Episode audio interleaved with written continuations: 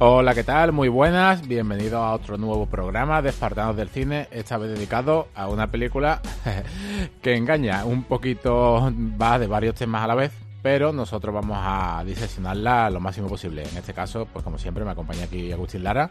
Muy buenas. Hola Javi, ¿qué tal? Buenas y un saludo para todos los espartanos. Y nada, ¿estás preparado ya para entrar en la teta enroscada y, ver lo que se cuece dentro? Sí, yo lo que pasa me va a tener que esperar que estoy aquí todavía dándome con el rostring aquí por el cuello, ¿sabes? Estoy aquí pintando todavía el tatuaje, pero bueno. Vale, vale, vale. Pues eso, eso me está haciendo pensar que si tú eres Seth, me va a tocar a, mí hacer el otro hermano, Richard. Bueno, vale. Pues no, no pasa nada. Uno de los dos tiene que ser el, el feo, ¿vale? Sí, no, estamos hablando de. Sí, sí, sí, de Alberto hasta el amanecer, hombre. No vamos a decir. No voy a decir Sorcy Train, que siempre estoy diciendo el mismo chiste, ¿no? sí, sí, sí. ¿Qué te parece si empezamos? Venga, pues vamos a darle a ello.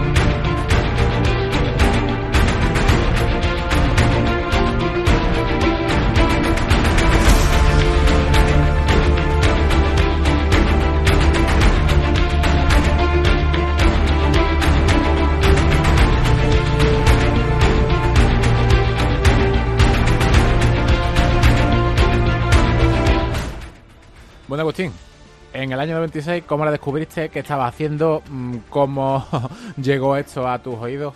Pues mira, esta película eh, yo creo que creo que puede ser la primera película que vi en el cine, digamos, o sea, sin mis padres. O sea, fue la primera película ya de adolescente que vi. O sea, fue una cosa importante porque mm. eh, recuerdo de ir al cine, pero ya en esta época es cuando empecé a ir al cine casi toda la semana. Y recuerdo que después de ver esta, me tocó ver Four Rooms con, con la más que fui con el mismo amigo. Un saludo, le voy a mandar un saludo a, amigo Menzi. Que, recuerdo que viendo esta película Merced lo pasó mal, lo pasó mal y recuerdo eso que, que ¿Con cuántos años?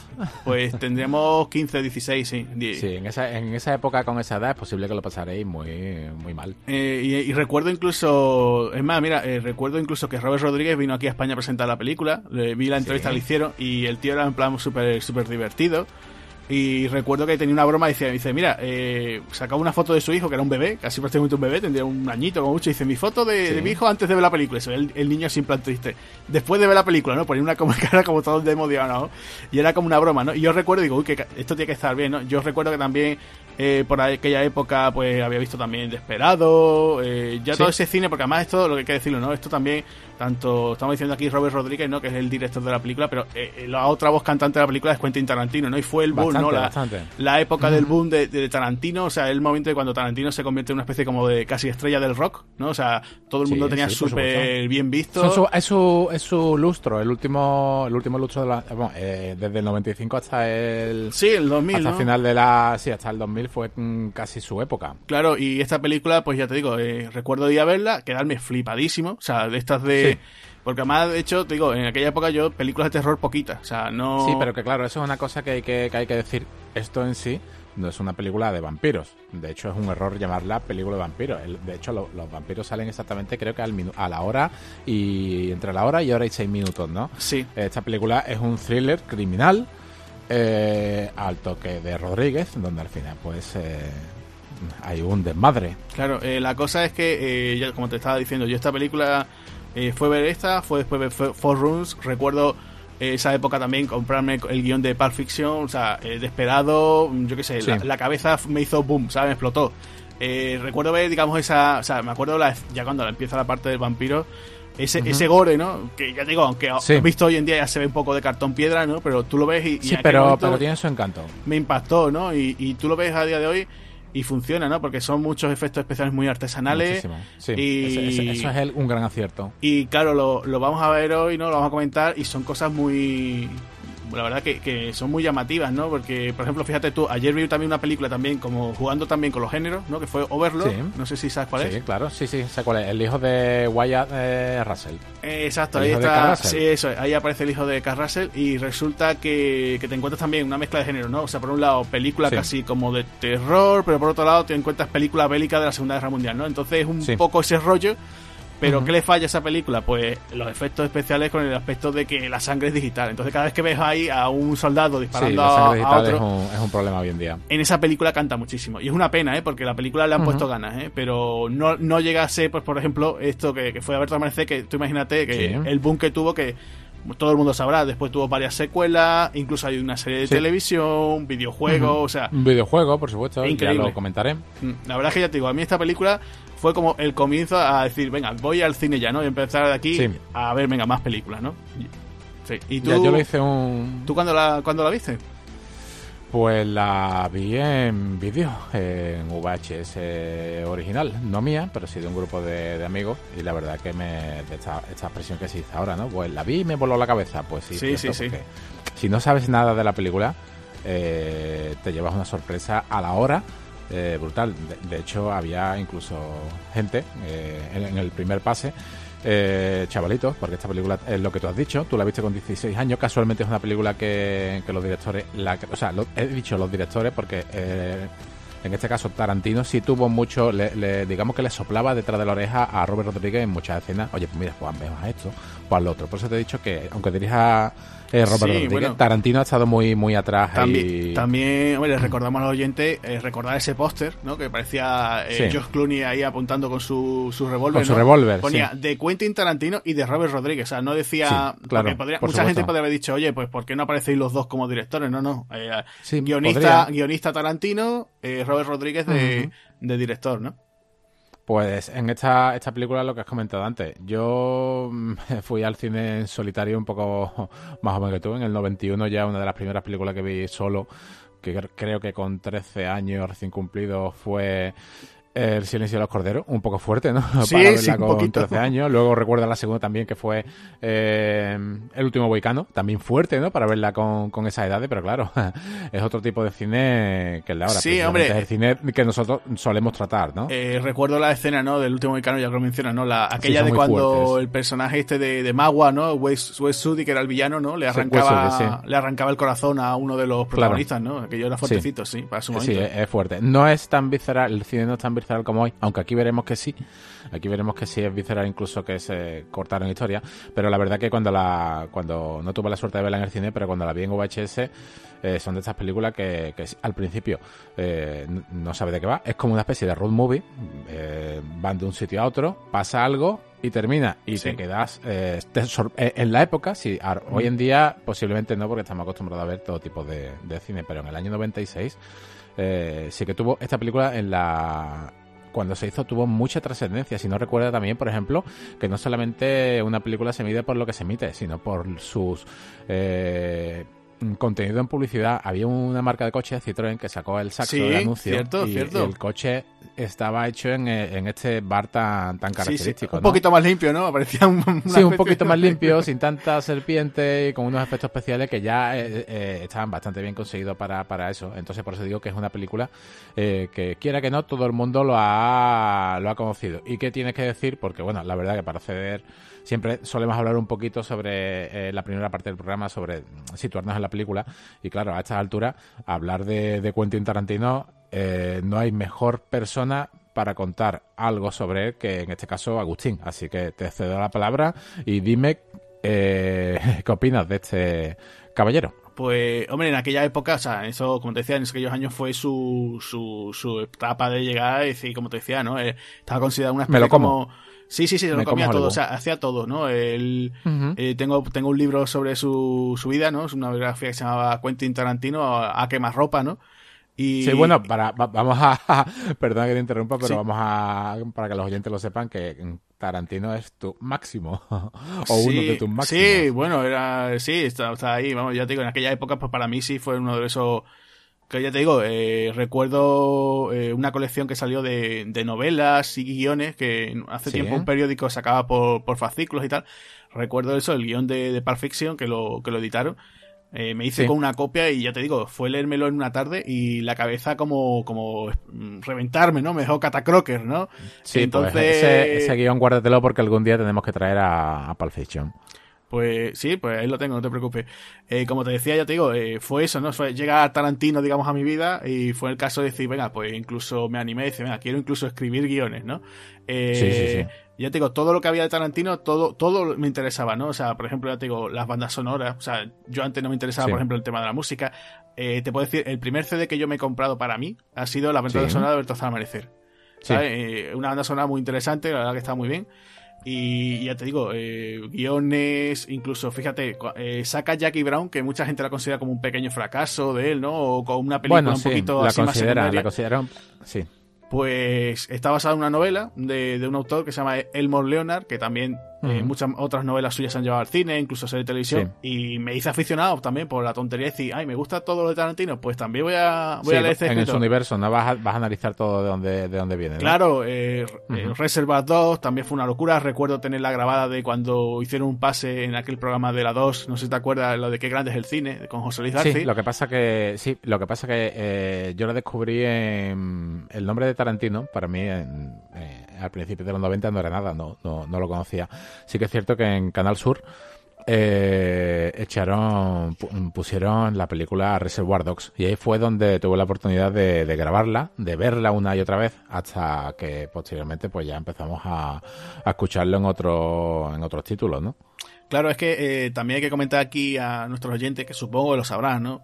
Eh, Tarantino, no, lo que figura de Tarantino, eh, ya te digo, como decía, en su, su biografía, él al principio quiso ser actor, Intentó allí en su, creo que es de, de Knoxville, de, allí de Texas. Sí, es de, Tennessee. Sí, empezó estudiando un poquito el tema de teatro, se pasó después ya se fue a Los Ángeles, eh, llega su famosa etapa esta de trabajar en un videoclub. No sé si te acuerdas, tú eso lo has escuchado. Sí, sí, de hecho ahora, ahora te voy a comentar una cosa bastante curiosa sobre el tema de los videoclubs. Pues él incluso llega, bueno, incluso llega a aparecer en, alguna serie, incluso aparecen Las Chicas de Oro, en un capítulo de la serie de Las Chicas de Oro, hace de, de un imitador de Elvis.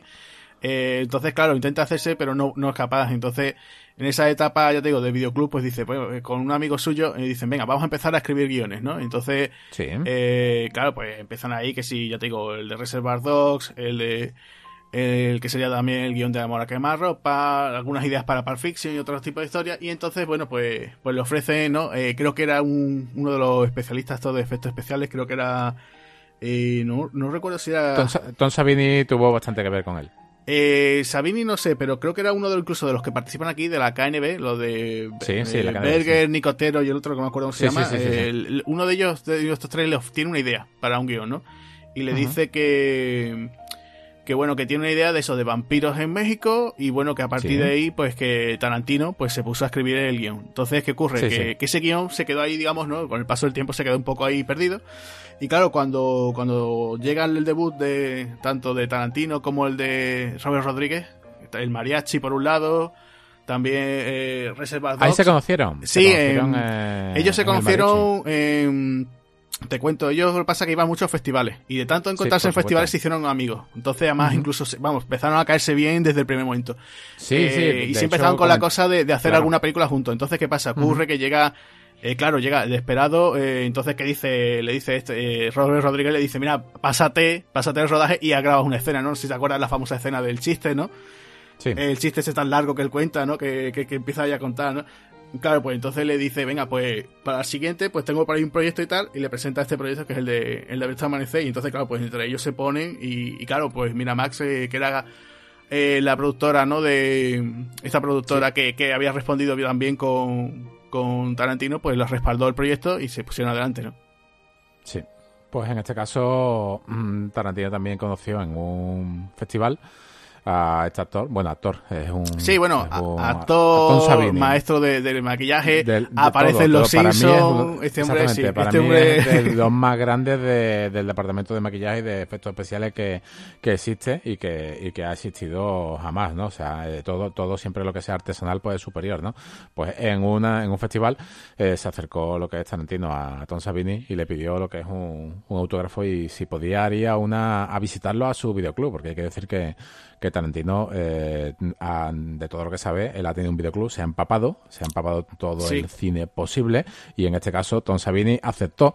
Eh, él, mismo, el mismo Tom Savini dijo que es muy, mm, es muy amigable y que decidió ir a, este tipo de de, eventos, a este evento en un videoclub, porque gracias a, a, estos sitios a los que él va, eh, salen Quentin Tarantino y Robert Rodríguez a, Sí, es que comenta eso mucho. Tom Savini, ya te digo, eh, para aquellos que no sepan, dice, bueno, ¿quién es Tom Savini? Mira, Tom Savini aquí en la película es Sex Machine, ¿no? El motorista, el motorista. Es uno de mis personajes favoritos. Sí, es uno de esos personajes que te queda diciendo, joder, Icónicos, es tremendo, ¿no? O sea, todo el mundo recordará porque aquí, bueno, pues él lleva una, una ¿cómo decirlo, no? Bastante, una pistola en la entrepierna con forma de pene, o si decirlo... Hay, que dejar, sí, sí, sí, son auténticos cojones. Sí, sí, sí, sí, sí, Claro, y ¿has visto el cómo se hizo? Sí, sí, sí, sí, hay una toma falsa. ¿Sabes lo que pasa cuando, cuando, ¿sabes lo que pasa cuando la, eh, en una de las tomas, en la primera sí, sí, sí, sí, cuando se le desmonta, se le cae, se le cae, se le cae, se le cae un cojón. Cuando... Sí, sí, sí, sí, sí, o sea,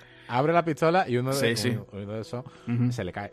sí, sí, es que eso, eh, Tom Savini, bueno, pues para ya más o menos que la gente sepa, ¿no? Es el personaje de Sex Paching, ¿no? Ese motorista. Eh, también aparte de eso, pues como estaba diciendo, es un maestro de, de los efectos de maquillaje. Ha aparecido también en muchas películas, ha trabajado por ejemplo con George Romero, incluso ya te digo, como actor también, pues tiene un en cuando, incluso Robert Rodríguez ha vuelto a contar con él, por ejemplo en las películas de Machete.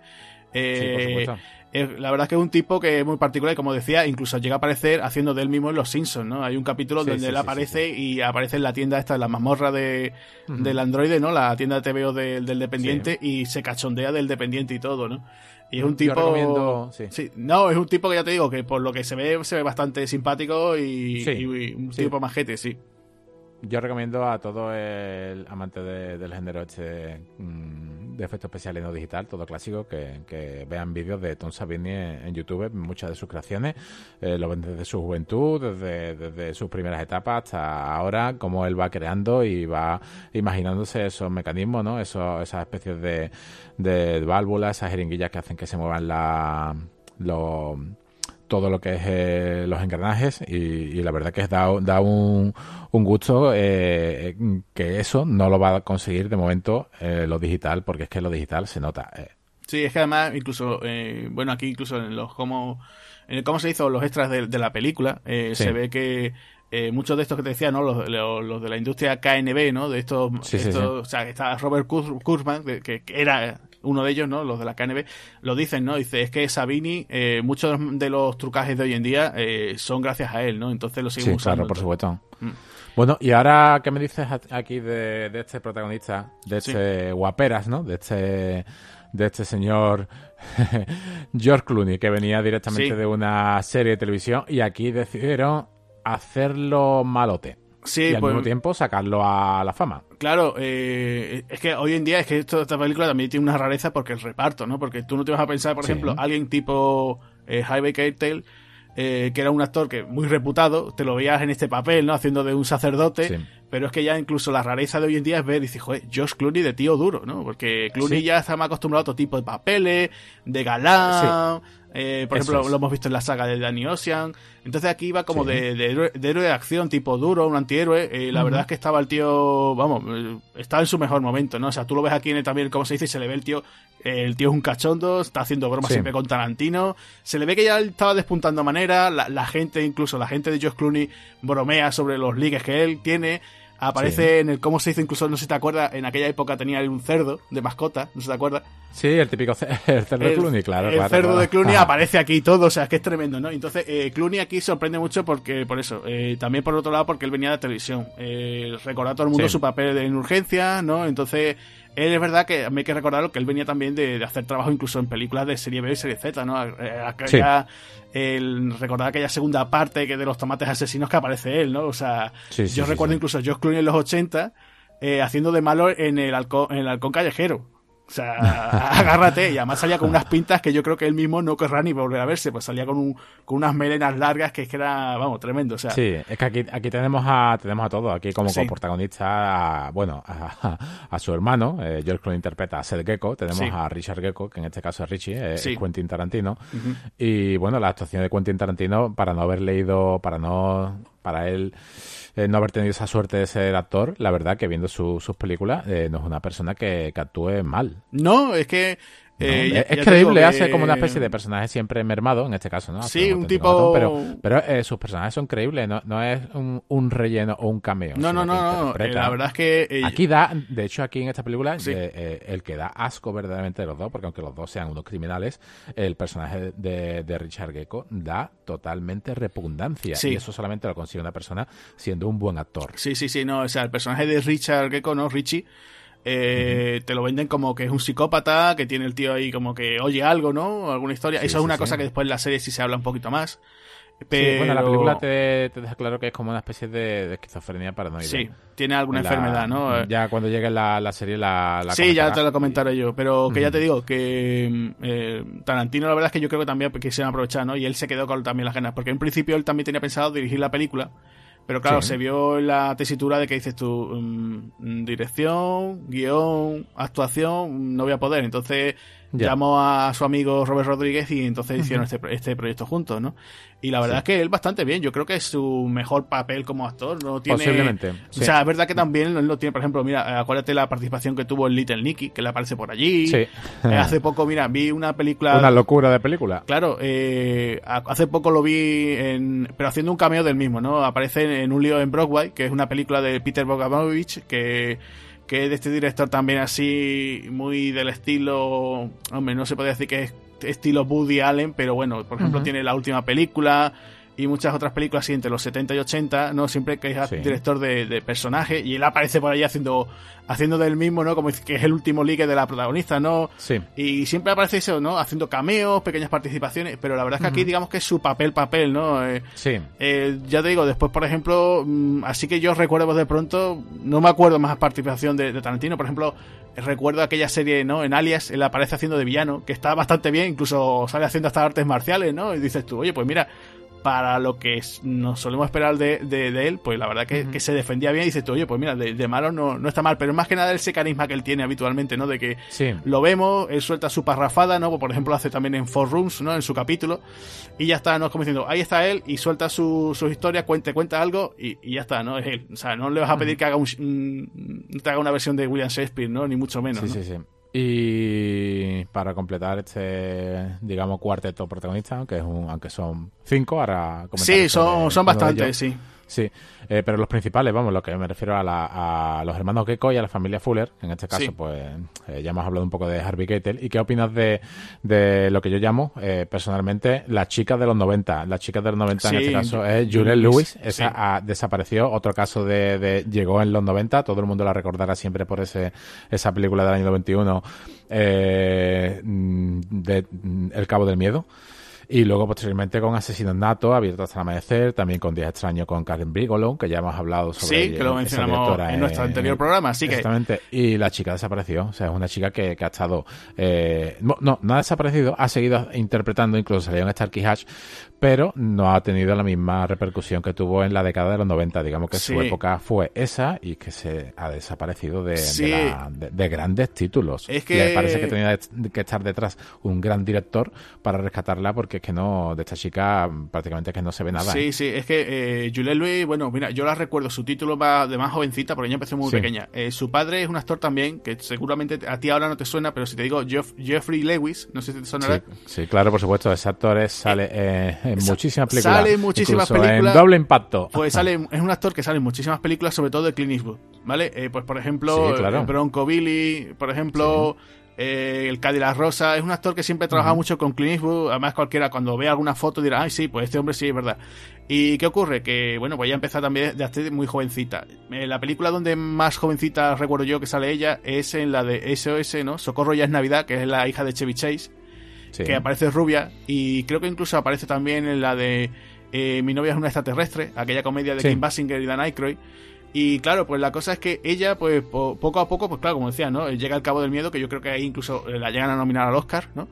Como mejor actriz secundaria. Y claro, eh, digamos esa inocencia que tiene, ¿no? Pues aquí incluso también el personaje suyo, ¿no? De, Kate también lo transmite, ¿no? Eh, se ve.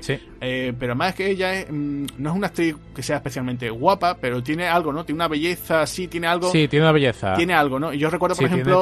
Tiene, un atractivo, un carisma. Sí, sí. Claro, se ve. Una fuerza en Claro, tiene, tiene eso que tú dices, una fuerza, un cierto carisma, como tú decías, ¿no? Por ejemplo, Asesinos como. Es de niña buena, pero al mismo tiempo es. Claro, eso. Engaña. En Asesinos Natos muy dulce. Eso es en Asesinos Natos, por ejemplo, que también sirvió ese físico que ella tiene. Eh, Días Extraños, California, no sé si te acuerdas, aquella película de Dominic Sena, que de hecho en aquella época eran novios. O sea, era una chica que, ya te digo, iba poco a poco, poco a poco. No sé en qué momento, pues dijo, mira, hasta aquí hemos llegado. Pero yo recuerdo, por ejemplo, encontrarla pues, en, series como, por ejemplo, Me llamo Er, que aparece por ahí en un capítulo. O incluso en aquella serie, no sé si te acordarás, una que hizo hace unos años eh, Shyamalan, no si te acuerdas, la de Wayward Pines no, la, primera temporada. sé, cuál es, pero no la he visto. En la primera temporada aparece ella, y la verdad es que es una. Bueno, ya es una mujer hecha y derecha, y la verdad es que, bueno, pues ahí, hombre, tuvo un papel secundario, y creo que a día de hoy, pues sigue con esos tipos de trabajo, ¿no? En, series, en pequeñas películas. Se ha quedado en un plano muy secundario. No sé si ya porque ella, por ejemplo, a lo mejor también está en un grupo, no sé si sabes, tiene un grupo de rock también. Ella canta, de hecho, eh, recordás que por eso, por ejemplo, en Días extraños cantaba. Aquí, por ejemplo, en el, en el documental este que después comentaré, sale ella cantando, hace una versión de and Blows, que se pone ella a cantar allí, y la verdad es que canta bastante bien. O sea, es que no sé si es que está ya más interesada en su carrera musical o, o, no sé, o no ha llegado ese momento de decir, bueno, pues pasa un poquito del tema del cine, no sé. Sí. Aquí también tenemos a, a, otro personaje entre esta familia Fuller, eh, que es de los pocos que existen, de los pocos actores de la película. De hecho, ya en, la, en los títulos de crédito iniciales ya te lo, te lo deja claro, ¿no? Eh, con la introducción de, Ernest Liu.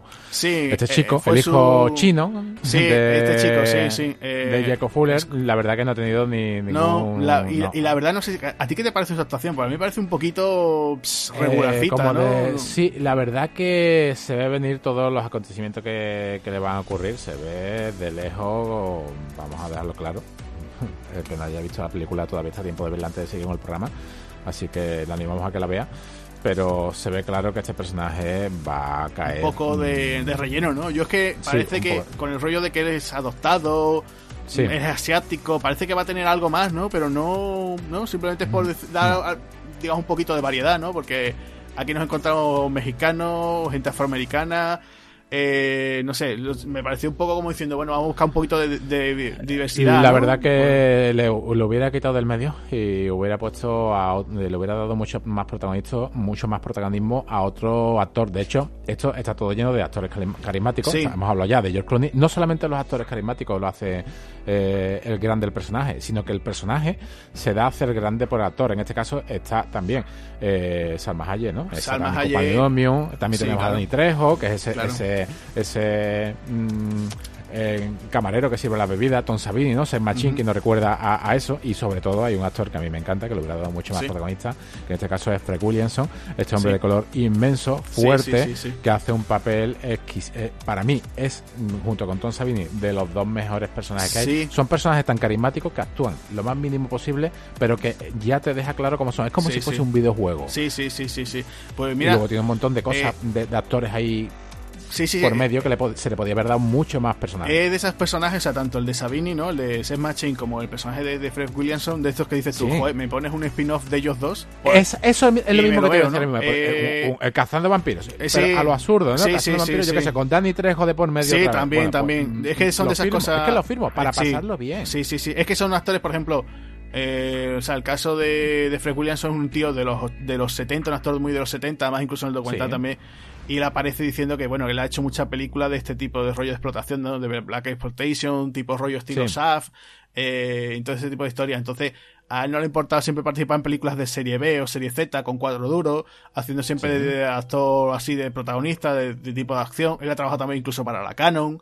O sea, que es un tío que siempre ha estado en muchos sitios. De hecho, incluso, mira, eh, después, años después, participa en la película esta de la estación al cine de la serie Starkey Hatch, que él hace del jefe de, de, Ben Stiller y de, de Wayne Wilson. O sea, era muy ese rollo, ¿no? Ese corte de que te podías encontrar perfectamente ese tipo de películas, ¿no? Eh, una película. Podría ser el protagonista de una película de serie B, pero después es el típico que te aparece secundario en una película de gran producción, ¿no? Entonces, pues. Pues la verdad que tienen, eh, la, para mí, o sea, yo creo que tienen la particularidad de que cogen a cualquier eh, actor Mm, normalito de serie B y lo engrandecen. Si no, fíjate Michael Manson o cualquier actor que, en solitario no, no dice nada y te lo meten ahí en un Kill y dice o en un, en un, Reservoir Dogs y es que te están engrandeciendo la película. Y tú dices, bueno, ¿y esto dónde se han metido después? No sé si es que eh, le cambia el chip con Tarantino, aunque mm, Tarantino no es muy exigente en su pero, pero lo que tú dices, saca, saca lo mejor del actor. O sea, saca lo mejor de cualquier actor. Claro. Eh, menos, menos de, este, de Ernest Liu, que es Ah, bueno, este chico, sí. Bueno. Este no se puede sacar más. También, también a su debut en el cine, entonces, con lo cual, pues no sé. Un, debut, un debut a lo grande en Agustín. Estamos hablando de un debut que no está apareciendo en una, en una película de televisión ni, ni en una serie eh, de aquella época. Sí, sí, sí estamos hablando de una mm, producción en condiciones. Sí, es una. aún así, es gracioso porque esta película costó 19 millones de dólares. Bueno, entre 18 y 19. Eh, recaudó cerca de unos 26 en Estados Unidos. Porque tuvo una cosa, una cierta polémica que después comentaré. Pero aún así, después de eso, de, recaudo 33 en todo el mundo. O sea, fue un, digamos, un éxito mediano. Pero estas películas de que en el videoclub lo, lo petó, ¿no? O sea, pegó el boom, ¿no? Y por eso fue de pie, porque claro, muchas veces la gente dice, oye, ¿cómo es que esta película eh, con tan poquito? Porque en realidad lo suyo hubiera sido que por lo menos hubiera llegado a unos 50 millones o algo así. ¿Cómo es que hace tanto, no?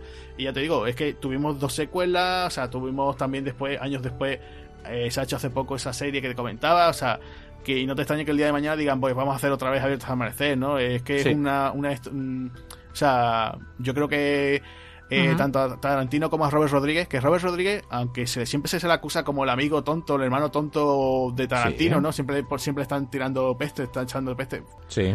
Y, y entonces es curioso, ¿no? Que siempre a él se le, se le ataca, como te decía, ¿no? Eh, siempre se le dice, no. Es como que siempre está, como que es amigo de Tarantino, el tipo del sombrero de vaquero. ¿eh? Y. A mí me encanta, incluso Predator eh, yo la considero una buena película, la suya. Me hubiese encantado que hubiese sido hasta una trilogía. Pues... Eh, todo lo que hace me suele gustar. En cambio de Tarantino, solamente hay un título que no me termina de, convencer. Pues como te decía, eso, que, se le ataca mucho, pero después, hombre, el tío tiene sus virtudes. O sea, lo que pasa es que siempre, como el rollo de ese ay, es que estás al lado de alguien tan grande como Tarantino, pero yo creo que Robert Rodríguez es, un tío... es grande ya. Claro, es que Robert Rodríguez, tenemos que decirle a la gente que es que hizo una película, en su primera película, el debut, eh, el mariachi lo hizo con 6.000 eh, euros o 6.000 dólares de la época, que era un millón de pesetas. Un millón, un millón de, pesetas, no llegó al millón de pesetas. Y con eso se mete en Hollywood. O sea, una película que se podría decir que es casi como un corto extendido, que es el mariachi, eh, contó con, o sea, con actores que no eran profesionales, o sea, eran gente del pueblo de allí, donde la rodó, y con eso llegó a Hollywood, o sea, fue una locura, o sea, costó 6.000 eh, mil mil dólares, como decía, y recaudó creo que eh, creo que cerca de 2 millones de dólares. O sea, imagínate la rentabilidad que tuvo. Entonces Hollywood se volvió loco, ¿viste? Con este chaval. Claro, y tenía, tenían 20 y pocos años, eran 20, 25, 26 años, pues dice, este chaval le vamos a dar dinero. ¿Qué pasa? Que la siguiente película, Desperado, le dan 8 millones y creo que recauda 50. Con lo cual, pues tú imagínate, claro, estaban como locos. Le ofrecen también el zorro, no sé si te acuerdas que le llegan a ofrecer el zorro. Eh, ah, no, no, no sabía que le hubieran ofrecido el, zorro. se le ofrecen sido una buena, una buena versión, ¿eh? Claro, le ofrecen el zorro, él tiene una visión un poco más oscura, pide mucho presupuesto, que es como te decía yo, te lo decía antes fuera de micros, ¿no? Esa, esa, digamos, pequeña broma que hace siempre Robert Rodrigo en el tema de los presupuestos. Eh, en principio quería hacerla con, con Bandera, que Bandera se quedó, y, Salma Hayek. Salma Hayek, para no encasillarse, pues pasó y descubrimos a Catherine Zeta Jones. Sí. Y, bueno, pues ya te digo, él está ahí y claro, después incluso eh, le llega este abierto hasta el amanecer. Eh, llega, por ejemplo, The Faculty, que es una película también muy de ciencia ficción bastante interesante. O sea, es un tío que se ha movido más o menos bien. Ha tenido, por ejemplo, su éxito, por ejemplo, con Spy Kid, que han sido sus películas más taquilleras. ha, abusado mucho porque ha explotado esa saga, ha llegado a hacer hasta cuatro entregas. el, ese tipo de cine, pues la verdad que, se tenía que haber. Sí, pero varía, cambia. Te hace una comedia, te hace una película para niños, te hace una película de terror, te hace una película de ciencia ficción. Te hace. Y también. Te hace Sin City, te hace Sin City, que también fue bastante. Te puede hacer cualquier cosa te hace Sin City, que por ejemplo también... Es muy polivalente. Claro, el tío, eh, como te, lo que debería decir, el tío es muy fan de, por ejemplo, de gente como John Carpenter, ¿vale? Claro, si es que eh, esta, esta película precisamente, ya lo escucharemos en algún comentario, eh, es cierto que, es una película muy de Carpenter. De hecho, bueno, para empezar, cuando se le dice al señor Robert Rodríguez de que es como una copia de Tarantino, vamos a dejar claro que este señor empezó su carrera ya a los 5 años grababa. Creo que es él, creo que son 10, 11 hermanos o un montón de hermanos. y él, 10 hermanos. Y él grababa su, de hecho podéis ver algún vídeo, él, hacía ya una especie de, cortos. Sí, sí, sí, en, el patio de su casa y tú los ves y son semiprofesionales. De hecho, de hecho, eh, aquí en esta película eh, la cámara la pone él, él coge la Steadicam, aprendió a manejarla, mm, tiene un, tiene un récord en tomas que hizo que me parece que grabó mil tomas en menos de una semana. O sea, una barbaridad. Él, él, todo lo que estamos viendo en la pantalla es puesto por su ojo. Es un currante. Es una persona que, exactamente, es un currante desde pequeño, siempre le ha encantado, ha querido esto y la verdad que lo ha conseguido. Que luego tenga un amigo, este, pero sí, claro. casi los dos nacieron a la época. Claro, es que son, los dos son de Texas, eh, les gusta el cine, el mismo tipo de cine, eh, por ejemplo, mira, eh, los dos se crearon también con las sesiones dobles de películas de serie B y serie Z. se complementan. se complementan mucho. De hecho, incluso ya te decía, eh, le encanta Carpenter. De hecho, en el mariachi, la metralleta que usa el protagonista es la misma que se supuestamente lleva Snake Plissken. O sea, acá el personaje de Carl en Rescate, rescate en Nueva York. sí, claro, con un, Claro, creo que era una Mac, me parece que era la Mac 30 o la no es la UCI, sí, es como bueno, una parecida. El tío, ya te digo, eh, como te decía, eh, hizo todo, o sea, eh, escribió, dirigió, montó la edición de sonido, todo lo hizo en, el mariachi. es una cosa que también se le acusa mucho, ¿no? Que él intenta abarcar muchos campos, ¿no? Efectos especiales, el guion y tal, y hay veces que no le queda bien las cosas. Bueno, pues céntrate un poquito más en la dirección, que es lo tuyo, ¿no? Que es lo que, le, que le pasa pero ya te digo que es un tío que es bastante polivalente, lo que pasa que hay veces que a lo mejor se, han, encerrado un poco en ese cine, por ejemplo, que te decía, en el Spy Kids, ¿no? Que, por ejemplo, yo mm, me hubiera gustado que, por ejemplo, fíjate tú, cuando llega a hacer la tercera del mariachi, ¿no? La del mexicano, mm, empieza a meter tantos personajes. Ese, sí, siempre hemos hablado. Empezó con el cine digital ya ahí, empezó a tontear ya con el cine digital. Claro, pues, por eso. Yo por eso te digo, mira, para el que le guste el personaje de Robert Rodríguez, o sea, si os gusta Tarantino y os gusta Robert Rodríguez, yo os recomiendo un libro que escribió él, que es su biografía, que es Rebelde sin pasta. Se editó hace ya unos un tiempo y es un es un libro bastante interesante porque comenta su vida, comenta el rodaje del mariachi, un poquito de Desperado. Eh, viene el guion de, por ejemplo, de Desperado, cómo, cómo él hacía, por ejemplo, los cortos. Lo que tú decías, por ejemplo, eso de, los cortos, cómo los hacía él, pues simplemente su padre compró una cámara de vídeo, como eran 10 hermanos, y entonces, pero era una cámara de vídeo sin. Blanco y negro, ¿no? en blanco y negro, sin visor. Entonces, el visor era la televisión. Tú imagínate, pues tendría un par de metros y con eso iba grabando, ¿no? incluso a ojo. Claro, es que este tío, ya te digo, es que, sirve para un roto como para un descosido. Incluso la, banda sonora la compone en algunas de muchas de sus películas también. O sea, él tiene un grupo, un grupo también que se llama Chingón, que aquí, aquí no suena, pero por ejemplo en... Sí, sí, se llama así, se llama así. Y, y bueno, eh, ya te digo, es que hace muchísimas cosas. Es verdad que, que los últimos años, pues fíjate tú que e hizo la segunda parte de Sin City, que no las recomiendo para nada porque es un despropósito. es un despropósito, es una pena. Hombre, las recomiendo para el que, el que sea muy fan, pues por ejemplo, de Eva Green, aquí la va a disfrutar en todo, en todas las posiciones porque. sí, porque creo que, sí, sí, porque creo que aquí, si tiene una escena con ropa, el resto sale ya todo el metraje desnuda, ¿sabes? Entonces, poco más. O sea, es que es una pena, con tan buen material y con la buena primera parte que hizo, esta segunda, pues la verdad es que es una pena.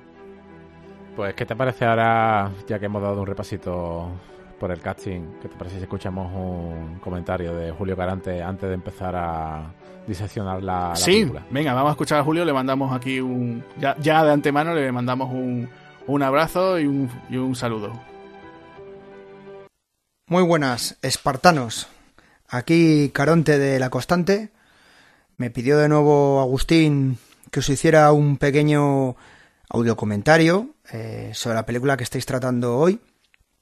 Y claro, pensé, soy un cabrón, pero no un puto cabrón. Con lo cual, tenéis aquí mi audio comentario. Va a ser un poco sangriento, ¿eh? Hablar de Abierto hasta el amanecer es de hablar de Tarantino. Yo tuve la oportunidad de ver esta película en el cine. Eh, a mí el efecto llamada fue Tarantino. Ver Tarantino en cualquier cartel, tráiler o documento es un efecto llamada indudable para que la gente acuda. Y Roberto Rodríguez, que es su tocayo, su bro, aúna más las ganas de ver películas. Entonces yo ya os digo que fui al cine, además me pasó una curiosidad, que cuando fui al cine con un amigo, quedamos allá en los años 90, y cuando llego al cine no le veo, digo, ¿dónde está este hombre? Bueno, tal, que entré al cine yo solo porque no apareció. Y como no había móviles todavía operativos, es decir, los que había eran maletines puros, pues el Menda se vio el, la película solo. Y me acuerdo la cara de sorpresa al verla de, de esto que es, de esta mezcla tarantiniana, nunca mejor dicho, y que tiene su sello de Rodríguez, ese sello mexicano. Y bueno, eh, esto es un poco lo que os voy a comentar. Os voy a comentar un par de anécdotas que imagino que vosotros diréis. La primera, papelón de George Clooney. Eh, George Clooney se presentó con un personaje de auténtico tipo duro, todo malote, de, con sus tatuajes. Por cierto, eh, desde la presencia de este personaje, de este actor con sus tatuajes, los tatuajes tribales se pusieron de moda. Hasta entonces no eran habitual ver tatuajes. Y se pusieron de moda, lo que tiene el cine. Eh, hay un montón de actores secundarios, muchísimos, eh, del universo de Robert Rodríguez, como no, nuestro querido Danny Trejo. Eh, estuvo a punto de no aparecer George Clooney, porque se habían ofrecido a John Travolta, a Tim Rowe, a Christopher Walken. Imaginaos a John Travolta. Mm, sí que lo veo, ¿eh? Esta película tiene imágenes icónicas que han pasado al cine, a la historia, y una es la del baile de Salma Hayek con la serpiente. Curiosidades y paradojas, esta mujer tiene fobia a las serpientes. Con lo cual, para la tuvo que engañar Robert Rodríguez diciendo que iba a ser Madonna y la estuvo picando para que ella tirara hacia adelante. Esta película es un claro elemento y creó una estructura de lo que llamamos los zombies mexicanos y el mundo del más allá mexicano, eh, que acabó derivando en otras dos películas, un juego en PC y series, una serie, perdón. Eh, es una película que se tuvo que volver a reeditar y retocar debido a la sangre y al exceso que había en la misma, y es una película eh, que tiene un montón de detalles, influencias de comisaría asalto a la comisaría del Distrito 13, no solo en la camiseta del hijo del pastor, sino esa sensación de rodear, de miedo, de en fin. Y bueno, no quiero liarme más, solo comentaros que, que me gustaría veros a todos en la teta enroscada, a pesar de que se quemó en los exteriores si tuvieron que volver a rodar. Y bueno, ya sabéis que hay chochos con podcast, chochos sin podcast, chochos fríos, calientes, chochos con audio comentarios y chochos espartanos. Un abrazo y a disfrutar de la película.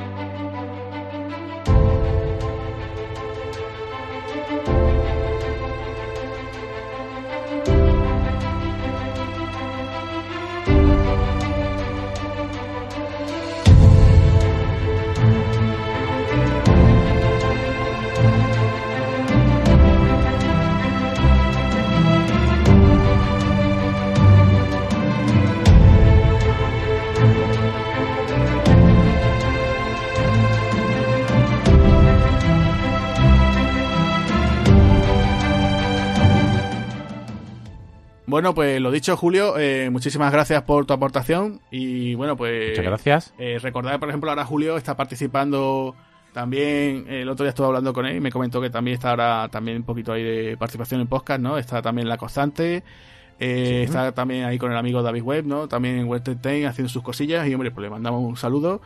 Y creo que me parece que me ha dicho que a ver si para, para Hit también se puede apuntar aquí de nuevo. Vale, perfecto. Pues nada, vamos a hablar un poquito, ¿no? La sinopsis, ¿no? ¿Qué sinopsis le pondrías tú a esta película? ¿Tú cómo...? Pues ese es el problema. El problema es que esto es un gaspallo absoluto de géneros. Le, pondría, pues, sería un thriller criminal con final vampírico. ¿Qué opinas? Yo sí, más o menos estaría de acuerdo contigo. Vamos. Yo lo que te diría, bueno, pues simplemente, ¿no? Que si yo me encuentro en el videoclub, ¿no? Que me encuentro, no así, ¿no? Si de esto no te diría, ¿no? Los hermanos Gecko, ¿no? Son los tíos más peligrosos, los más buscados de Texas, ¿no? Sí. Y en su huida hacia México, ¿no? Eh, pues nada, secuestran a la familia de Fuller y tienen que quedar con un, personaje así enigmático, ¿no? digamos llamado Carlos, en un bar que se llama La Teta Enroscada, ¿no? Y lo que no saben lo que se van a encontrar esa noche. Y ya, punto suspensivo, ¿no? Punto, punto, punto. Sí, punto suspensivo que ahora lo, empezaremos a ver. Eh, de hecho, la, la película eh, lo deja claro desde el primer momento, no te engaña lo más mínimo, son dos personas que son muy, muy, muy, muy malas. Eh, ya en la primera en la primera escena de la, de la película vemos a ese actor, ¿no? a ese eh, Michael Perks, que todo el mundo lo conocerá porque siempre es el policía que sale en todas las películas de, sí. Tarantino, suele salir en todas. además interpretando el mismo personaje, o sea, el personaje ese del, del Randall, de Marshall McGraw, ¿no? McGraw se llama exactamente, aparece aquí, fue la primera vez, aparece también en Kill Bill, tanto eh, en la primera, además incluso Michael Parks aparece también en Kill Bill volumen 2, pero haciendo de, eh, del tipo que había cuidado de Bill cuando pequeño.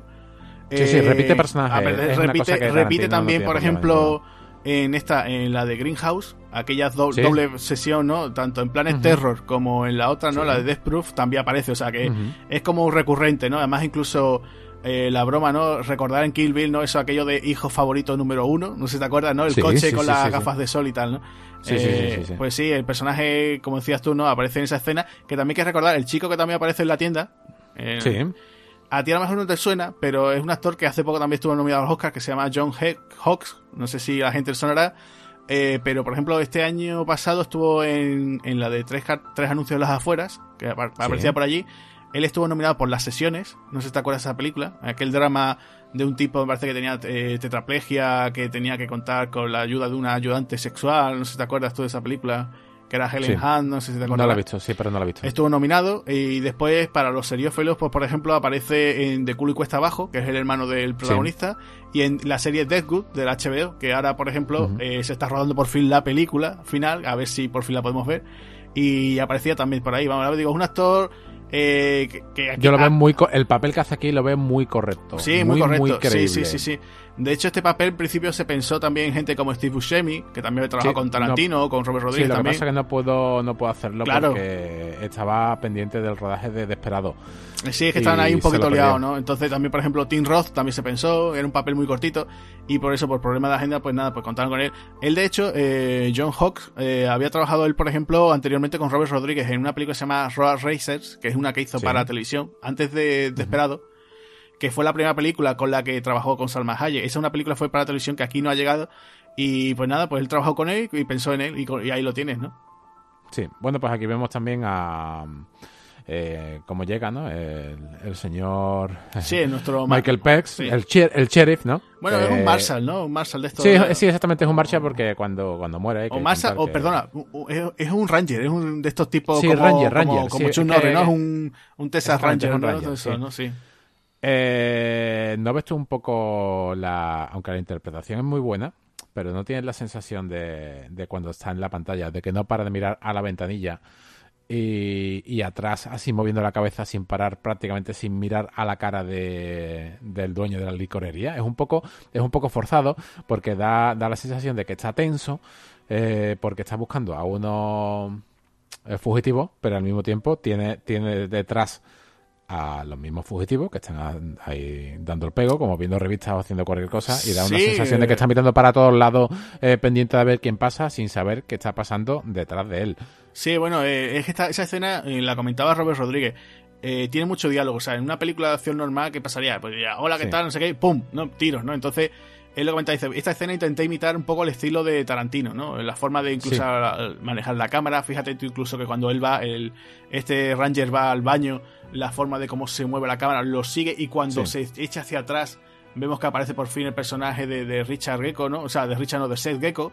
Entonación como diciendo, uy, ¿qué ha pasado, no? Te da incluso la sensación de que es como, me he perdido media película, ¿no? Y dices, ¿qué ha pasado aquí, no? Sí, sí, ¿qué ha pasado? Exactamente, eso, cuando empieza, porque la, lo que tú has comentado ahora del diálogo, eh, solamente para esta parte, estos son seis minutos de introducción se emplearon 11 páginas de, guion. Esto quedó, quedó reducido a, muchísimo porque es que no, no, no daba para más. Lo que sí tenía claro Rodríguez que, que decía que, era la, introducción más larga que se había hecho en una de las... De sí, sí, de, una película. sí, sí, no. película. Él, incluso decía que casi de la historia, por lo menos de lo que él había llegado a... A ver, ¿no? Yo la cosa es que incluso fíjate que, que ya después de ese tiroteo tan bestial, ¿no? Porque un tiroteo, como está hecho, figúrate ya el rollo de comedia negra que tiene, ¿no? Que cuando acaban ya con el personaje de este chico, el de la tienda, cae cuando sale incendiado, ¿no? Sale ardiendo, cae encima de palomitas de maíz, ¿no? O sea, se largan. Eh, sería ello tremendo, ¿no? Es gracioso, ¿no? Después incluso el truco que hay, que no sé si te fijas, que cuando están los dos hermanos hablando, lo de Richie, haz tal cosa, yo voy a hacer no sé qué, te da la sensación que están como en diferentes pasillos, pero Robert Rodríguez dice que no, que era un sitio muy estrechito y están... Sí, era muy estrecho. Clooney estaba en una esquina, Clooney estaba en una esquina y Tarantino por otro. Si te fijas después bien, es verdad que dice, sí, es verdad, casi los mismos productos que había no estaban en las mismas baldas. Sí. Entonces, como que te, muy pequeña. que te engañan, ¿no? Entonces es curioso, ¿no? Como esos trucos del cine, cómo te, cómo te engañan, ¿no? En ese aspecto. Y la verdad es que, que es una, una escena bastante brutal, que dices tú, que en realidad son solamente eh, cuatro personas. Bueno, cuatro, en realidad son tres, ¿no? Es un tiroteo de dos contra uno. Seis, sí, porque también salen dos chicas que desaparecen. Sí, sí, sí, esa chica. No se sabe, además, esto es, lo, esto es lo bueno que tiene la magia del cine de, de, esta época, no se sabe. Si estaban ahí las cogieron de, por banda, que da la sensación de que sí. Si ya las tenían secuestradas en el coche, no sabemos de dónde han aparecido, pero da igual. Sí, el caso es que las tiene, y ya aquí te deja claro quién es el gecko. Sí. Eh, el gecko me refiero a uno de los dos hermanos gecko, y ya te, dice quién es el otro. El otro ya empieza a susurrarle. Sí, sí, sí. Eh, le he visto hacer señas. Sí, sí, sí, la forma. Y tú eh, en la cámara has visto que no, que no estás haciendo nada, nada. El actor está diciendo, pero si es que me deberían haber dado un puto. Sí, sí, sí, sí, sí, sí, eso también. Es que, sí, sí, muy una interpretación tan natural. sí, sí, es genial, sí, es, genial. Eso es genial. Lo que pasa que aquí, el, en esa frase, mientras le estás diciendo esta historia, la cámara podemos ver que se mueve un poquito. Sí. Cuando se mueve un poquito es porque el director está detrás riéndose de las actuaciones, porque es que él lo está pasando bien, se lo está tomando como una comedia. Eh, y podemos ver cómo la cámara tiembla un poquito. Hay una toma, por ejemplo, eh, también lo comentamos en el Club de la Lucha, ¿no? Que te acuerdas de aquella escena también del cámara, ¿no? Que también se movió un poquito y era por si estaba Sí, con el cura cuando le mojaban, cuando le mojaban ah, al cura, aquí igual. Aquí pasaba igual. Eh, también cuenta Robert Rodríguez que en una de las tomas que hicieron eh, antes del tiro, ¿no? Ese tiro que le pega a Richie, le dijo le dijo Tarantino le dijo dice mira en esta escena no le pegues el tiro en esta toma. Deja a los dos que se pongan a hablar y claro están los dos hablando y siguen hablando y siguen hablando y se va y se va el personaje. Y es como una especie como de toma alternativa decía Robert Rodríguez. Bueno esto lo vamos a dejar aquí para una supuesta segunda parte con una versión alternativa donde el sheriff se libraba de la muerte no y entonces están los dos ah. actores están los dos actores como diciendo bueno y qué y seguían seguían hablando seguían improvisando. Y cuando termina se ve al actor a, a John Hawks partiéndose de risa, como diciendo, bueno, pero ¿qué habéis hecho? No si aquí ha empezado el tiroteo, ¿no? Como diciendo, pero seguía la escena, ¿no? y se quedaron. Otro... Esta escena no solamente fue, no solamente por eso, sino el eh... George Clooney repitió la toma amenazante de a, este señor, al dependiente de la tienda, muchísimas veces llegó a cabrearse tanto que lo podemos ver incluso con, con, la, con la culata de, de su arma, de su revólver, aporreando la, la mesa de toda la cantidad de, de, gazapos que decía hablando. O sea, eh, estaba tan tenso. Sí, sí, sí. Es que, claro, también piensa que es el primer, digamos, papel protagonista que le dan a Clooney en una película importante y la gracia era que eh, a Clooney le había gustado mucho Desperado. Entonces le dijo a, Rodríguez, mira, yo quiero un papel pero con mucha acción. A mí, cualquier momento, yo estoy repartiendo, haciendo acción, pegando, lo que sea. Y entonces él quería eso, ¿no? Y, entonces Robert Rodríguez se lo decía, dice, no, no, mira, con este papel tú, o sea, tú trabajas en urgencia, ¿no? Se supone que haces de médico y ayudas a la gente. Bueno, pues tú vas a hacer lo contrario en este papel. Este papel va a ser un tío que va a mandar a la gente a urgencia, ¿no? Como diciendo, tú vas a estar siempre continuamente pegándole a la gente. Entonces hay muchas ocasiones pues improvisaba, ¿no? Y cualquier momento en que él pudiera hacer uso de la violencia, pues lo quería, ¿no? Incluso, eh, el, por ejemplo, en el tiroteo que hay ahí también, en ese, ese establecimiento, eh, los planos, la forma, incluso le decía, coge el arma de esta forma, eh, te voy a enfocar de tal forma para que quedasen como él decía en Robert Rodríguez, ¿no? Planos heroicos, ¿no? En plan... Sí, sí, sí, de hecho, de hecho es un plano heroico. él claro. A, casi a lograr el Blue Shade disparando para adelante, gritando. Esa, esa, forma, esa forma que lo tiene, entonces, claro, ya te digo, al... A Robert Rodríguez le gustaba mucho también el cine de Hong Kong, ¿no? Entonces el tema de John Woo y todo ese tipo de películas que ya hablamos, por ejemplo, en Blanco Humano, le encantaba ese tipo de cine, eh, ese tipo de plano, esa forma de rodar la acción. Entonces, claro, pues quiso eh, hacerlo de inesperado, ¿no? Él, él, dice que, digamos, su forma de de hacerle un homenaje a John Woo, ¿no? Es con Desperado. Lo, consiguió, muy bien hecho. Y, y aquí también quería esas, esas pequeñas, eh, los momentos de acción también quería. Entonces Clooney, como le había encantado Desperado, dice, joder, pues yo también quiero esto, ¿no? Y dice, pues venga, pues aquí tienen los planos, ¿no? Cada vez que él va pegando tiros, cada vez que se pelea, toda la forma. Además es que el tío aquí está súper chulo, ¿no? El tío es un tío súper chulo, o sea, eh, no te metas con Seth Gecko porque te va a dejar la cara como, como un cromo, ¿no? Y, y entonces, pues claro, se ve ese muchísimo, ¿no? Mm. Sabes que eh, esta semana eh, la película la vi este verano también eh, por la noche en televisión y ahora pues el doble DVD que tenemos me, me, lo dejaste, tuve la oportunidad de, volver a, a, verla, la he visto esta semana también un par de veces y siempre, siempre llego a la misma conclusión, ¿no? Estoy viendo esta, esta escena, esta primera introducción y siempre me pasa lo mismo. No sé si tú tienes la sensación de eh, este dependiente se lleva un tiro en el hombro o en el brazo y se queda se, se cae al suelo. Si no se hubiese levantado, hubiese estado vivo. Sí, sí, sí, sí, no, se ve, se O sea, ve. él, él se busca su propio Sí, fin. sí, sí, sí, o sea, eh, es que está eso, ¿no? Se ve de perogrullo, ¿no? De, de que tú te ves la cosa de que el tío, están los dos hablando, discutiendo, los dos hermanos, pero Mm. Sí. tú, ¿por qué te he dicho esto? ¿Por qué no levanto, Richie? Te dije esto, no sé qué. Se queda el otro allí, se queda el otro allí y sin moverse y no le pasa nada. Arranca el coche. Y vámonos, ¿sabes? Incluso cogen el mapa, Sí. ¿no? La- el chiste, ¿no? Dice, Claro, espérate, venimos por el mapa, ¿no? Entonces todo salió Sí, por culpa de un dichoso mapa, ¿no? Entonces, y se ve la, la presentación ya, que yo no sé qué te parece el efecto, yo cuando lo he visto ahora otra vez la película, Parecía el final de la película. Claro, el final y más con Es esa, genial, esa es canción, genial. esa canción tan genial, ¿no? La de Dark Knight, ¿no? Sí. Que suena tan chula. Exactamente, Dark Knight, sí, Sí, por supuesto. y, y te ve que cuando se ve el coche, se ven los dos allí con la mano, el otro tomándose la botella de whisky y tal. Sí. eh, se ven allí ellos haciendo, venga, vamos mirando. Y se ve cuando enfocan el maletero, ese efecto, no sé qué te pareció ese efecto se ve la señora ahí secuestrada. Pues mira, es que lo vi un poquito, lo vi un poquito ¿Cutre? cutre, en ese momento. Vale, mira, te voy a explicar lo que pasa en este efecto. El, bueno, antes de eso, cuando salen de, de la, de lo que es la, la tienda de licores, que a ver qué pinta una tienda de licores con un surtidor ahí en medio de la carretera, ¿no? Licores con carretera. Si- si- además, date cuenta que también el, el este sheriff, ¿no? Este ranger, Sí. se harta de... de Sí, de- le, pide, le pide, le pide incluso, le pide incluso, dame, dame una botella de, de bourbon, ¿no? Que esta noche me voy a poner... Me voy a poner fino poner- y voy a buscar sí. todo. O sea, tú imagínate como... No, bueno, pero bueno, es, muy- es rollo Esta muy cena, fino, ¿no? sí, claro. E- Esta cena de, de esta licorería se grabó lo primero. O sea, perdón, No, perdón. no, no, no, eh, al fue lo revés, Se último, grabó lo último. último, fue el final, fue el Esta final. escena se grabó lo último. sí, sí, sí. Y lo de la, lo de la cámara, lo, de, lo que tú me has preguntado ahora de la cena aquí de, de cuando vemos ellos dos eh, después de los créditos en el coche. eh, con esta ellos lo llamaban que querían una visión de Superman, ¿no? Querían tener una visión de Superman, pero les costaba solamente esa visión 20 mil dólares. Mm, Un presupuesto tan elevado, por eso da ese aspecto a cutre. Ya. Pero yo, eh, eh, eh, siguiendo el tono de la película, eh, una vez que lo ves al principio, como tú has dicho, ¿qué te parece eso? Sí, se ve cutre. Pero una vez terminada la película, en su conjunto, eh, ya que hemos hablado que parece un poco eh, como si fuese John Carpenter, pues mm, ya sí pega. Sí, bueno, eso sí. En ese aspecto sí, mira, así explicado bien. Pero yo te digo, la primera sí que lo, lo he vuelto a ver y me he quedado como diciendo, ostras. Eh, Sí, sí, es sí. más, incluso yo eso lo hubiera incluso descartado. Digo, mira, después te lo están diciendo por Abrir, televisión. abrir el maletero. Claro, no sé si te, sale. te fijas- no sé si te acuerdas la secuencia de la tele que están viendo en la televisión. Aparece una chica rubia, una periodista, que empieza a decir, Sí, los hermanos que también sale un fugado". actor, también sale Sí, un actor ah, famosísimo. Sí, ahora te cuento, ahora te cuento.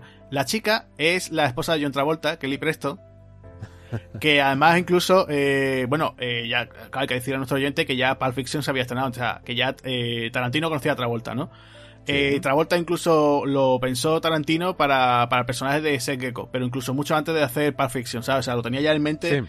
Entonces, claro, lo conocerían y de aparecía hecho, de hecho ¿no? vamos, a, vamos, a, vamos a adelantar una cosa antes Sí. de llegar a este, al final. Mm, Sí. mm, Pulp Fiction tiene mucho que ver con, con esta película en cierto Sí. Ya hay ya ciertas cositas, hay ciertas cositas. Sí. Eh, después, por ejemplo, lo que tú decías, eh, cuando sale esa chica, empieza a decir, mira, los hermanos Gecko han vuelto a robar, han robado el banco tal, y, y además Sí. se ve, eso también es un golpe, una cosa como un punto de humor negro.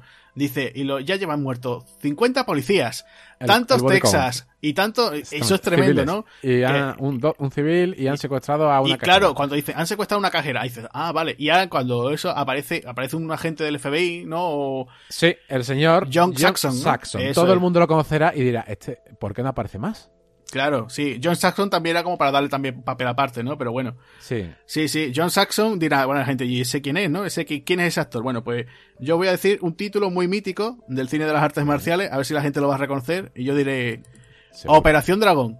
Con ese pelito para el lado, con esa raya negra para el lado, todo el mundo tiene que conocerlo. Eso es, pues eh, él interpretaba, bueno, pues él aparecía junto a Bruce Lee, ¿no? Que era Sí. ese el norteamericano que participaba también en el torneo de las artes Exactamente.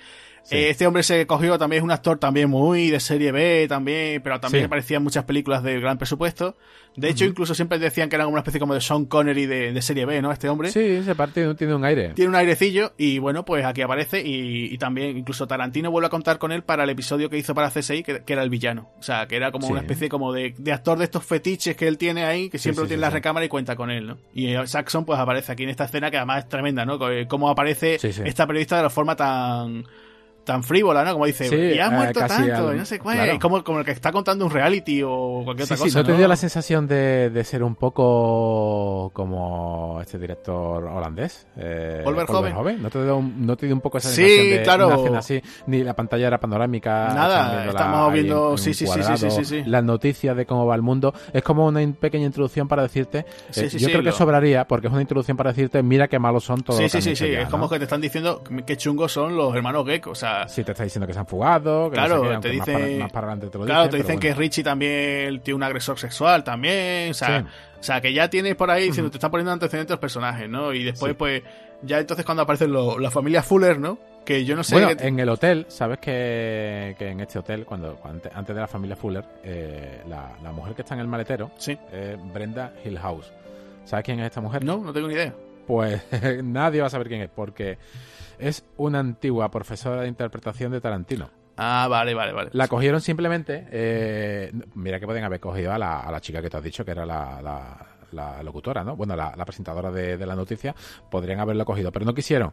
Quisieron meter a, una señora con pinta de señora que pudiera ser tu madre. Sí. Y de esta manera tú simpatizases, empatizases eh, con ella y, y tuvieses terror. De hecho, la, cuando grabaron la escena del motel, le dijeron, claramente se ve a, a Gecko, a, bueno, a Gecko, a, a a George Clooney diciéndole, mira, esta es mi 44 y tengo cinco normas, ¿no? Aquí está, mm, si incumples una algo de lo que yo te vaya a decir, te voy a meter una bala en la cabeza, mm, sé buena, si, si haces todo lo que te digamos serás libre. Y la mujer estaba allí llorando, que por cierto ha sido una interpretación bastante buena. Sí, muy convincente lo que tú has dicho. Es muy convincente por eso. y, de hecho, simplemente, eh, eh, claro, es que es profesora de interpretación y la han cogido simplemente por, por, Porque eso, se acordó para, Quentin, ¿no? De, para que fuese, claro, para que fuese como si fuese ese aspecto, date cuenta el aspecto que tiene, tiene el aspecto de una madre, una, alguien entrañable. y claro, aquí llega ya eh, el hermano cabrón, que si Tarantino eh, al principio hemos dicho que dijiste que sí, que, que de actor no se comió un rosco, aquí ya te da el asco total, ¿no? Porque mm, ¿qué te parece la manera de presentar a, a como un psicópata? a, Richie. Sí, cuando, cuando viene. Eh, eh, tuve la suerte de, cuando la vi en VHS, en VHS, no. Pero aquí sí que eh, paré tu DVD varias veces para ver qué es lo que se veía. Claro. Eran fragmentos de, de, la habitación porque ahí eh, en esa escena, digamos que Seth Gecko mm, pregunta por la chica, ¿no? Dice, bueno, ¿dónde está Sí, pero, pero te fijaste la forma de cómo lo hace. O sea, eh, Seth Gecko llega con las hamburguesas, que las hamburguesas son las, las Vizcajunas, que son las que se menciona también en Perfección.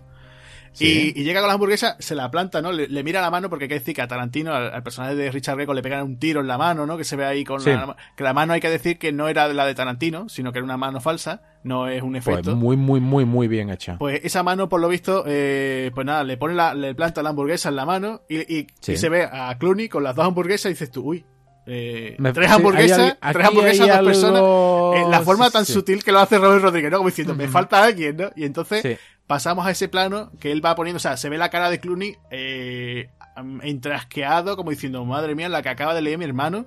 O sea, le metió tres, tiros o cuatro tiros en la cabeza. Claro, y se ve y se ve en planos muy rápidos. O sea, eh, además incluso lo dice Robert Rodríguez, no quería, no quería hacerlo en plan que se fuese tan truculento, se viese el cuerpo de esta señora. Perfecto. Yo lo, muestra la sangre un poquito, las paredes y tal. Y para mí es una de las mejores escenas de la película porque si, ves por un lado la interpretación de George Clooney mirando qué has hecho, qué has hecho. la cámara no está haciendo zoom, la cámara está acercándose lentamente, él pone una cara sorprendido y el otro lado, bueno, no, no es para tanto, no sé qué, no sé cuánto.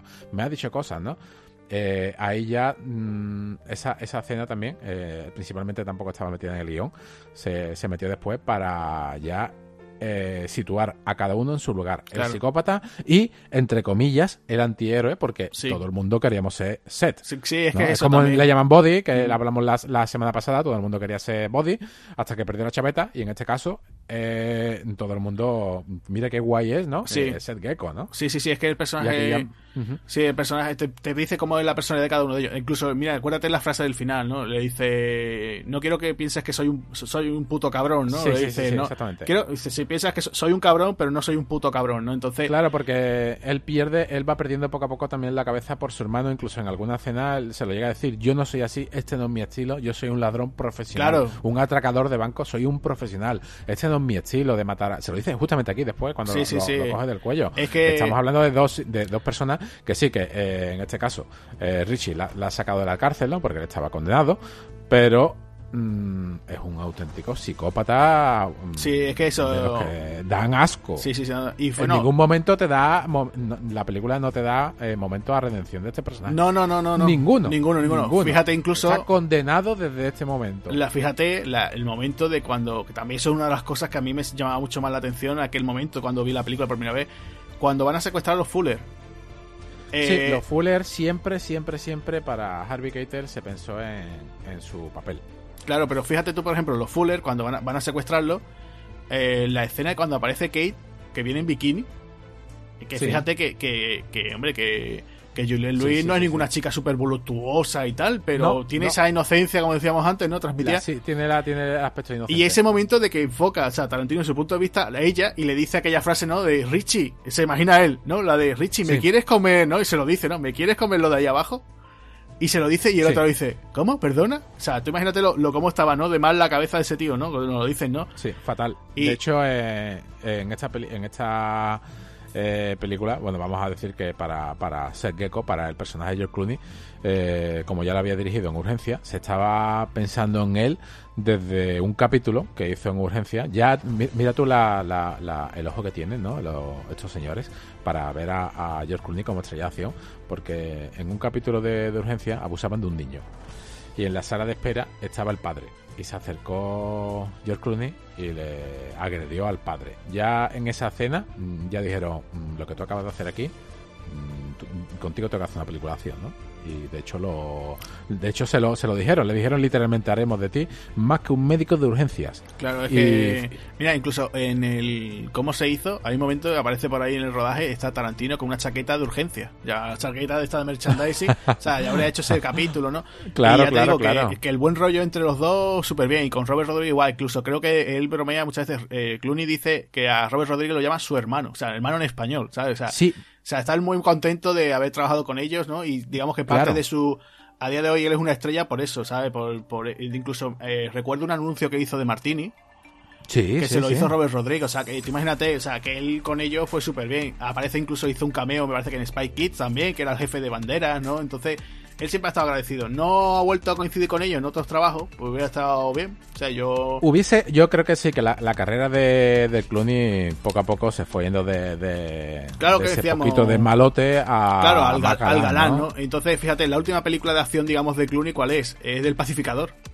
El Pacificador. No, tiene, ¿no? bueno, el americano es la única que puede. Pero acción, acción- thriller- No, no, acción, acción. El, Eh, el sería el Pacificador. Y, Sí, y te creas una película. 97, pues, Es un- un año o dos después, creo es que una es. película que yo, eh, ya te digo, el otro día cuando estuvimos hablando de llaman Body, quise, que quería mencionarla porque estábamos hablando de las directoras de cine de acción, Catherine Bigelow, y aquí Sí. había una, digamos, una casi, Casi. no sucesora, pero lo intentó, No. fue Mimi Leder, que también había trabajado mucho con Clooney en Urgencia, había hecho también muchos episodios de Urgencia, y Sí. hizo El Pacificador y después hizo Did Impact, y aquello como no, ya sabemos quién ganó, ¿no? En la batalla de las películas de Meteorito, ¿no?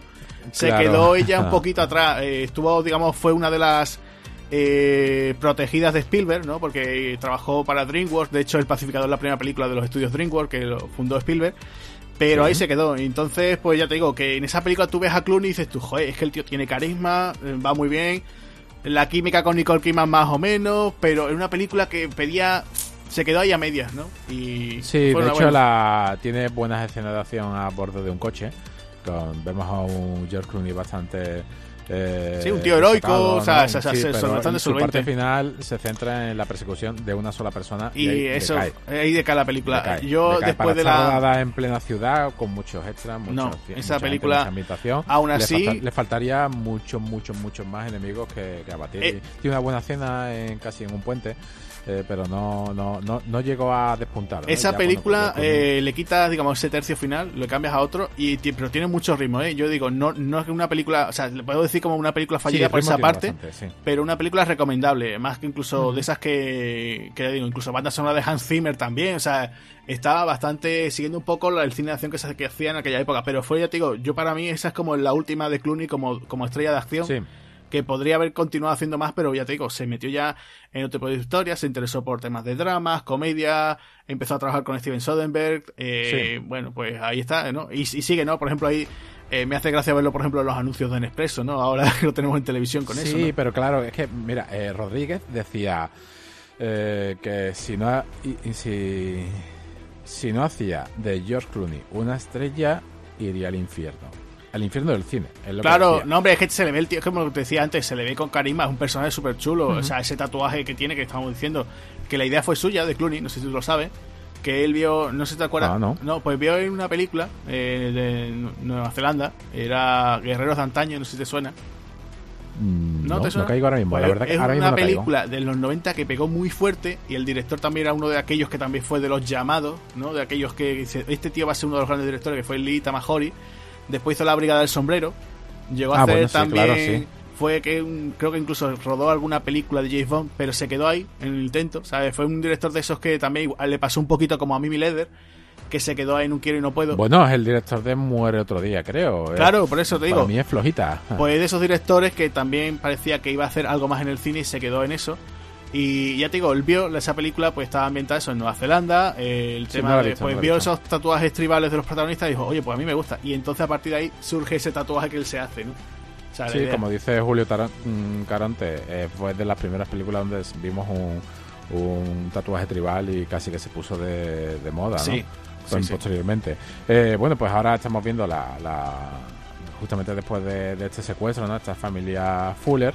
Eh, casi, casi que es la única familia que tiene para Sí. secuestrar en ese hotel. ¿Qué, qué- qué bueno, te, ese qué te motel pareció el chaval con la guitarra y con el ampli El allí? chaval con la guitarra. Cuando, cuando lo secuestran mm, con los bueno, auriculares que no se entera de nada. Nada, nada. A él le dijeron, al chaval este, le dijeron, mm, toma la guitarra y toca algo rápido y me enseñas una nota. Pero, pero es gracioso porque en el rodaje se ve eh, esa escena, está Robert Rodríguez preparando la escena y no sé, bueno, durante todo el rodaje Robert Rodríguez siempre va a acompañar su guitarra. Sí, sí, sí. sí. Siempre. Incluso en el documental este que voy a mencionar después, el Full Tilt Boogie, él aparece Sí. siempre con su guitarra. Va a todos los sitios con su guitarra. Guitarra para arriba, guitarra para abajo.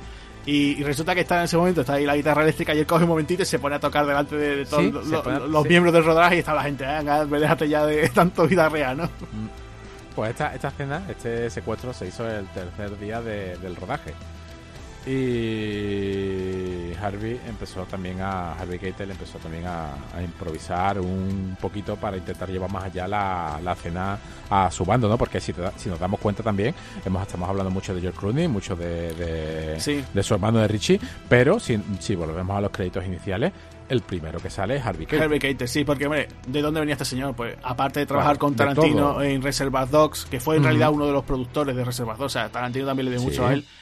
Aparece también, el señor Lobo en Pulp Fiction, aparece Sí, en. Taxi Driver, es que este hombre tenía una carrera enorme, eh, terri- El teniente- pianista, te- el o sea, pianista, perdón, el piano. el piano, teniente corrupto, o sea, este hombre siempre venía de, de eso, de una gran Sí. carrera, ¿no? Todo el mundo conoce a Harvey Keitel. Entonces, claro, pues te encuentras aquí en un papel, digamos, un poquito más liviano, más, digamos, no vamos a decir comercial, pero bueno, más, más de, de pasárselo bien, ¿no? No Sí, sabe- bueno, de pasarlo bien, ¿sabes que en esta cena, eh, o sea, en esta, en este hotel de carretera había pensada una cena de acción brutal? No, no, pues no lo sabía. Sí, había una, una escena eh, antes de meterse, digamos, en la, en la roulotte.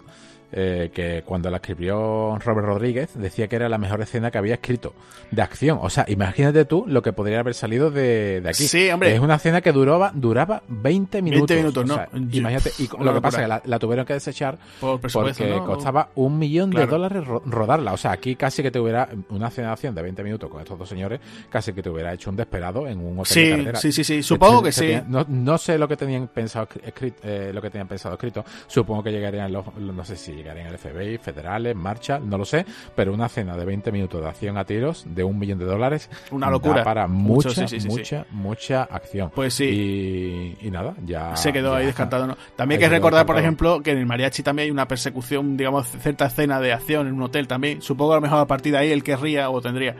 O también, perdona que te, que te corte, el, recordar aquella también escena que había de fuga en el mexicano, que a lo mejor podría ser que él tendría esa idea también. podría ser alguna cosa así, ¿no? Sí, una especie a, a cosas más espectacular, ¿no?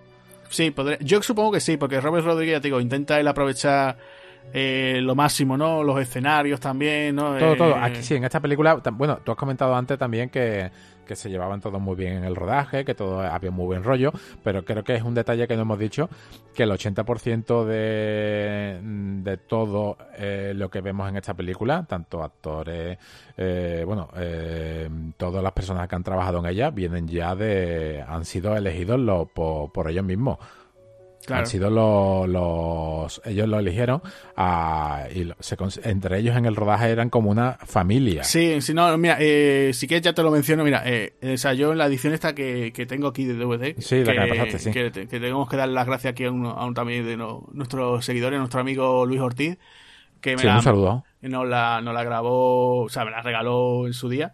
Eh, te digo, la segundo DVD es un, un, o sea, fue un documental que salió al año siguiente, que se hizo, que era, se llamaba Full Tilt Boogie, que eso lo hizo Sarah Kelly, una directora, y simplemente son ella y su equipo, pues grabando el rodaje, pero eh, no dentro del rodaje como el típico making of, ¿no? Este típico cómo se hizo, sino en plan, vamos a hablar, por ejemplo, con los del catering, vamos a hablar, por ejemplo, con el ayudante, el ayudante de Tarantino, eh, vamos a hablar con el productor, mm, vamos a hablar con no sé quién, pero en plan, bueno, ¿qué pasa aquí? Eh, vámonos, por ejemplo, después del rodaje, ¿dónde vais? Pues vamos de fiesta, venga, pues vamos a grabar.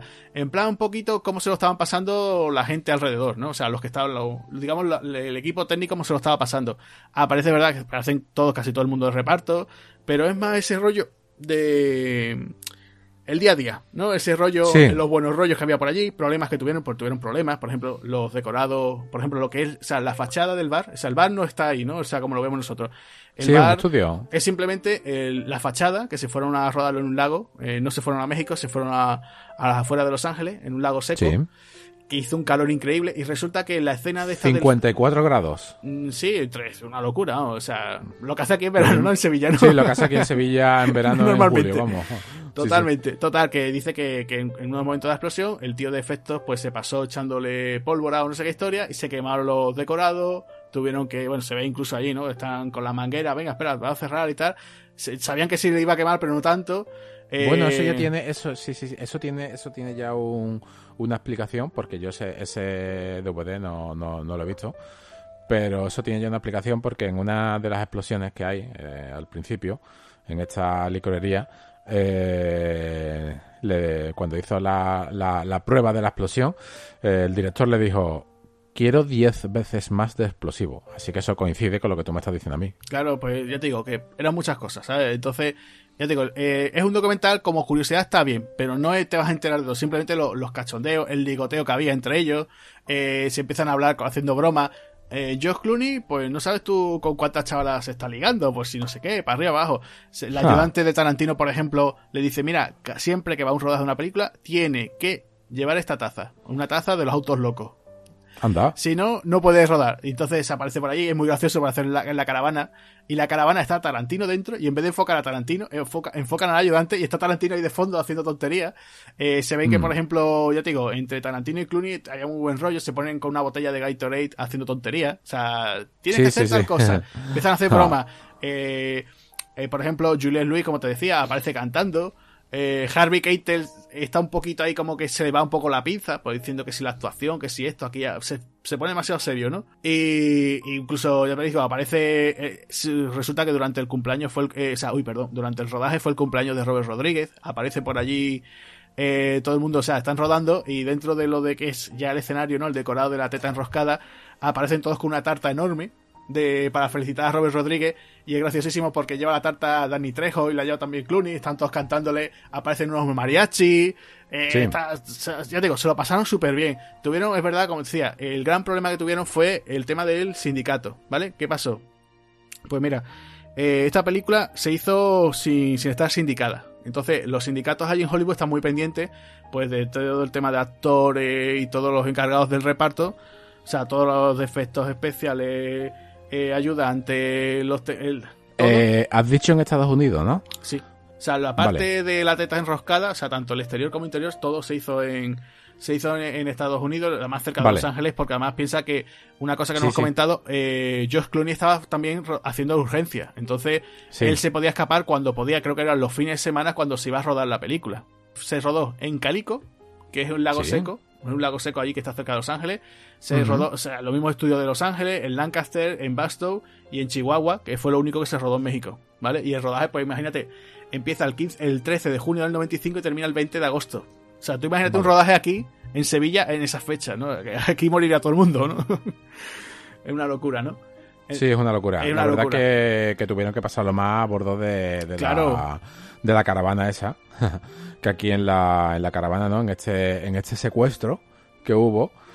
Eh, para esa cena de dentro de la, de la caravana donde se digamos que se meten en la antes de pasar de la frontera ya aparece uno de los personajes también más carismáticos que mm, hace tres personajes sí sí sí sí bueno este hombre eh, ¿Quién dirá? Dice, ¿quién es este, no? Este triple, este triple personaje, ¿no? Triple actor, bueno. Ese triple personaje que todo el eh, mundo, a lo mejor cuando, cuando diga su nombre, cuentes un poquito de él, sí. nadie va a caer, pero todo el mundo sabe quién es. Bueno, pues Chick Marín, ¿vale? Es un cómico. Eh, en los 70 era muy famoso porque tenía una pareja cómica que era Chick y Chong, ¿vale? Era, era él, Chick Marín y Tommy Chong. Y bueno, pues ellos hacían siempre discos, o sea, uy, discos, eh, hacían, bueno, pues el típico humor, como se decir, ¿no? Humor de porretas, ¿no? De siempre eh, chistes relacionados con la marihuana. Ellos incluso llegan a hacer varias películas, ¿no? De seguimos fumando y cosas así, que sean así, como las que serían las que se hacen hoy en día de Harold y Kumar, ¿no? La de dos colgados fumados y todo ese tipo de historias. Sí, sí, sí. Y entonces, ya digo, son muy famosos, llegan incluso eso, graban discos simplemente con sus monólogos y sus actuaciones. Y en esa época, pues la verdad es que muy bien. Eh, la pareja se separa, no sé por qué, si porque había algún, algún mal rollo o simplemente, bueno, como pasa, ¿no? Como por ejemplo aquí en España, ¿no? Martes y 13 o Cruz y Raya, ¿no? Que hay un momento que ya se, se cansan y se separan las parejas. Y este hombre pues siguió en el tema de la actuación. Después eh, aparece en televisión, después años después, con la serie esta de que protagonizó Don Johnson, la de Nash Bridges, no sé si te acuerdas esa serie que hizo. Sí, una serie al principio en Telecinco la pusieron. Sí, que, eh. que la hicieron en los 90. Eh, y después, bueno, pues ya eh, resulta que Robert Rodríguez, no sé por qué, lo, lo llama él para Desperado, que es el camarero este asquerosete, ¿no? Con mostachasco que aparece ahí en, la primera cena cuando aparece Antonio Bandera con su guitarra. Y, y Chick Marín, pues después ha vuelto al cine, ¿no? Ha vuelto a aparecer en muchísimas películas. Y Robert Rodríguez, pues siempre ha contado con él. Y, y aquí, pues bueno, aparece haciendo tres, tres papeles. Y claro, la gente dirá, ¿cómo que tres papeles? Pues sí, aparece tres papeles. Lo que pasa es que este hombre eh, es un tipo así bajito, moreno, con bigote. Hay veces que con bigote sin bigote. Y claro, pues el primer personaje es este de aquí, ¿no? El agente de frontera, un agente fronterizo. Que además te diste cuenta, ¿no? El tío un poquito guarrete, ¿no? Porque cuando entra en el, un poquito guarrete. En el, esa en el cuarto de baño, ¿no? Está ella allí, ¿no? Julia Lewis y está Kate Fuller ahí haciendo sus necesidades. O por lo menos. a mirarlo así. Aparentando, ¿no? Porque en la ducha se encuentran los hermanos Gecko, ¿no? Y entonces... En la ducha sí, que esa era la escena que te iba a comentar, porque en la ducha, para que cupiesen los dos, el culo de Tarantino no entraba y tuvieron que, que cortar la, la trasera de la de la bañera para que pudiese, entrar, Sí, sí, sí, sí. Claro, pues. Y estaba que el hombre esté mirando de una manera. Eh, sí, en plan viciosillo. Sí, sí, la mira. mira pero tela. mira, mira Kate como en plan, uy, uy, uy. Oye, lo que estamos ahí viendo, ¿no? Y la verdad que sí. Después, el segundo papel lo vamos a ir contando mejor, ¿no? Mejor lo contamos cuando va a aparecer. Sí, vamos, vamos. Porque si decimos los tres, como que pierde un poco la gracia, ¿no? De, ay, pero si aquí está otra vez Chick Marín, ¿no? Pues la primera aparición, ¿vale? Atentos para nuestros oyentes. Vale. La primera aparición de Chick Marín es aquí Que además incluso, eh, acuérdate, le dice, ¿no? Eh, Harvey Keitel le dice, bueno, me voy a llevar a mi, a mi, hijo a ver una corrida de toros, ¿no? Le dice, no sé si te acuerdas. Sí, a México. Esa escena me parece un poco, en verdad, eh, fuera parte de, de este aspecto eh, salidillo de Chen Marín, aquí mirando casi las bragas a Joel Luis, que me parece una escena muy tensa. Es una escena que, que, guarda tensión, estás deseando que vayan. Y ahora, justamente al cruzar la frontera, ya vemos como, ala, venga, ya estamos en México, sí, viva México, cabrones, ¿no? Sí. cachondeo, ahora te doy un beso, vamos a tomar una copa. Sí, aquí todos somos amigos, adelante, ¿no? Sí, a las tres, eh, coge para la izquierda en la primera salida que vea y sigue tres kilómetros que encontrarás un bar que es la Teta Enroscada, donde estaremos, he quedado por la mañana hasta eh, con quien tengo que Con ver. Carlos, que- sí. Porque quiero, quiero ir a El Rey. Sí, al rey. Bueno, una cosa, una cosa te quería comentar. Mira, eh, antes de que lleguen a la frontera, no sé si te acuerdas, hay una escena también de Tarantino con Juliette Luis que está, que él quiere decir, oye, ¿de verdad es lo que me dijiste en la habitación? Sí, Lo me de- dijiste en la habitación que quieres comerme. que- que me quieres comer. Y entonces dice, dice el personaje de, de, de Seth, ¿no? Le dice, Richie, el aparato. Y se queda todo, Sí. uy, uy, el aparato. Y Cierto. saca un corrector de esto de, de ortodoncia. ¿no? Y dice, eh, ¿Sabes por qué? ¿no?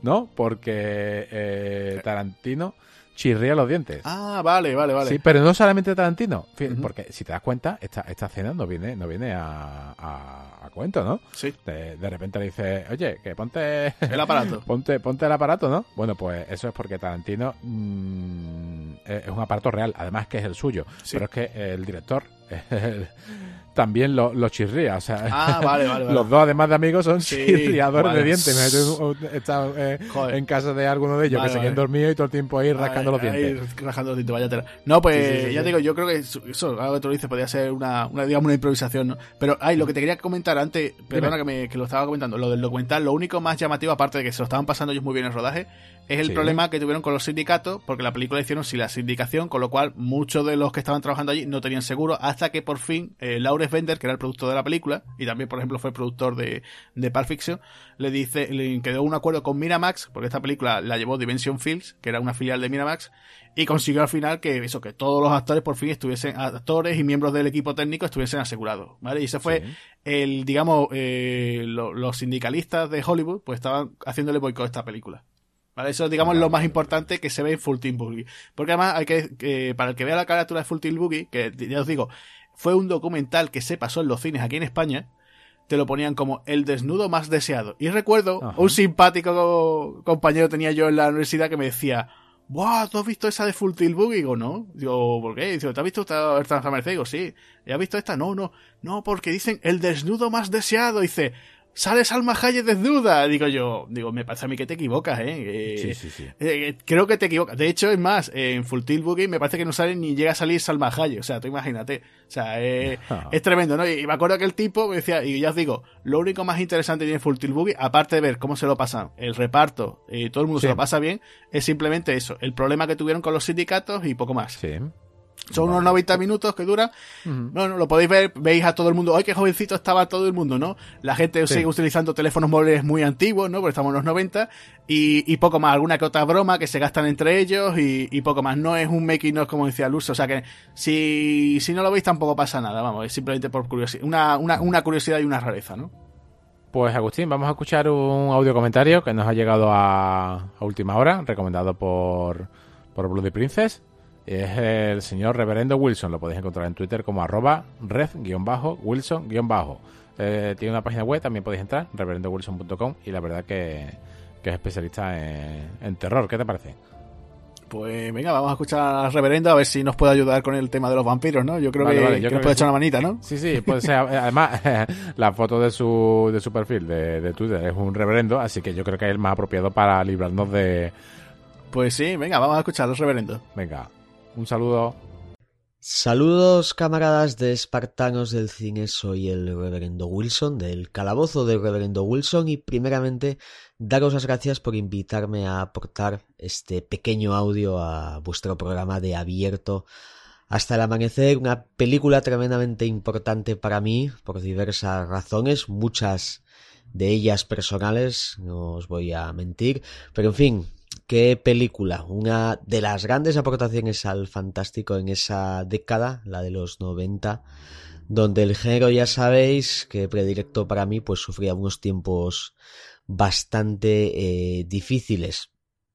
Y bueno, eh, la película suponía además la unión de dos eh, grandes y absolutos talentos, eh, que además son camaradas, hermanos de espíritu, como Quentin Tarantino y Robert Rodríguez. Y bueno, quería aprovechar la ocasión para reivindicar más especialmente a Robert, que además al momento de grabar esto lo tenemos por las pantallas de cine con su última película y que, eh, bueno, aquí en Abierto hasta Amanecer crea todo un espectáculo, una oda al cine de, terror eh, más desenfrenado, cachondo, desprejuiciado y además con un lenguaje eh, narrativo muy cercano al cómic, por cierto, que, bueno, catalogaría prácticamente el resto de su obra. Robert recupera el, espíritu más eh, divertido y desenfadado a la hora de unir comedia y terror, algo que no muchas eh, veces sale bien cuando se intenta, pero que aquí pues eh, lo hace con, con mucho, mucho oficio. Em, se apoya desde luego, y esto es justo mencionar, con el carisma desbordante del guion venido de, de, Quentin y además con un grupo de actores extraordinarios que se sienten partícipes de esta fiesta que tanto Robert desde la dirección como Quentin desde el guion nos plantean y que además, bueno, tenemos algún que otro cameo de oro como los de John Saxon, Frank Williamson o ese em, inolvidable Sex Matching interpretado por, por Tom Savini. Bueno, abierto a amanecer respeta, en mi opinión, el, lo, hace al máximo, ¿no? Los cánones más divertidos y pasionales de la serie B. Lo hace como un gran producto de género y con todas las eh, mecánicas a su favor para convertirse en una pieza inolvidable del fantástico que al menos yo creo que, que así es. Eh, bueno, también para concluir recomendaros, aunque solo sean aptas para el núcleo más duro del culto, sus dos secuelas, Abiertos hasta Amanecer 2, Texas Plus Money y Abiertos hasta Amanecer 3, La hija del verdugo, que bueno, salieron eh, directas para el mercado de vídeo, se hicieron con ese fin, aunque se estrenaron en cines en algunos países como, como España. Son dos secuelas divertidísimas, em, que para los que nos gusta el terror así más chusco y barato, pues nos eh, proporcionan unas sensaciones bastante placenteras también. Y recomendaros, aunque aquí en menor medida, la serie de televisión, porque aunque gran parte mantiene el espíritu de, la primera película, digamos que el formato narrativo del serial acaba pesando un poco, pero tiene una primera temporada que se basa en ampliar todas eh, y cada una de las escenas de la primera película y eso para los que nos gusta este universo creado en torno a veces amanecer pues se hace bastante bastante curioso. Así que nada más amigos, disfruten del culto, disfruten de abierto hasta amanecer y hasta siempre.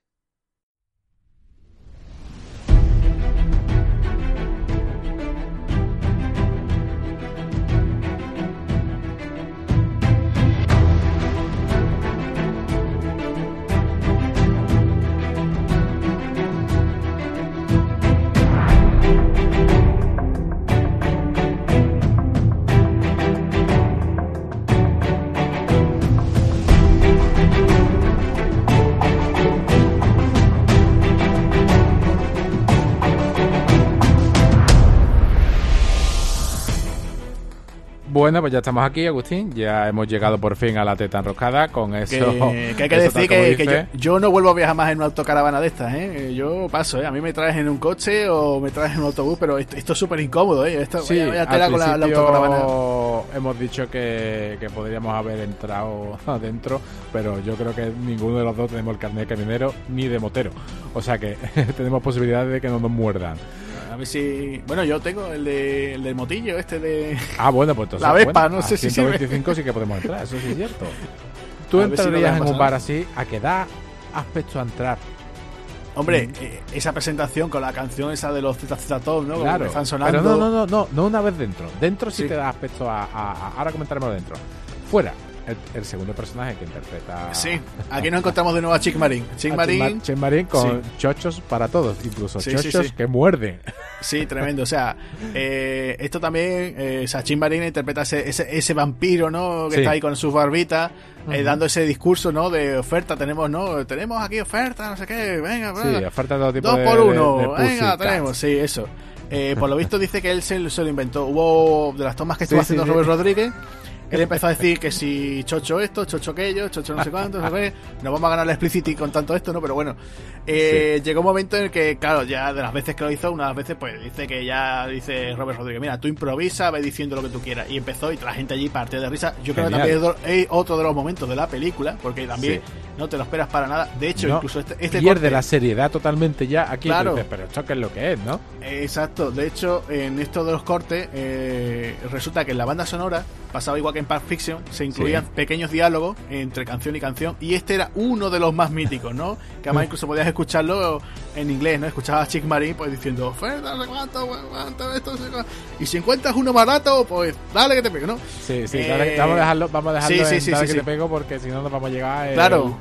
Eh, claro, claro. El doble rombo. Eh, entonces, claro, pues te encuentras con eso, ¿no? Y claro, puedes soltar esa parrafada y, y, van a intentar pasar, porque claro, es curioso que te dicen, no, no, tú no puedes pasar, no, a ellos no los dejan pasar en principio, dicen, no, no, aquí o motero o camionero, ¿no? Te quedas súper rayado. Y, fíjate tú que el, el, padre Fuller, ¿no? El, eh, Harvey Keitel le dice, no, no, no, espérate, yo soy camionero. Bueno, digo, tengo aquí esta autocaravana, que si no sé qué, para arriba abajo, me tienes que dejar pasar. Y estos son mis invitados. Eh, sorprende mucho, ¿no? Porque ya te estás viendo que tanto el personaje de Richie como el de Seth dicen, a mí ni tontería ninguna, ¿eh? Que yo a primera de cambio. Y bueno, y de hecho lo hace, ¿no? Llega eh, Sed y le pega una una, ¿no? le pega un puñetazo ahí soberano y, tira, lo, tira al suelo. y, encima llega Richie, llega Richie, que es un, que es lo peor, y va y le pega una somanta de, patadas ahí en el suelo, ¿no? Que, yo creo que tú tenías que comentar algo, ¿no? Sí, sí, sí, sí. Eh, la somanta de palos que le, que le mete, o sea, le mete un montón de patadas. En este caso, a Shinmari se las está dando de verdad, porque es que tuvo un problema con el, con el protector y es que el hombre se las llevó todas. Pero no, es que, solamente se las llevara, sino que literal, literalmente eh, estaba diciendo que como me dio una más, que es que le meto. O sea, que, pero que le meto, que es que, es que eh, él estaba, tío, una patada más y le meto una piña, ¿eh? Eso es lo que estaba diciéndole a, a, a Tarantino. Tarantino ahí se le fue un poco la... Sí, Pero, pero por lo visto dice que es que eh, el tío no atinaba, o sea, que Tarantino era muy torpe y a la hora de darle la patada que, que no era porque le estaba pateando por patear, o por lo menos es lo que nos comentaban, ¿no? Sino que simplemente el tío es que era muy torpón y no sabía dónde y, le, y siempre que intenta darle la patada, ¿no? Que se le da, que, la verdad que se ve que le pega, ¿no? Pero que se ve muy bien, ¿eh? Se ve muy bien, es que es eso, ¿no? Y ya, hombre, yo no sé cuántas escenas repetirían, pero hombre, que te pegue una patada de un tipo como Tarantino, que es un tipo de metro noventa. Incluso con protección tiene que doler. Ahí, tiene que doler, aquí tiene que doler. claro que lo, cuando vemos una película de acción, debajo de las camisas, siempre de la ropa, llevan una, una especie de peto, una, una, una protección para, para, los golpes, porque alguno eh, se escapa. Aquí, eh, si me permite, eh, deja que coja un momentito que te robe tu DVD. En el DVD sí que, mira, la, la carátula principal o sea, lo que es la, portada de la carátula, no engaña. O sea, estás viendo, abierto hasta la mesa, y ahora si le damos la vuelta y lo, o lo vemos por dentro, ya sí que en su trasera si vemos vampiros. Esto es una cosa que yo hubiese quitado de la, de la carátula, lo hubiera ocultado un poco más. No, no para, para esperar, claro, para que la, para, para el consumidor de, de vídeo que tenga la, suerte de comprar el, el DVD tenga la, la, ventaja de poder ver la película con ese factor sorpresa y no esperarse nada porque nada más que dar la vuelta ya te lees la sinopsis y la película pues pierde no te quitas con ese con ese ese shock eh, del principio que, que claro ya, ya comenté que había había eh, personas que en los pases habían dicho, bueno, pero esto que es una fumada. Ah, aquí mismo, esto, se han quedado dormidos en la furgoneta. Sí, sí, sí. Eh, aquí qué ha pasado, yo, yo me he perdido algo. Eh, Mira, perdón, ¿qué es lo que estamos viendo aquí? Te cuento, la peli incluso recuerdo que se pasó por Sitches y mucha gente se esperaba eso, como una especie de otro Reservoir Dogs o algo así, ¿no? entonces. mucha gente se decía, bueno, pues la primera hora de la película súper bien, muy chula y tal, pero ya después cuando se pone con el tema este de los vampiros, la verdad es que, que no, ¿no? Entonces... Que no para algunos. Para muchos. Yo recuerdo eso, ver un programa de cine, salir la gente y dice, bueno, se ha pasado, el, se ha puesto y, la película, ya te digo, la gente salió así como decepcionada, diciendo, bueno, pero ¿qué me estás contando? no La gente, por eso decía yo, ¿hasta qué punto esta película es de Tarantino y hasta qué punto es de Robert Rodríguez? ¿no? Yo creo que, mucha gente se pensaba eso, de que era una película, eh, mucha gente a lo mejor se creía que por salir Tarantino y tal era una película 100% de él y no era una película también hecha a medias, ¿no? A pachas con, con Robert Rodríguez, ¿no? Claro. Pero que aún así la idea de vampiros en México, yo creo que eso ya estaba más que, ¿no? En principio, no era una película. No, no, vampiros, vampiros en México quedó claro desde el primer momento. Claro. O sea, claro, eh, ¿qué vas a hacer eh, para, para ambientar una película de vampiros en México? Eh, ¿Qué vas a hacer? ¿Vampiros por mm, a, a lo desesperado? No. Han tomado una idea eh, de quedarse con el espectador para introducir un final explosivo, porque claro, aquí ya hemos llegado, la película dura una hora y cuarenta, casi una hora sí, y 45. 100 minutos, 100, minutos, pero 108 minutos, ¿eh? casi la hora no entran dentro. Eh, yo considero que el principio ha sido una puesta en escena para decirte quién son estos personajes y a ver aquí qué es lo que te esperas. Sí que cuando, cuando entran en este local, en este pedazo de, de sitio, también le preguntaron a Tarantino si iba a abrir más, lo digamos que las franquicias tanto de este bar como el que como ese bar carismático de, de Pulp Fiction, ¿no? Él dijo que bueno eh, que si lo iban a abrir como si fuese un plan de Hollywood. Ahí quedó la cosa, ¿no? La verdad que no hubiese sido una mala Mira, yo, yo, recuerdo, pasa que eso tiene que ser algo muy típico de allí de México, de ver una especie como tipo discoteca con chicas bailando y una chica con la serpiente esta tipo anaconda esta, que lleva albina. Pero yo creo que eso tiene que ser algo muy típico de allí, de, de ellos, que no es una cosa de que cogieran, pues vamos a coger la idea de, de esto de Alberto Amanecer y vamos a poner ahí chicas bailando. No, la verdad es que no. No creo yo que estuviera, ¿no? Salvo que a lo mejor algún sitio, ¿no? Porque acuérdate, por ejemplo, creo que lo mencionamos aquí, ¿no? Eh, acuérdate en el, Príncipe de Zamunda, el sitio este, McDowell's, ¿no? Que es donde, donde trabaja el personaje de Murphy. Después en, Queens, en Nueva York, existe ese restaurante. O sea, se ha abierto ah. después. Pero no te digo yo que a lo mejor digan, no, pues en tal sitio fronterizo de México se ha abierto una, teta enroscada. una teta enroscada, ¿no? eh, bueno, no sé, también tú piensas la temática y tal, sí. hasta qué punto eso se podría ser viable, ¿no? Sí. Bueno, ¿y qué nos encontramos aquí? Pues ya hemos dejado la de paso eh, esta introducción con, con, estos dos personajes, ya sabemos lo, lo, loco que está cada uno de ellos, porque también hay que decir que, que Seth no solamente es bueno, ¿no? Está es un personaje también muy irascible se cabrea sí, sí, el tío se cabrea por todo y casi que aquí ya, pues venga, estamos de buen rollo, vamos a sentarnos a tomar algo y porque lo digo yo, vamos a sentarnos, vas a beber conmigo, porque yo no bebo solo, lo digo yo, y ahora tú que eres el camarero, me vas a atender y ese camarero, ¿quién es? Sí, el camarero, pues bueno, pues uno, uno de los clásicos de Robert Rodríguez, ¿no? total. Eh, eh, además es su primo, es, es Dani Trejo, o sea, machete, machete, o sea, este para todo el mundo, machete. De malos fondos, ¿eh? Malos fondos, sí, sí. Bueno, eh, Dani Trejo, pues vamos a comentar cositas así muy rápidas. Dani Trejo, es el que no lo sepa, estuvo en la cárcel, eh, cuando sale de la cárcel se reforma, eh, me parece que estuvo por temas de drogas y tal, por ventas de drogas. Él eh, empieza a hacer boxeo, de hecho, vamos, se le da bastante bien y entonces resulta que empieza a ser como entrenador de, bueno, pues para el tema de asesor de películas, cuando hay alguna escena de boxeo, pues él está allí, incluso lo llaman, pues eso, es el entrenador incluso de algún que otro actor famosete y en aquella época, en los 80, la Canon, ¿no? Esta, eh, hace una película que se supone que es la que está mejor considerada, ¿no? Que es la del tren del infierno, no sé si tú te acuerdas. Sí, por supuesto. Aquella película protagonizó John Boy con Eric Roberts. Eh, con nominación al Oscar. Exacto, es la película. Eric Roberts, el hermano de Julia Roberts. Eso es, cuando él era más famoso que Julia. Eso es. Y también aparecía Rebeca de Mornay. Bueno, pues resulta que ese fue el debut de Danny Trejo. ¿Por qué? Porque hay una escena de boxeo, un combate de boxeo del personaje de Eric Robert. ¿Y quién es el rival de Derek? Pues nada menos que Danny Trejo. Claro. Y ahí debutó nada menos que, que Danny. Después incluso, él ha trabajado incluso con Charles Bronson, aparece en una secuela de ellos en la justicia. Sí, también sale en Hidden, lo oculto, una película de, de, claro, de terror ahí está jovencito, ¿no? Y vemos a jovencito. Aparece en una que próximamente hablaremos aquí, que es en Hit, ¿no? Que él aparece, que su personaje se llama se llama Trejo, curiosamente se llama Trejo. Y bueno, pues él ya sabemos que tiene una carrera pues que aparece tanto en grandes producciones, aparece en Con Air, o sea, aparece en muchísimas películas, incluso, en The Flash.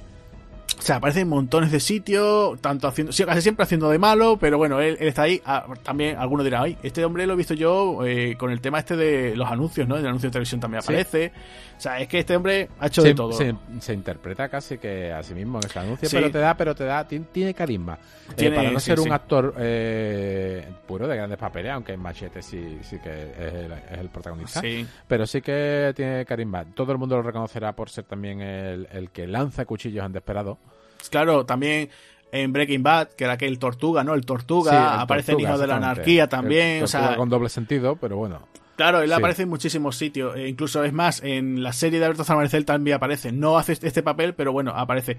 E incluso en las secuelas también vuelve a aparecer. Hace el papel del Razor, Razor Eddie, me parece que se llama, ¿no? Sí. Entonces, pues bueno, pues, pues un currante. Dani, Dani es un currante. Yo de aquí recomiendo una, una que tiene, una saga que él tiene una trilogía que se llama eh, Tipo Duro tipo duro que sale con Danny Glover. La verdad es que son como dos abueletes, dos yayos con acción. Pues la verdad que está, bastante simpáticas y son serie B, pero bastante divertidas. Pues aquí nada más que entramos. Después de tu recomendación, que me la apunto, me la apunto porque hay, hay, tanto por ver hoy en día, hay tanto eh, material, tanto contenido, que casi que tenemos que elegir con destreza lo que podemos ver o no, porque es que es un mundo todo lo que tenemos disponible hoy en día. En este caso, cuando entramos al bar, ya escuchamos un grupo de música. Sí, un grupo. Escuchando sí. un grupo sí, sí, música en directo. Dos, canciones, sí, música en directo. Sí. Eh, que se crearon dos canciones para los Sonos Tarántulas. Se crearon dos, canciones para, este club. Sí, eh, sí, mira, el grupo, eso, es Tito, Tito Las Tarántulas, el cantante es Tito Larriba, que también, otro amigo de Robert Rodríguez, también participó en Desperado, que era también uno de los matones del bar, ese bar donde eh, Antonio Banderas la lía pardísima, ¿no? sí, se desata. Y aquí tiene dos temas. Eh, uno es Cucarachas Enojadas. Sí, así empieza. Cucarachas Enojadas, que es Fumando marihuana. Eso es. Y el otro, pues, es After Dark, ¿no? Eh, que es cuando Salma Hayek hace su baile, que además es una de esas canciones que yo creo que todo el mundo, que cuando escuche la, introducción o esa guitarra, ya sabe, ya está uno esperando y dice, ¿dónde está? ¿Dónde está, dónde está Salma? ¿no? ¿Dónde va a salir ella, no? Bueno, pues también vemos aquí a. No solamente hemos visto a Dani Trejo, sino a, esta banda de, música. Es que casi todo lo que sale aquí ya es característico. Todo cualquier. Es, como. Eh, eh, Rodríguez y Tarantino lo describían como eh, el bar como un universo con, o sea, como un universo propio. Dentro era algo ajeno a lo que aparte a lo que fuera, sí. Sí, y había, si, nos fijamos, todos los personajes eh, son carismáticos. También aquí ya hacemos la presentación de, de uno de los que a mí más me eh, me gusta, ¿no? En este caso, eh, Tom Savini, que hace de, Sex, Machine, Machine con esa pistola. Que, además es súper chulo el tío cuando, cuando se está presentando, ¿no? Eh, llega, cuando después del tema de los vampiros, ya lo comentaré, se lo dice a Kate y le dice, hola, me llamo Kate Fuller, ¿y tú? Sex Machine. Y te quedas tú, ostras, no me lo puedo creer. Soy máquina sexual. O sea, si, llega a decir, ¿quién eres? La maquineta, ¿no? Dices, chao, me lo quiero también, ¿no? Qué, tío, ¿no? es tremendo, ¿no? Y también, bueno, también vemos ahí el personaje, ¿no? De Fred Williamson, ¿no? Haciendo un dominó, me parece, ¿no? Jugando mientras tiene una, bailarina en la mesa, ¿no? no lo cada uno en paz. Ya te estás dando cuenta que se va a cabrear poco a poco ese, ese inmenso, ese, ese eh, actor de color que la verdad que podría haber tenido un poco más de, de, participación, aunque eh, ya lo veremos ahora dentro de muy muy muy, muy poquito, a quién eh, interpreta y a quién se supone que, interpreta. Y luego, bueno, pues también vemos a Sam Machine con ese látigo, cómo le quita una cerveza. ¿A quién le quita esa cerveza? Pues se lo quita a uno de los. Bueno, es un cameo también de uno de los que estaba comentando, ¿no? Los efectos especiales son aquí de la KNB. Y resulta que es uno de los, de los, bueno, de los creadores de efectos especiales, ¿no? Y el tipo, pues, aparece ahí en plan muy, muy motero y tal, y bueno, pues vemos que tiene su cervecita, además le vacila, ¿no? Le, quita con el látigo la, cerveza, el otro le saca una le saca una navaja, que hay que decir, Tom Savini fue el que el que llevaba el látigo, o sea, ese látigo es suyo, o sea, Tom Savini es que sabe manejar el látigo, de hecho hay una escena por ahí también suelta que se ve él eh, con una botella de cerveza que la rompe de un latigazo, o sea, de un casco de cerveza y lo rompe y, la verdad que se le da muy bien manejar el látigo y la verdad que se lo, se lo incluyó al personaje. O sea que eso fue una cosa también que lo, incorporó. Y el tipo que estábamos diciendo, ¿no? Que le muestra esa navaja y cuando le, le dice el otro, mi navaja, devuelve la cerveza, ¿no? Mi navaja. Y hace el otro, espérate, y le muestra la pistola, ¿no? Que... la pistola cojonera. Sí, hay que decir que esa pistola, eh, lo estábamos comentando, ¿no? Esa pistola aparece también en Desperado. Lo que pasa que se supone, en el guion estaba, la iba a utilizar el personaje de Antonio Banderas, pero solamente aparece en la funda de guitarra de, de ese mariachi, ¿no? Los, Incluso Salma, el personaje de Salma Hayek eh, la, mira un momento, se queda mirando a Antonio Banderas y le dice, ¿y esto qué dice? No, pues me ha salvado de más de un apuro, ¿no? Entonces se quedó ahí, pero ya por temas de, no sé si de presupuesto o lo que sea, pues no se llegó a utilizar y aquí sí se sí la vemos en acción esa pistola, ¿no? Sí, está curiosa. Además, mm, pega más en esta película porque aunque Desperada también tiene ese toque de, chorra, ¿no? Ese toque de casi de sí, Hombre, hay que acordarse, por ejemplo, los, mariachis ayudantes de amigos de Antonio Banderas, Esas guitarras lanzadoras de misiles, la otra con metralletas, ¿no? O sea, eso ya es tremendo, ¿no? bueno, pues aquí, aquí ya que nos ha presentado a estos personajes tan carismáticos, yo siempre, siempre, siempre que hemos visto a Fred Williamson, este señor de color, eh, siempre que lo veo me recuerda para mí al tristemente fallecido Steve James. El, sí, sí, sí, Bueno, eh, el guerrero americano. la verdad es que, tiene un aire. le falta el, Yo creo que un poco más alargado y hubiese sido eh, porque es que tiene mucho carisma y son personajes que llegan, lo que hemos comentado al principio, aparecen muy poco. En verdad su, su metraje es muy corto, pero te gustan. O sea, eh, es una auténtica lástima que nos haya expandido un poco más el universo este de, del bar. No, no en segundas partes y en terceras ni en serie, sino este, este pequeño, como, como dicen ellos, Sí, un mundo aparte, ¿no? Sí, un universo aparte, sí. Bueno, pues aquí ya empezamos a ver eh, la presentación de Satánico Pandemonium Mira, eh, perdona, el para que se, me ha olvidado, el, especialista, ¿no? El que hace el cameo aquí de los efectos especiales, ¿no? El que le quitan la cerveza es Greg, Greg Nicotero, ¿vale? Sí, Nicotero. Pues se presenta ya esa Salma Hayek con Satánico Pandemonium, con su show. Que tú no sé si lo sabrás, pero el personaje, o sea, el nombre de Satánico una viene de una película mexicana. Una película que se llamaba así, Satánico Pandemonio, La Sexorcista, del año 75, ¿eh? Eso hay que verlo. Eso, eso, eso son, eso son eh, películas que además, eh, no es que haya que verla, le encantaba. Le encantaba, sí. Bueno, esto es una película que la descubrió, eh, por lo visto, Tarantino en su época del videoclub. Y te tengo que decir, mira, la Satánico Pandemonium, en principio se llamaba Blonde Death, o sea, Muerte Rubia se llamaba. Lo que pasa que, que claro, cuando ya se fichó a Salma Hayek, pues dijo, ostras, pues esta chica no lo voy a llamar muerte rubia, porque no, ya lo que faltaba, ¿no? Ya, o sea, una morenaza, ¿no? Un, sí, de hecho. pedazo de mujer como ella, ponerle muerte rubia, la verdad es que hubiera sido una especie como de broma, ¿no?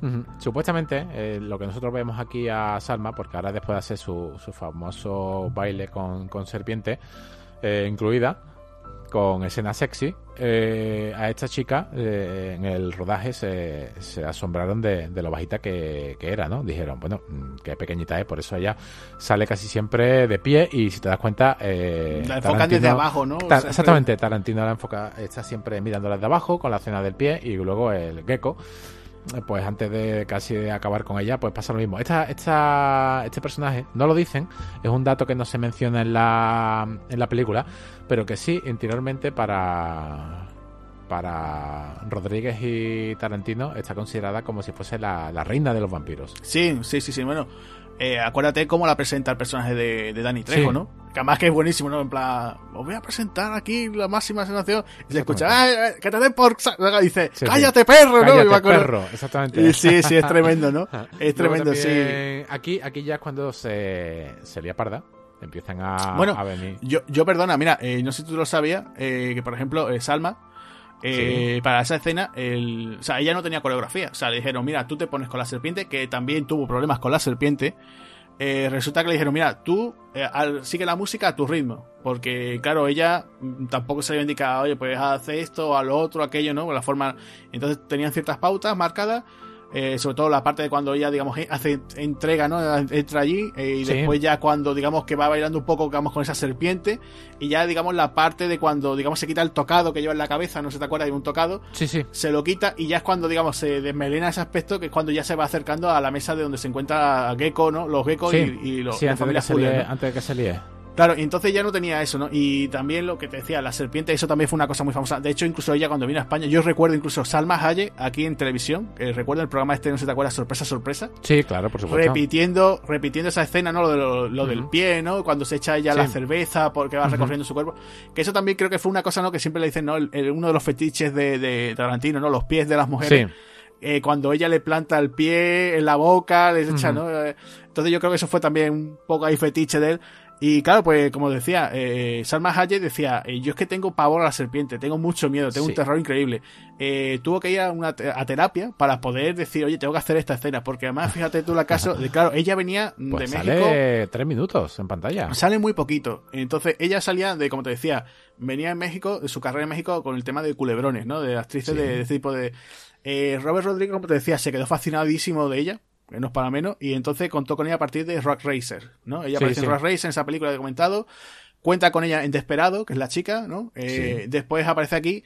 Y después incluso en Fall Rooms, la chica que aparece en la televisión, que una, una chica en bikini bailando, es ella. O sea, era su musa, ¿no? Entonces, eh, tenía que contar con ella. Entonces, claro, Robert Rodríguez decía, tienes que hacer esta escena con la serpiente. Decía, mira, hacerme la, serpiente que al menos sea por ordenador o que sea falsa. Decía, no, no, tiene que ser de verdad, porque es no querían, se no puede hacer". querían. eh, No se puede. Efectos digitales querían muy pocos. ¿Tú sabes qué es lo que le decía a Robert Rodríguez si no hacía No, la, escena? Que le iba a dar su papel a Madonna. Anda. Y recordar que Madonna siempre ha sido una que siempre ha sido eh, esa ambición que siempre ha querido con el cine, ¿no? O sea, Sí, sí, sí, eh, entonces imagínate, ¿no? Se hizo A lo mejor hubiese tenido más, más protagonismo, porque Madonna ya había venido de, de los 80 de interpretar a Pero casi tú te piensas que. Madonna, tú te piensas que Madonna No, hubiera hecho no. eso. O sea, esos tres minutos. Bueno, también te digo, decir voy a salir una película con Tarantino en aquel momento, O para vender un disco. Por cualquier cosa, ¿sabes? A lo mejor hubiera Sí. sido dice, ostras, pues y además incluso hay que recordar la, la- siempre las formas provocativas que siempre ha tenido Madonna, ¿no? Siempre ha sido Sí. estas personas que siempre le han gustado el rollo del siempre ha venido Sí. un poquito, ¿no? El morbo y el tema de, de ser más sexu- sexual en ese aspecto, ¿no? Entonces piensa que a lo mejor sí o a lo mejor no, ¿no? Pero bueno, que cuanto menos curioso, ¿no? El, el tema de- de este- del personaje de, De Salma. de Salma, ¿no? Sí, yo sabía sí. Que, que se había caído varias veces por el tema de la serpiente, que fue un baile casi improvisado, ¿no? No, no sabía que tenía tanto, Sí. tanto terror, pero vamos, no me extraña porque la, la, la, no sé, sí que es cierto que podemos ver que la serpiente no parece animatrónica, que, que No, no, no, de verdad, es de verdad, real. es tremenda. Eh, De hecho, mira, sí- te, Dime. te digo, perdona, eh, como de adelanto, en la serie, esa de televisión, hacen ese Sí. mismo baile. La chica es Eiz- Eiza González, que también es una chica muy guapa, que Sí. si la gente a lo mejor la, la sitúa en Baby Driver. Eh, la serpiente es de está hecha por ordenador. Oh, sí. Claro, es que O sea eso es lo de sí. siempre. Eh, ¿Por qué el ordenador si se podía haber creado una, no solamente animatrónica, No, haber porque- puesto una serpiente de pega y no, no haberla enfocado a... Te, te digo, la serpiente en la serie tiene dos cabezas. O sea, eso te digo todo. Uf, como si no hubiesen animatrónicos de dos cabezas. Vale, En- vale, eso te digo 80. todo. Sí, sí, sí, sí. Pues mira, por, eso, aquí por eso te digo. quería hacer un punto y aparte. Porque Bueno. casi que aquí está el guion al principio. Sí. Eh, cuando hemos hablado de que la primera escena, ¿no? Esa presentación de ese eh, en esa licorería que eh, son seis minutos y duraba la, lo que es el, el guion, eran 11 páginas. Aquí, a partir del baile de, de Salma, en el guion solamente hab- hab- había cuatro palabras. Cu- cuatro palabras. Se acabó. Se desata el infierno. El infierno. Ya está. Y todo el mundo decía, Sí. bueno, pero Robert Rodríguez, ¿qué, qué, qué me estás aquí diciendo? Claro. ¿Qué, es esto? ¿Qué, qué- ¿Qué es esto, no? qué me estás diciendo? ¿Vampiros? ¿Esto qué es lo que es? Y él decía, significa gente degollada y cabezas que van rodando. Ya está. Claro, y solamente había fue- una página Bueno, escrita. pero- Se desata el infierno. El infierno, ¿no? Pero perdona, no si te acuerdas que la, la, la frase que dice Clooney al final del baile de Salma, no si te acuerdas, ¿no? Esto sí que es un verdadero show, ¿no? Si te acuerdas tú. Ah, sí, sí, esto sí. Eso como, tremendo, ¿Dónde ¿no? la fabrican? Claro, ¿Dónde que me fabrican digas dónde la mujer? fabrica, ¿no? Dices tú, madre mía, o sea, así estábamos en el cine. Yo recuerdo, yo te, digo, cuando fui a ver la película, estábamos todo el mundo con la, con la boca abierta, ¿no? diciendo, "Guau, increíble esta chica. Y, y recuerdo que ya a partir de aquí es cuando eh, el amigo Sí, que te comentaba es cuando empezó a pasarlo mal porque en su vida había visto una película, digamos, con cierto gore. Y claro, a- ahora cuando viene, Claro. te digo, le tuve que relatar la película. O sea, él estaba agachado porque no quería ver la película y le Con tuve que ir relatando qué le está pasando. ¿Qué está pasando? Pero Pues a ver- mira, a verlo, a verlo Cabezas volando, sangre, Claro, cuánto. es que eso es lo que quería, haberlo, habérselo resumido. Dice, mira, chaval, lo siento, eh, ya te puedes ir a tu casa porque se, Sí, se sí, ha sí, desatado el infierno. Claro, claro. Pero es que en- eh, si, si vemos el cómo se hizo, se ve los los de atrezo detrás lanzando cabezas, lanzando brazos, ahí al voleo y, y luego en pantalla queda brutal. Que por cierto, esta, esta, esta escena de desatándose el infierno con esa pedazo de, de mordedura que se lleva nuestro amigo Tarantino, porque ya digamos que Sí. Eh, al principio no se pensaba en acuchillar a, al hermano, a, a Richie Gecko en, en la mano. Se pensaba meterle un tiro en. Se pensaba que esta segunda aparición de este personaje Este que vuelve otra vez a aparecer en la tercera, ¿sabes quién te digo, no? El, Pues no sé. el vampiro, sí. eh, se, se me ha ido... a Dani, a Dani Trejo, el no, no, Chen Marín, Chen Marín. Sea, vale, sí, es verdad que vuelve el personaje, Sí, sí, Marín vuelve en esta. Vale, en sí, esta sí, sí, después que le han pegado se- la paliza, sí. claro. Entonces, se pensaba que, pues digamos que Chen Marín pues, disparase y recibiese un, un, un disparo en el hombro, pero no, se cambió. Lo veo muy acertado porque, digamos que la, la cuchillada que le meten en la mano, que en el mismo hueco, desata la sangre suficiente para que Salma Hayek, satánico Sí, pandemonio, porque- se convirtiese. Mira, te- tengo yo una pregunta. ¿Tú no piensas que a lo mejor eh, mi idea ¿No se hubiera convertido? no, no to- claro, yo pienso, digo, a lo mejor no todos los días eh, en la teta roscada se comen, se comen Lo a todos los yo. clientes. Exactamente, exactamente. Creo. Digo, Hay- de hecho, hay acabas de comenzar, acabas de comentar comer. Y de hecho, Sí. Sekeko ya le pregunta a Dani Trejo, eh, le dice, ¿y quiero comida? Sí. Y dice, sí, aquí Sí. tenemos la mejor comida de México, ¿no? Claro, y dice, Se lo dice ¿cómo, como cómo mientes, no? segundas. Además que se lo dice, dice, tenemos la mejor comida de México. Dice, como mientes, ¿no? Sí, mentira, sí, mentira, que larga, ¿no? Y se queda el otro como diciendo, el Dani Trejo con una cara diciendo, "Te- como te pille te voy a pegar una, ¿no? Exactamente, como te coja, te voy a pegar, que de hecho, de hecho Bueno. no ocurre así, pero sí se lo da a otro. Sí, hay, otro hay una cosa que también comentaba Robert Rodríguez que decía, dice, mira, eh, Dani Trejo tiene 55 años en esta, en esta película cuando se rodó, pero el tío va con ese chaleco porque quería ir luciendo musculito y tú lo ves y dices, está el tío hecho un mazacote, sí, sí, sí, sí. Está, está tremendo, ¿no? Ahí el tío. Y Es después, de hecho, bueno. cuando, cuando aparece de vampiro también, ¿no? Aparece incluso más musculado el tío allí, ¿no? Eh. Es tremendo, ¿no? Y como decía, bueno, pues ya empezaba el tema de, de ese infierno, ¿no? Se abre las puertas del infierno, infierno. con ese ya Tarantino, eh, ese Richie Gecko, que ya no tiene redención ninguna, ya pasa a ser un auténtico... Se convierte, digamos que, se convierte en, en vampiro, pero antes de acabar con él, pues George Clooney dice una de las frases que se utilizó, no estaba prevista, se utilizó eh, para el pase no promocional, sino para Sí, el teaser, de ¿no? teaser. Sí, Teaser, para, para esos previos, ¿no? Para Sí, ¿sabes ver cuál si- es, no? Sí, sí, sí, sí, los testers. Sí, la frase cu- cuando se está enfrentando a, a Satánico Pandemonio, ¿no? Y ella Sí. empieza a decirle, vas a ser mi esclavo, vas a ver las botas. Sí, y no sé qué, vivirás todo el te llamaré, te llamaré eh, Sí. eh, como con nombre de Cancerbero perro, ¿no? o algo Cancerbero, así. Sí, será mi perro. Sí, y, y entonces dice, no, gracias, estuve casado, ¿no? Eso, esa, esa frase la, la improvisó Clooney. Eh, en principio, para los pases de prueba, los testers estos, en principio, mm, Robert Rodríguez la dejó e incluso se incluyó en los trailers. Sí. Y gustó mucho y la improvisó Clooney, ¿no? Era una broma y fue gracioso, sí. Porque además, incluso, mira, cuando es la, la transformación de satánico, Sí. se utilizó tanto la mezcla, el maquillaje clásico, como, como el ordenador. sí y ese fue- efecto eh, es el morphing. Es un El efecto morphing, muy... sí. Todo el mundo lo hemos visto a principios de los, de los, de los 90. 80. Sí, bueno, se Sí, finales, utilizó. sí. Se sí, empezó la- a- la- se empezó a utilizar en Willow. Willow fue Ujú. la primera vez donde se utilizó. Y a partir de ahí, bueno, pues se utilizan muchísimas otras películas, ¿no? Incluso el en vídeos musicales. Claro. Michael Jackson, Y- La y Pantera, lo, todo. Y lo gracioso, lo gracioso es que eh, Salma Hayek tenía una doble para esas escenas. O sea, cuando sale ella maquillada, eh, se ven incluso Sí. en el cómo se hizo muy gracioso porque sale ella, claro, todo el mundo se piensa que ella va con el con ese bikini, ¿no? Con esa ropa interior, ¿no? Pero en realidad no, ella simplemente lleva ese- la parte de arriba, el top o el sujetador, Ajá. y después iba con, un, con unos pantalones vaqueros. Sí, porque eso, eso coincide con lo que tenía comentado decir, porque durante gran parte de, de los maquillajes eh, están en calzoncillos. ¿Lo sabías? Están No. como lo que tú has dicho, sí. Pues mira, es que eh, nosotros nos preparamos el programa eh, casi Agustín por una parte, yo por otra, y, y antes de, de empezar, pues nos, nos reunimos y comentamos las cosas. No podemos comentarlo todo. Pero bueno, yo veo aquí en tus apuntes que sí, que lo tienes, lo tienes puesto, pero eso, eso coincide con, con lo mío porque, mira, tengo aquí puesto eh, gran parte de- del set eh, estaba en las tomas bajas para no evitar los maquillajes, estaban en calzoncillo. Y cuando tú me acabas de decir ahora que Salma Hayek estaba con, con los pantalones, pues claro, me cuadra, ¿no? Es como Robocop cuando estaba en ese coche con el torso Sí, con la. Sí, que ya y la parte de abajo la- estaba claro, también literalmente en armadura, claro. ¿no? Es la magia que tiene el Sí, como te engañas, ¿no? Pero eso, Salma Hayek, de hecho, eh, la, la chica cuando en esta parte del final, esa era, era su doble, eh, un poquito más alta pues, que ella. pues no lo sabía. Y entonces, claro, pues cuando digamos que es el fin, porque eso es una cosa, no sé si eh, no te parece un poquito hay que ver con todo lo que es supuestamente el personaje de satánico pandemonio, que, que es casi como hola y adiós. ¿no sí, es hola y adiós, es la, es la reina vampira.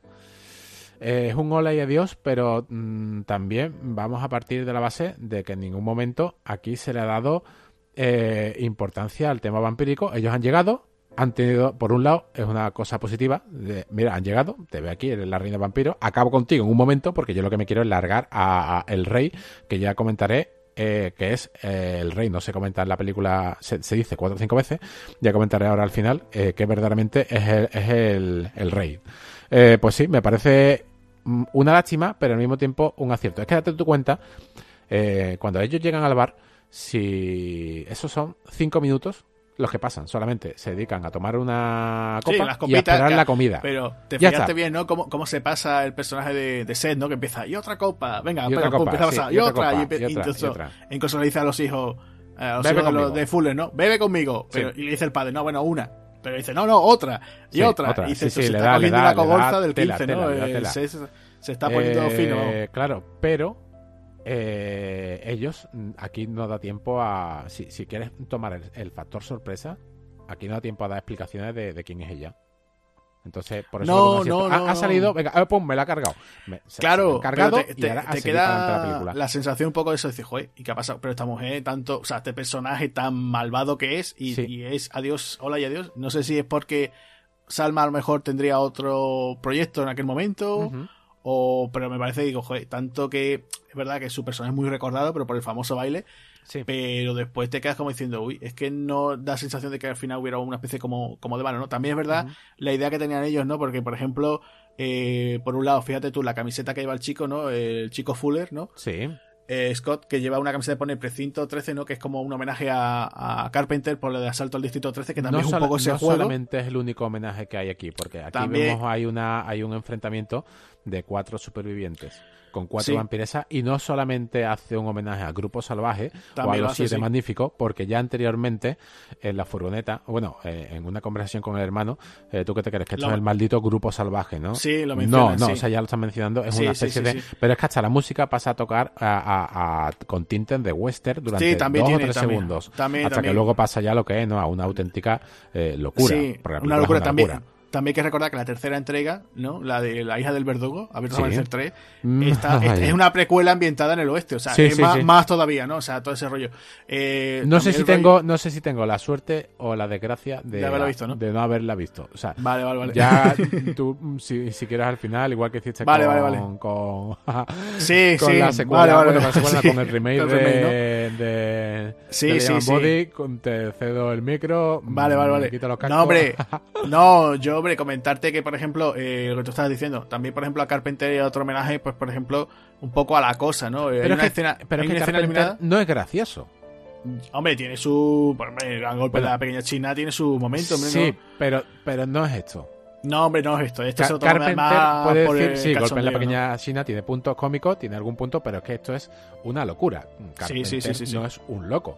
Rodríguez es un auténtico loco, es un psicópata lo que ha hecho para es que sabes una de las cosas que, comentaban eh, una de las productoras decía que, que cómo es posible que sale eh, los productores se, se reunieron y empezaron a hablar sobre el guion de la, de la película tanto de Tarantino como de Rodríguez no y estaban hablando de que estos dos señores eh, bueno Rodríguez no bebe dice no fuma y no tiene ningún vicio y dice, y tenemos miedo de que esta película haya salido de una persona que no está ni drogada, ni fumada, ni bebida. Dice, es que estamos acojonados de, lo que está claro, lo que estamos viendo. Es que, bueno, eh, a ver, eh, su adicción es, una, el cine. Es, una locura. es el cine. Es igual que le pasa a, Tarantino. Los dos son unos adictos al cine. Todo, su vida es cine, cine, cine. O sea, los dos son eso. Entonces, ¿qué ocurre? Pues nada, pues ya está, tenían esas ideas en mente y por eso ya tengo los homenajes, por ejemplo, te digo, eh, hay unos homenajes también que, que, no sé por qué cortaron. Hay una de las vampiras que tiene también eh, una boca, una boca en el estómago, o sea, con sus dientes y tal. Hay una escena que de hecho la cortaron, que se ven como a un tipo, se lo comen, o sea, eh, como la cosa. Como la cosa, exactamente. Eh, entonces hubo un par de homenajes así, un par de guiños, que yo no sé por qué lo, lo cortaron. No, se cortaron, vamos a hablar ahora de, de Tuvieron problemillas con la censura, porque resulta que en principio querían usar sangre de color rojo para los vampiros, pero no, dijeron que para que superara todo el tema de censura y toda esa historia, para que no nos clasificaran de película X, pues le pusieron sangre verde. Entonces eh, no queda tan mal y entonces pues es una cosa menos, menos visceral en ese aspecto. Entonces esos vampiros son de color, de color verde. Lo que yo no sé si tú sabías, cuando te he mencionado lo de satánico, pandemonio y lo de Salma, cuando se hace la transformación, ellos tenían pensado como si fuese una cobra. Ah, pues una cobra al estilo mm, cobra te refieres una cobra gigante como si Sí, sí, fuese sí, sí, Conan, sí, sí. como Sí, sí, sí, sí, pues un, un estilo así. Ah, Entonces, pues mira, no, no, no, no, lo sabía. la idea era eso, porque después en la serie hacen más hincapié en eso, en que lo- los vampiros no son que vengan, de, digamos, del, del murciélago, sino de reptiles, ¿sabes? Entonces hay Ah, uno... ¿sí? Sí, sí, sí, sí. Vaya. Entonces hay por ahí una especie como de clan que se llaman los culebras. Sí. Y entonces, pues yo, claro, ca- cayendo en eso, aquí, claro, en el detalle, es verdad que a- no sé si te diste cuenta que a Salma se le ve muy cabezona, ¿no? Eh, Sí, a Salma sí es cierto que el pelado, el peinado Eh, se le echa como para atrás y sí, sí que da sí. la sensación de que no es como los demás, ¿no? Sino que tiene No, no, no, ahí- no. Es una- más una prótesis. de un alien, sí, sí. Es una prótesis y de hecho incluso en el rodaje se ve eh, que si La la, cola, enfocaban ella desde atrás, claro, tiene el pelo, Vale. su pelo se sobresale por ahí que la tenía para que no se, claro, el, el pelo tan largo que lleva ella, ¿no? Sí. Y entonces pues curioso por eso, ¿no? De cómo de cómo estaba y tratado y entonces la idea de ello es que el diseño es que satánico fuera una especie como de en vez de una vampiresa mm, fuese Sí. una especie como de cobra, Sí, ¿no? Algo, especie- algo como un nivel superior a los demás, Sí. ¿no? Lo que sí te digo ahora que has hablado del tema de la censura, sí es cierto, se portaron muy bien en la calificación porque la junta que califica, eh, por lo visto, solamente ve un solo pase. Entonces se le pasaron, entre tanto, date cuenta que la cena de esta cena, vamos a, a- a llamarla entre comillas, ¿no? Lo que, lo que pues, ponía en el, en el guion, ¿no? Se desata el infierno.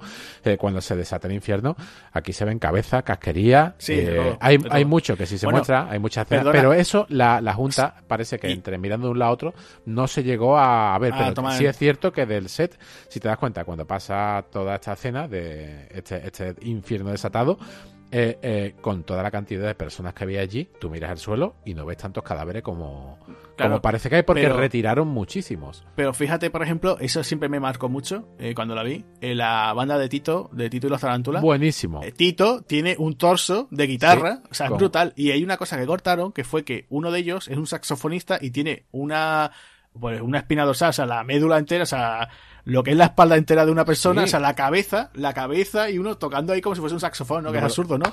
Que ahí no son- eso no sonaría en la vida, ¿no? Sería como un dibujo animado, ¿no? Pero se veía muy demasiado exagerado, ¿no? Y era como en plan, pero sí, ¿esto sí. qué es, Bueno, no? ya, cuando, no, ya, ya cuando ves la cuando ves la guitarra dices madre mía también también la película es lo que tú dijiste al principio tú la viste con 16 años eh, Rodríguez quería que esta película fuese para ese público para un público adolescente también madre mía eh, señor director hacer una película de este tipo para un público de 16 años es jugártela porque está Sí. en una edad que mm, Hombre, pues sí, porque fíjate que, por ejemplo, mira, me acuerdo también cuando fui a Beyblade, que fue en el 98, ¿no? O Sí. 97, 98, la escena del principio de la discoteca. Yo me estaba esperando Sí, una matanza, una matanza del mismo estilo. Entonces yo Sí. estaba diciendo, ¡ay madre, ay madre, lo que me voy a encontrar! Y después no. Y fíjate que Blade sí funcionó muy bien en taquilla. A si sí. hubieran hecho, de si hecho hubieran hecho un pequeño, sí si le hubieran hecho un pequeño corte aquí de, de vamos a cortarnos un poquito en el tema este del gore, a lo mejor hubiera funcionado mejor en taquilla. Quién sabe, Vale. pero vamos. Ahí está, ¿no? La película, ¿no? Tú sabes que, que aquí en esta escena eh, se rodó a la inversa. Se hizo todo Sí, al revés. hay unas escenas que se- se hicieron al revés, sí. Primero Rodríguez quería eh, Eso es un truco que él también. Es, es un truco que utilizaba también ya en sus cortos de rodarlo de forma al revés. La- Tal Sí. y como se hacen las acciones, de que se cae alguien o algo, o se levanta, ¿no? La forma de hacerlo lo hace siempre al revés. Sí, es un truco que, que aquí funciona muy bien. Además, juega un poco con la velocidad y los tiempos. Es Sí. muy gracioso también. Después, por ejemplo, lo que estábamos hablando, Richie, cuando se convierte en vampiro. eh, yo la primera vez que lo vi, ¿no te recordó una especie como de Frankenstein? ¿No parece un vampiro Tarantino ahí? Sí, además el peladito que le ponen, sí, le, le ponen pone- demasiado. muy cabezón, ¿no? Se ve un mentón, Sí. un mentón enorme. Por lo visto, cuando le estaban haciendo el maquillaje y tal, el, el Richie lleva una peluca. O sea, el maquillaje de Richie Vampiro lleva una peluca. Sí, Entonces, sí. cuando están por maquillando a Tarantino sin, sin la peluca, todo el mundo decía, coincidía de que era Mr. Proper. hay fotos, hay fotos de Tarantino maquillado sin la peluca. Sí, sí, sí, sí, y todo el mundo dice, míralo, es Mr. Proper. Incluso ve Tarantino ahí poniendo cara de Claro, coña, cachondo. bromeando. Claro, Tío, un tío, parece muy serio, delante siempre lo vemos delante de la, de la cámara, pero claro, está trabajando, pero, pero tras la No, no, no. eh, si tenéis la oportunidad de ver algún cómo se hizo, algún documental o algo, Se lo pasan súper bien, lo- se vamos, lo pasan digo. muy, muy, muy bien. Muy bien. Eh, también Eh, hay una tontea cosa con aquí- todo el mundo, bromea, me digo, se le ve el tío, hombre, también es verdad que te están filmando, pero se le ve un muy buen rollo, ya te digo, Sí. que es que están todos ahí súper, se lo están pasando en grandes. Mira, problema. dos mm, cosas que iba a comentar eh, el- relacionadas con la Hammer. Primero se menciona a Peter Cushing. ¿Vale? Sí, Tom Savini- sí, sí, cuando Savini- comentan lo de la... Sí, porque también esto es curioso, ¿no? Aquí juegan un poquito con lo... Con lo típico clásico. del vampiro, Con el también vampiro las- clásico. Las, estacas, las cruces, Agua bendita. el agua bendita, Eh, se habla también, incluso Tom Savini lo dice la plata, ¿no? Eh, Tom Savini utilizaba, eh, o sea, no, decía, Peter Cushing utilizaba plata, ¿no? Dice, bueno, Sí. alguien tiene plata aquí. Dice, no, Exactamente. y ya corta, corta directamente la, la- Sí, sí, sí. eh, Que- la- que-. Se ro- rompen, o sea, lo que quiero que añaden, por ejemplo, es eso de, por ejemplo, cuando que son muy blanditos, ¿no? Los vampiros son muy Sí, blanditos. eso tiene, eso tiene una especie de, de explicación que dan ellos. Eh, Yo no lo sé, no te lo puedo confirmar, pero sí que es cierto que para los vampiros no solamente los hicieron así, o sea, están hechos así eh, queriendo por ellos, o sea, son una especie de, de- de vampiros zombies, pero que el mito del vampiro que están haciendo es una especie de vampiro maya y azteca. No es el vampiro que nosotros tenemos eh, Eso- visto, porque Sí, eh, lo- sí, el sí, director de Rodríguez junto con Tarantino estaban hablando de, de- de que no querían el- la típica película de, de vampiros románticos como si fuese eh, Tom Cruise, ¿no? Y Brad Mira, Pitt. eh, querían un vampiro de otro tipo. Ahora que dice eso, ¿no? Entrevistaban al vampiro. En la promoción del tráiler de la película dice no, no interviews, ¿no? ¿no? No entrevistas, solo vampiros, ¿no? Era como, como riéndose un poco porque, claro, también Entrevistaban al vampiro había sido creo que del 94, me parece, Sí, ¿no? yo es y una era como, como la película referente de, aquel, de vampiros de aquella época. Sí, Entonces, es claro, una película de vampiros románticos, es totalmente distinta a lo que se está mostrando aquí. Es una película. Esto se acerca más. Bueno, se acerca y no se acerca, porque lo de clavar estacas en, la, en el corazón, mm, las reglas vampíricas, pues mira, eh, también decían que. ¿Has visto la manera de clavar las estacas? Como es de bestia. sí, no, no, no, pero Eh, si aquí... Tarantino decía, junto con Rodríguez, decía, ¿cómo es posible que, que, que Sabini, porque casi que yo ni lo sabía, ¿no? Le estaba clavando la, la estaca y la retorcía. Se preguntaban que por qué la estaba retorciendo, ¿no? Esto es- eso lo- los directores, mm, me extraña que Tarantino no lo hubiese sabido. Posteriormente hizo Kill Bill. Eh, yo sí te lo comento. Eh, Tom Savini retorcía la una vez clavada. Es una cosa que se hace en- al, atacar, con- al atacar con un arma blanca. La retuerce para dos cosas. Asegurar de que sea incurable y eh, que entre aire y que no pueda, mm, digamos, que, que cerrarse la herida. O sea, eh, Sabini va a matar. eh, y si te das cuenta también, la, la chica se desata, coge su estaca y empieza a machacar a uno de los, de los vampiros, pero a, a- a salir sangre, pero por todos lados. A, a mí me gusta el detalle, por ejemplo, el de Fred Williamson cuando empieza a matar a una vampira, tira otra, tira Genial, otra, tiene una mesa genial, y se encuentran las cuatro allí, ¿no? Sí, Eso sí, es tremendo, ¿no? y la escena de Sabini, Sabini tiene una escena chulísima cuando empieza a pegar patadas, hace un kung fu yo diciendo, yo estaba alucinando. Porque O sea, este señor porque- hace, hace algo, ¿no? Un poquito, él sabe algo de artes marciales y entonces él, le- de hecho, le dijo a- al personaje, no, le dijo a, a Robert Rodríguez a Tarantino que él quería tener una escena a los Jackie Chan. Él quería su escena a los Jackie Chan. Y entonces pues, se ve, se ve que no es un doble ni nada. Se y este el tío está allí y ya os digo, el tío está allí repartiendo. De hecho, eh, me parece que te lo comentaba antes fuera micro. eh, resulta que hay un momento, o sea, esta es la primera oleada, ¿no? Cuando después del baile, digamos, la primera oleada de vampiros, después viene una Sí. segunda, que es cuando ya todos se conocen, se presentan, ¿no? Como diciendo, yo soy Sex Machine, el otro es no sé Sí, quién. sí. Eh, eh, resulta que cuando Sex Machine, pues le muerden, que de hecho le muerde, le muerde otro de los de, de los de los eh, especialistas de, de maquillaje, que es Howard Berger, el que, le- que es el que le, le muerde, o sea, que aquí él tenía, o sea, le faltó el otro, ¿no? El Kurzman. Y resulta que, mm, que esa escena, cuando ya él se está convirtiendo, que además fíjate cómo es, ¿no? Se, se toca, está el, el Fred, Williamson, buenísima. está Empieza- contando su historia del Vietnam. Sí, Yo sí, estaba sí, en. Vietnam con mi bayoneta y matando, con el puro, matando. con el puro, con el Claro. puro a, a modo de cuchillo y acuchillé uno tras otro. Claro, y tenía mi bayoneta tenía ya trozos de carne de amarillo, no sé qué, ¿no? Genial, Ahí se pone el tío. genial. Es que te resulta pone, te pone- de hecho, eh, en, en esa escena se pensó a rodar un flashback de Fred Williamson él en, eh, Vietnam. Pues pero, mira, sí, ya- me lo creo. pero no, pero al final se desechó por, Sí, por lo ir típico. guion y por, Claro. por ahorrar.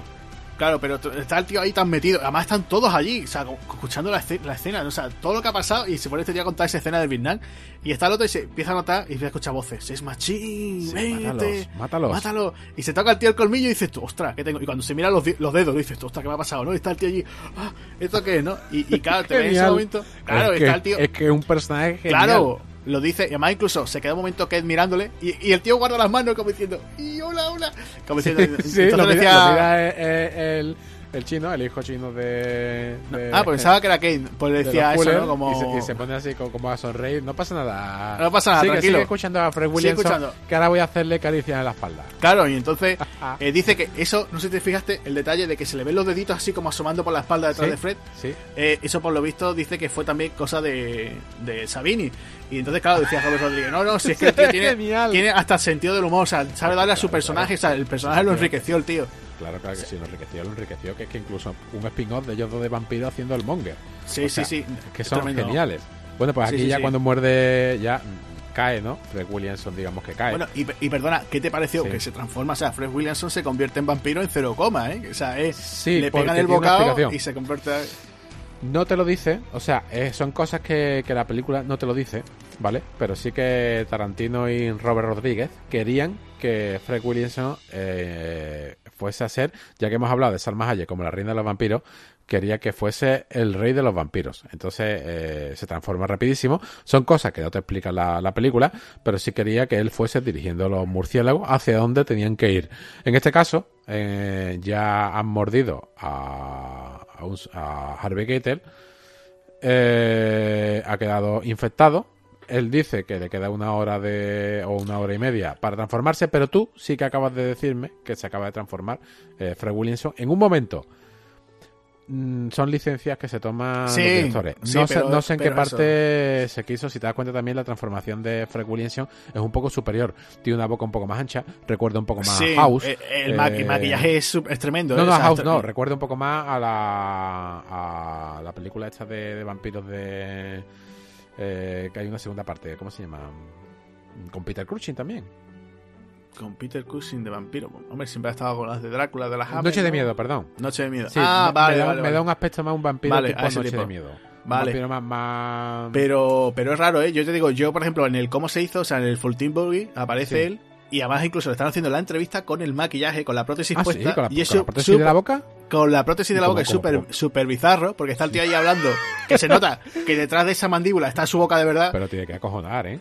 Sí, sí, sí, pero tú imagínate a ese señor sentado con lo grandote que es, contando su, su manera de cómo él ve el negocio del- Madre del cine, mía. ¿no? Pero Sí, dice, sí, sí. yo hacía una película en los 70 por 80 mil dólares, llamaba no sé quién, no sé cuánto, y hacíamos dinero. Y yo hoy en día he hecho una película con Michael Manson, con, con Peter Fonda y no sé quién, muchos amigos, me ha costado nada menos, creo que ni llegaba al medio millón de dólares, y, dice, y- Sí, y sí. dentro de poco la estrenamos. Y era como diciendo, bueno, pues este hombre tiene su manera de ver el negocio y aquí Claro. en amanecer también lo veo de otra forma, ¿no? Y, te lo ves allí Los y tiempos era cambian. tremendo, ¿no? También una cosa que también marca mucho es las lentillas, pues todos los vampiros llevan lentillas. Tarantino, Sí. por lo visto, no podía llevar lentillas porque le molestaba, se las ponía y automáticamente se las tenía que quitar porque le- le, molestaba muchísimo. Y entonces a Fred Williamson, le digo, lo estás viendo en el documental sin, sin las lentillas y se dice, uy, qué raro, claro, después de ver esas lentillas de ojos tan claros que dan Sí. tanto miedo, ¿no? Sí, pues... Y eso es una eh, cosa que también llamaba mucho, ¿no? Y, y te voy a preguntar, ¿qué te parece? Porque estamos quedando aquí que si este hombre, eh, Sabini y tal, ¿qué te parece, por ejemplo, el cuando ya muerden a Harvey Keitel? Sí. Yo no sé si lo estabas Mal, esperando, me ¿no? parece muy mal.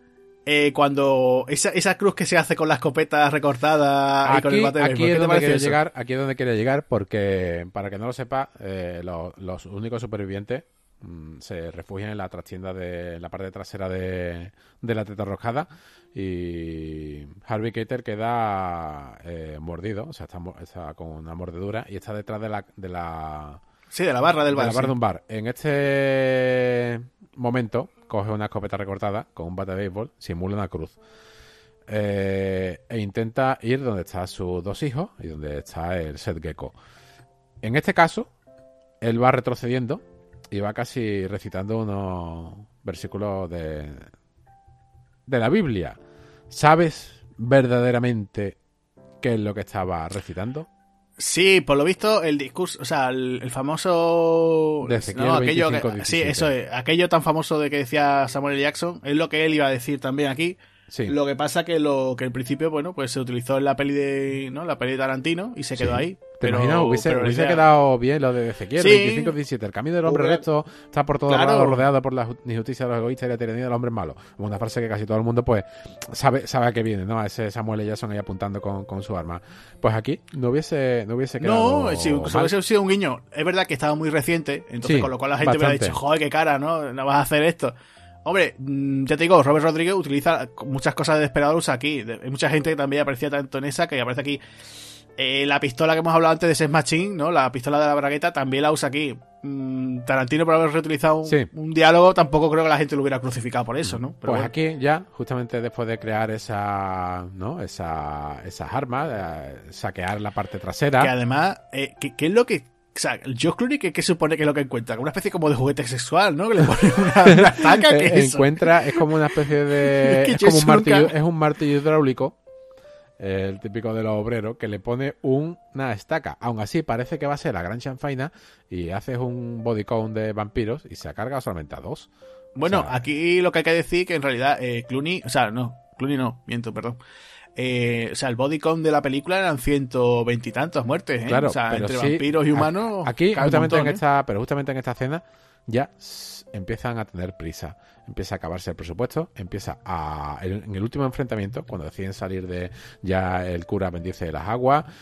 Eh, el niño, si te das cuenta, el más mermado va con pistolitas de agua, casi con, agua con agua bendita dentro, que casi a los jóvenes ocultos, ¿no? Un, poco ya infantilizado. con bomba, bueno, con, globitos de agua, globitos profilácticos caraditos.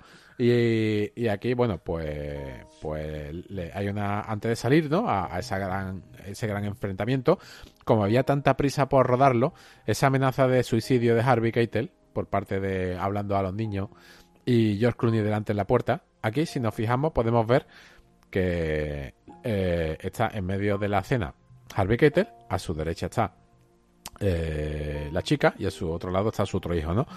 Eh, ¿Qué es lo que estamos viendo? Una conversación donde se están mirando a los ojos. Cuando enfoca a George Clooney, George Clooney no estaba en ese momento. Y da el cante, da el cante de que no está en ese momento, porque las partes que lo enfoca y empieza a mirar a uno y a mirar a otro, hace un ángulo como de 45 grados, cuando verdaderamente están al lado.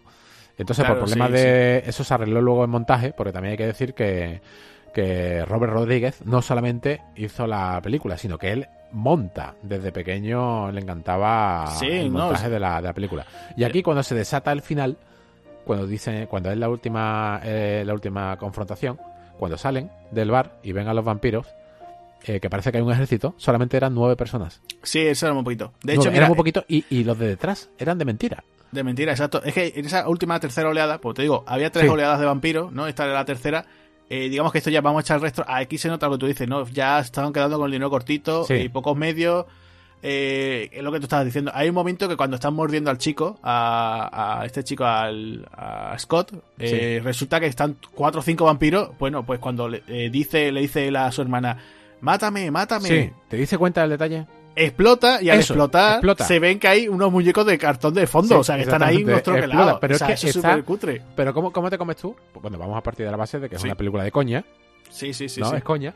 Eh, eh, eh, bueno, esta escena tuvo un montón de problemas porque lo, no se lo estaban mordiendo, lo estaban... Mmm, Rodríguez decía que lo estaban masticando. Entonces decía que era una cena que el pase de a ver la calificación que me van a dar a mí por esta cena, ¿no? Pero al final dejó que lo masticaran al chaval. Eh, si te das cuenta, no está convertido ni vivo ni muerto, le meten un tiro y explota. Explota, sí, sí, sí, sí. Vaya cosa más bizarra, pero bueno. Sí, pero es igual que, por ejemplo, la salida ya del final, ¿no? Eh, están ellos ya, o sea, Kate y Seth son los dos únicos supervivientes. Sí, ya, ya, solamente quedan dos supervivientes. O sea, e incluso está ya él con, con, la, con el revólver ahí dando golpes. como si te puede, sin, bala, dale con la culata. eso hasta que revienten. Y claro, y entonces están los dos allí y ya empiezan a ver que ya es de día y empiezan a verse un poquito, ¿no? Unos agujeritos ahí y se puede ver algo de luz. Entonces, claro, ya lo, del final, ¿no? Dice, dispara y resulta que el reflejo da en la bola de discoteca. Y dices tú, anda, si después de todas las cosas que tenía el bar, hay una bola de discoteca, o sea, que no te lo explica. antes, de, antes de esto, ahí voy a comentar un, detalle. Hay una escena con una rata. Eh, sí, es verdad. Fue el resto de un guion original que ya tenían hecha, que a ver cómo quedaba ahí en medio. La metieron. ¿No te pareció a ti la rata un poco fuera de lugar? Sí, porque, claro, después de o sea, lo que estamos viendo, ¿no? Tiene unos personajes muy chulos. Eh, resulta que eran dos de ellos, o sea, Sex Machine y el personaje de, de Fred Williamson, que no me acuerdo su nombre, eh, se convierten y dices tú, ostras, ¿y ahora qué, qué, me voy a encontrar? Porque incluso hay un momento cuando lo muerde, ¿no? Que dices Sí. tú, ostras, a ver si se van a pelear los dos personas entre ellos. O sea, y eso va a ser una batalla campal chulísima, ¿no? sí. Pero al final simplemente te encuentras con que eh, Fred Savini, o sea, uy, Fred, eh, Fred Williamson lanza a Tom Savini eh, por la ventana, o sea, por la ventana, y cuando empiezan a entrar un montón de vampiros, ¿no? Un montón de murciélagos, y, y se ve cuando se ha convertido incluso, y cuando dices tú, uy, la que se va a liar aquí, ¿no? Ya no va a tener salida. Y ya cuando te encuentras eso, ¿no? Dices tú, uy, aquí va a haber un montón. Es lo que te dicen, nueve vampiros, ¿no? Y se queda como, uy, ¿qué ha pasado aquí, no? Es como, uy, esta parte Claro, final claro. ya es como, Sí, bueno. va- vamos a escaparnos ya de una vez, ¿no? Es como... Sí, de hecho, de hecho, tanta, tanta prisa que tuvieron que cuando eso que tú has comentado que están ahí pendientes de, de haciendo agujeros, mirando lo que es la, la- la bola de cristal, ¿no? Lo- o sea, la bola esta de discoteca que hay en, eh, en el cielo. Eh, Rodríguez, fíjate tú, que este señor, Robert Rodríguez, quería acabar ya, que si hemos dicho antes que cuando salieron a esta confrontación había eh, nueve eh, personas, aquí ya quedaban cuatro, y los cuatro no paran de... O sea, en esa, esa bola de cristal, lo que estamos viendo es ahí, eh, son cuatro o cinco vampiros solamente que, que- que se van moviendo y cambiando de posición conforme las cámaras eh, para ponerlos en todos lados para que diese ese efecto de que fuese un, un ejército. Claro. Y, y aquí ya, bueno, pues ya de- después de, de este final casi rápido, ¿no? Pues casi que termina la, la película con otra mm, aparición de otra vez. Sí, otra vez vuelve Chimarín. Chimarín Otro ya... amigo, nuestro Shen Marín, que ahora Sí. ya por fin es un personaje mm, un sí, poco es más Carlos, creíble. es, es Carlos, o sea, el personaje, o sea, eh, este personaje, Carlos, el Vamos, que digo, un, digo un mencionando- poco más creíble porque es el Sí. que conoce Gecko, personalmente. Sí, es el con el que tenía, ¿no? La idea era que los hermanos Gecko robaban un banco, se iban a México y ahí con este tal Carlos lo iba a llevar a un sitio que es como para un, el, el hogar del jubilado, ¿no? De, de los atracadores Sí, de lo bancos, ¿no? llamaban, ojo, lo llamaban, eh, ¿cómo lo llamaban? El rey, el, ¿no? el rey, sí. Sí, el rey esto- es una cosa que después ya lo mencionará Robert Rodríguez en otras cosas, todos sus proyectos. En la película de Planet Terror también aparece por ¿Cómo, ahí, se lo, menciona cómo lo mencionas tú? ¿Cómo, cómo- cómo- qué crees tú que es? Eh, es que como nunca se ve, incluso en la, en la Te serie puedo también... Decir, te puedo decir la descripción de, De lo que sería, ¿no? Rodríguez, junto con Tarantino, los dos. Ah, vale, pues... Eh, bien. ellos lo hablan, ellos hablan que el rey es, eh, esto es una cosa literal, ¿eh? Esto es de, de literal. Ellos lo, lo, lo mencionan como, ojo, ¿eh? Ojo al detalle, ¿eh? El infierno vivo de Buñuel. Ah, o sea, vale, muy bien. O sea, eh, mm, prepararse, el infierno vivo de Buñuel. De Buñuel, ¿no? No, eso, bueno, eso es lo que eso es lo que querían ellos expresar, igual que he dicho al principio, que, que querían expresar a Salma Hayek como la reina vampírica y a Fred Mm. Williamson como el rey de los vampiros, y esto es a lo mejor una cosa que querían expresar, pero que a lo mejor han cambiado de opinión al con Hombre, posteriores. Yo te digo que el Películas. canal, el canal de televisión que tiene Robert Rodríguez se llama así, El Rey. Sí, Y después, eh, por ejemplo, en Planet Terror, el Sí. personaje de... Hay un personaje Roy. eh, que además, de hecho, bueno, era Freddy Rodríguez. Freddy Sí. Rodríguez, que lo mencionamos en nuestro primer eh, podcast, ¿no? En el episodio piloto, en el de Payback, que aparece también Sí, aparece de Jonky. Se, se llamaba El Rey, que era como una especie, como diciendo, una versión un poquito ingl- inglesada o americanizada de ese El Rey, ¿no? La Sí, el rey, porque decía, ¿no? Rodríguez sí sabe hablar español perfectamente. Tarantino era muy, muy, muy, muy malo hablando español. Eh, de hecho, eh, durante el rodaje, eh, a ver si nos van a, censu- a- a censurar, en vez de, en vez de decir puto, Sí. decía a Rodríguez le decía no sé qué puto y él decía mm, punto o sea no sabía decir Ah, vale, vale. no le salían ni, siquiera los, los insultos que Sí, lo, que- claro. lo que primero le salía tú que Tarantino es súper dotado lo, lo, lo Pues, que primero le, le- le eh, salía. lo- la Hombre, palabrota que es lo que primero que se aprende Tarantino no la Pues no, con no, no, no Rodríguez. aprendió bien, nada, pero nada, bueno, nada. De lo que no sé si tú sabes que Carlos, este, este Gaster, ¿no? El que estaba esperando que fuese eh, para allá para el bar, eh, lo iba a interpretar Eric Estrada, que es ese actor televisivo, no sé si te acuerdas tú, que, que apareció en una serie de esta televisión policiaca, que era bastante famosete, y al final, pues tampoco, por problema de agenda o porque no pudo, o lo que sea, al final volvió a interpretar a Chick Marín. Y nada, Sí. pues ahí se quedó. Pero yo es las cosas que en Foro uno lo piensa. es la misma imagen visual de Georgie Dam Sí, bueno, Eric Estrada es un tío así ya mayorcete, con el pelo canosete. Así que era un pan de guaperas en su época, ¿no? Sí, sí, Pero sí, era, sí, era famosete, tenía una serie de televisión. Y claro, pues ya te digo, iba a, iba a aparecer, pero al final no pudo. Y Chick Marine pues dijo, allá que voy, bueno, ¿sabes? la más famosa la que todos hemos visto en Telecinco, la de Chips, ¿no? Esos policías Sí, ahí. es verdad, Chips, es verdad, Esos es verdad. policías Que, ahí que iban casi a pecho lobo con las motos. eso es, eso, que hace poco se hizo un remake. Se hizo un remake que me parece que salía eh, ahí este hombre, ay, no me acuerdo cómo se llama. Michael Peña, era uno de los protagonistas. Ajá. Y ya te digo, Eric Estrada pues iba a hacer ese papel, pero al final pues nada, se quedó ahí en ello y, y ahí, bueno, pues nada, Chick Barin, que, que es un hombre que sirve para un roto y un descosillo, ¿no? Sí, sí, sí, la verdad que sí. ¿Y qué, qué te parece, antes de pasar a un audio comentario, qué te parece eh, este final? de Soy tan Eh, cabrón, ¿qué te parece? Ah, bueno, bueno, eh, para empezar por un lado, cuando ya por fin ellos se escapan, huyen y tal, y aparece Carlos, hay que decir que los que vienen con Carlos eh, Sí. también eran dos actores que habíamos visto también de esperado. Uno de ellos era Cristos, que no sé si te acuerdas que Cristo, era el luchador. el luchador, es el verdad, luchador ese del luchador. principio. Es verdad que decía que, bueno, ese hombre, cuando hablemos de Esperado, comentarme alguna cosilla de él, pero la verdad que el tío era un buen luchador de artes marciales. Y aparece otro también que aparecía, era otro de los traficantes que aparecen en Desperado, ¿no? Sí. Eh, bueno, otra de las cosas que me hace gracia es eso, ¿no? Decir, bueno, y este hombre le dijo a tal hora, no sé, menos mal que no dijo hora, ¿no? A la hora de quedar con, Sí. con Seth, ¿no? Pero dices tú, tú lo piensas dices, no, joder, es que tú imagínate que llega el primer momento, llega Carlos. Y dices tú, hubieran estado ni cinco minutos, no, mejor no hubieran visto ni el baile, ¿no? Y dices tú, Nada, espérate, vamos a quedarnos para, para el show fuerte, ¿no? El plato Sí, fuerte sí. sale esta chica bailando, ¿no? De hecho, es lo Tú que tú dices. sido, ¿no? Claro, claro. De hecho, es lo que tú dices. No, he quedado al amanecer. Y, y dice, dice, Gecko, ¿estás ahí? Y, y aporrea, dice, echa la puerta abajo, ¿no? Claro, Empieza a y- disparar para, empieza a disparar adentro sin saber si hay alguien, si hay alguien, Nada, si hay nada. nadie. Y Y dice, ¿qué son? ¿Qué son? Eh, Tarados, ¿no? Son unos tarados, unos locos. ¿Qué son ¿no? tarados? ¿Qué son? ¿Qué son? ¿Unos psicópatas? ¿Pero son vampiros? ¿Pero son psicópatas? Eh, un poco... Sí, sí, sí, sí. Y además Eh, parece que no se sorprende de lo que, de lo que han visto. Nada, ¿no? nada. Y además lo que me hace mucha gracia es eso ya, bueno, cuando ya por fin ya han terminado por ahí, el Kate, ¿no? Hablando con Seth, cuando coge él, le saca ese maletín con, con dinero, le da un dinero. Sí. Y dice la frase, ¿no? Además, todo chulo. Tú imagínate lo chulo que es el personaje que hasta le preparan un Porsche, ¿no? Un Porsche rojo, de color rojo, súper guapo. Cierto. Y, y le dicen, dice, toma, y, y le da el dinero a ella y dice, no, no, es lo que me decíamos antes, no, no quiero que pienses que, dice, eh, no quiero que pienses que soy un puto cabrón, ¿no? Eh, lo que estaba diciendo, ¿no? Y hasta luego. Y, hasta luego. Incluso Yo pensaba que iba a volver, ¿eh?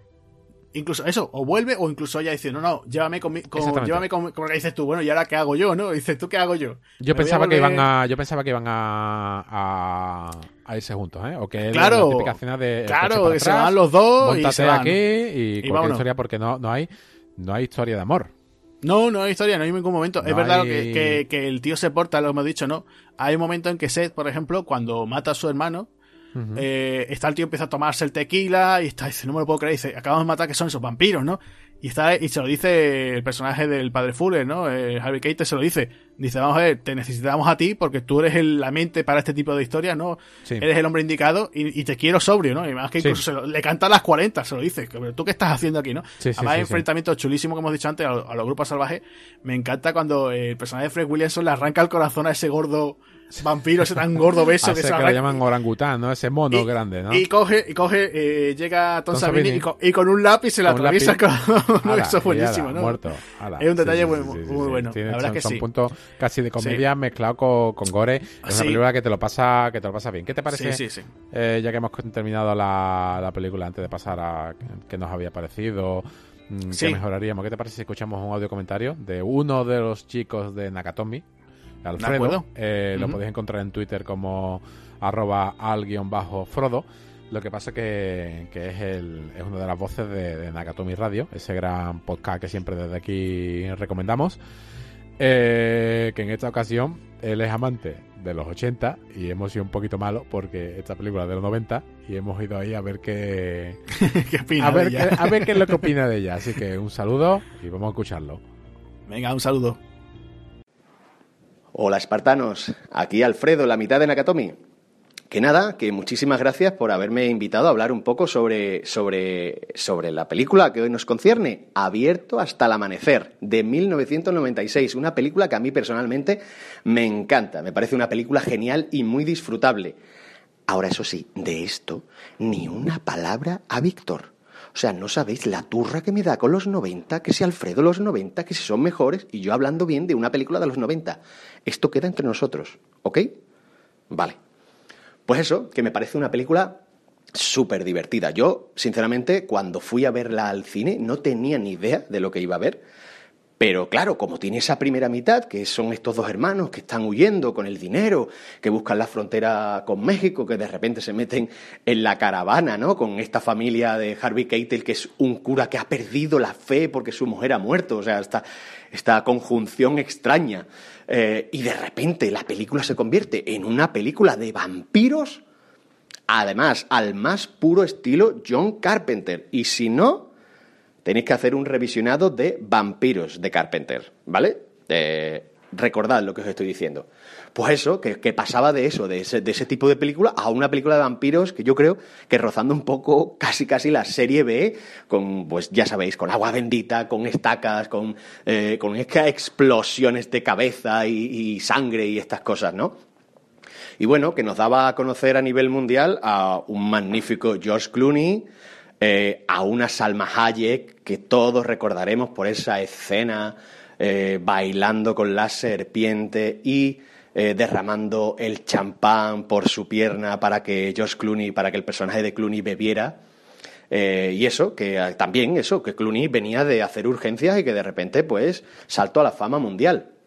Y ya os digo, a mí me parece una película súper disfrutable os tengo que contar como anécdota que durante muchos años corrió la, leyenda urbana de que la película la, escribieron entre los dos, pero de una manera muy peculiar. Se decía que Tarantino había escrito una historia, que Robert Rodríguez había escrito otra y que los dos las pusieron en común. Por eso la película, la primera parte es de una manera y la segunda es de otra totalmente diferente. La verdad es que cuadraba con lo que funciona la película, pero no. Realmente eh, la escribe Tarantino, porque es muy reconocible ¿eh? en muchísimas cosas, en los diálogos, en, estas cosas locas que tiene él. Y la dirige Robert Rodríguez también con un pelín de ayuda de Quentin, que también participa en la película con un personaje eh, a rememorar, la verdad. Así que nada, yo personalmente os la recomiendo porque es muy, muy, muy disfrutable. Así que nada, estáis perdiendo el tiempo. O sea, en el momento que termine Espartanos, aponeos la peli, ¿vale? Y yo, como ya he tenido una ración de 90 bastante grande, voy a limpiarme un poco y me voy a poner a ver el vuelo del navegante. Así que nada, disfrutad mucho chicos. Un saludo.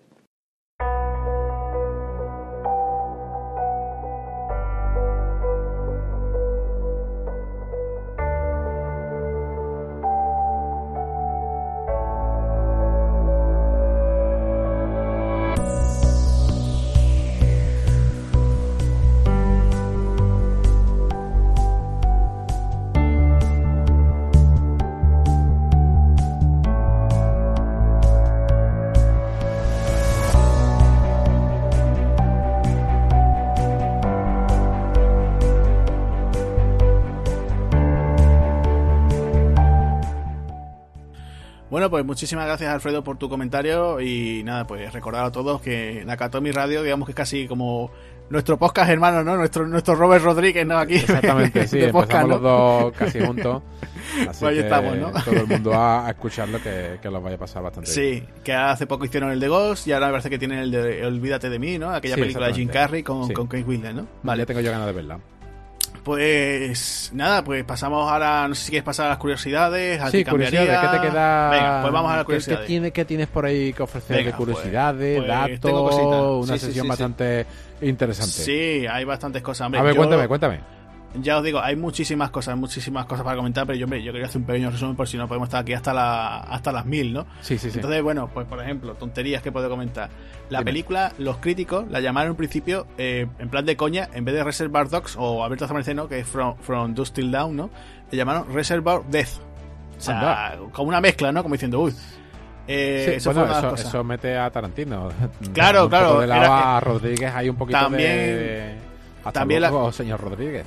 Claro, la cosa era que, te cuento, eh, resulta que los personajes ¿no? de los hermanos Gecko podían ser perfectamente miembros del, grupo, ¿no? De ese grupo de Reservoir Dogs.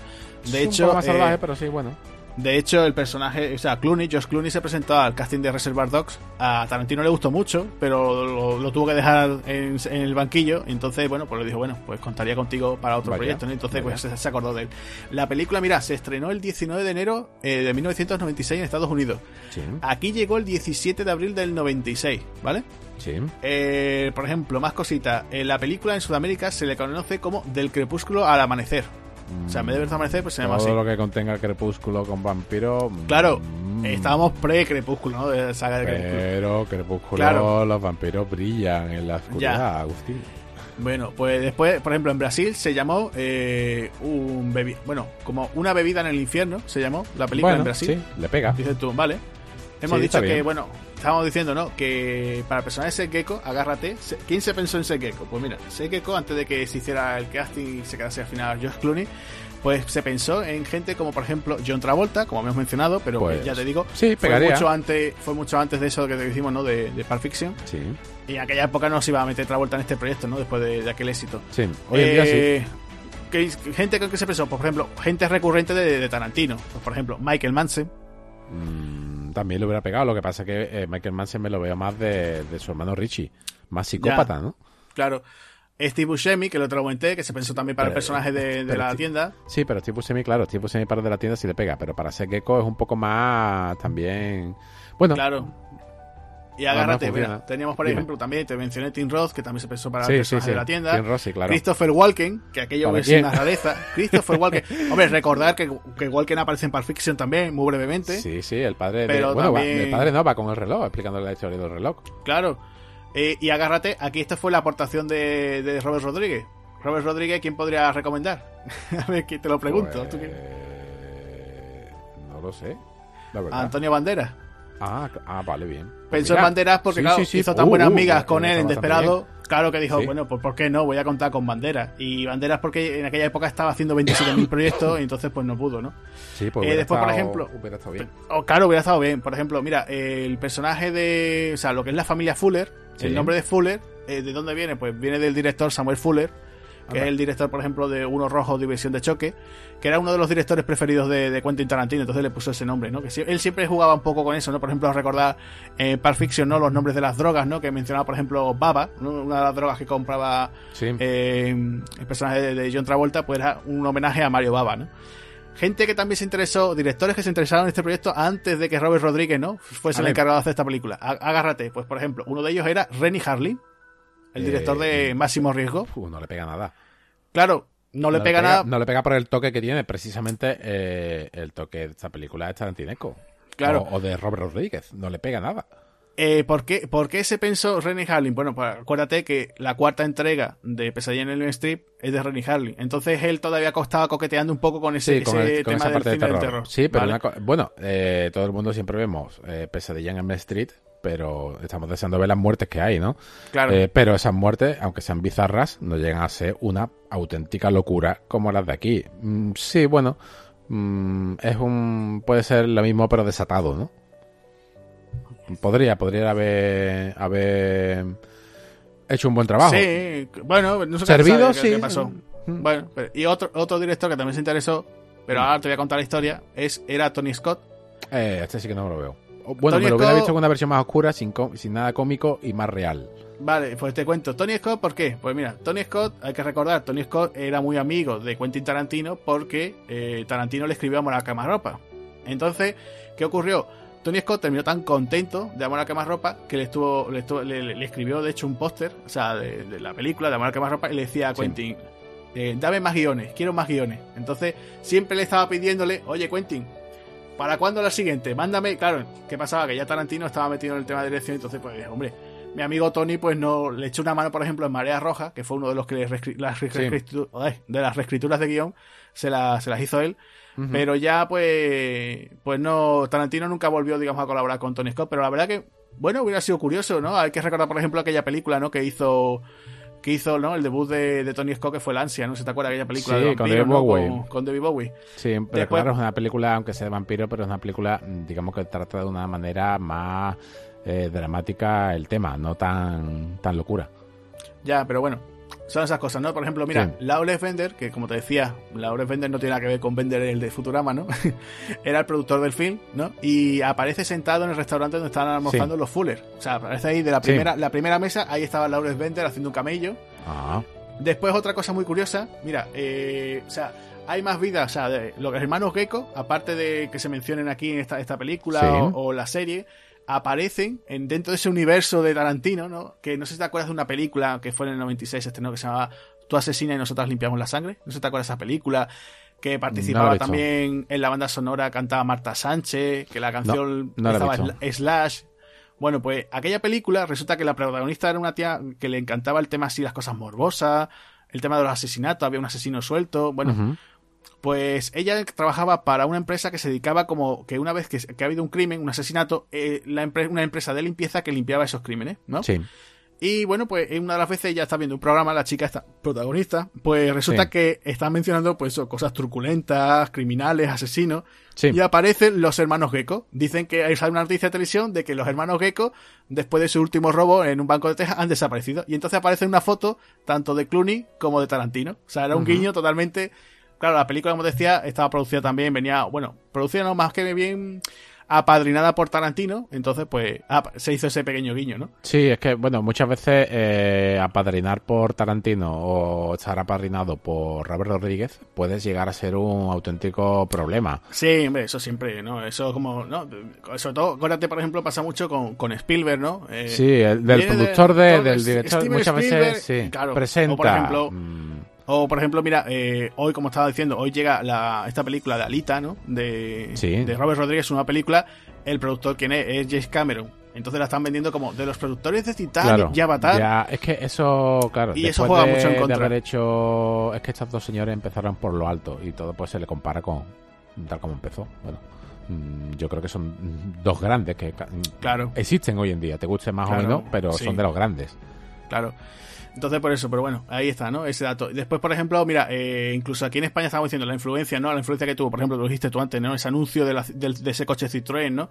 Aquí, eh, incluso en España, también, por ejemplo, eh, el, el dúo cómico Cruz y Raya hizo también una Sí. parodia de la película.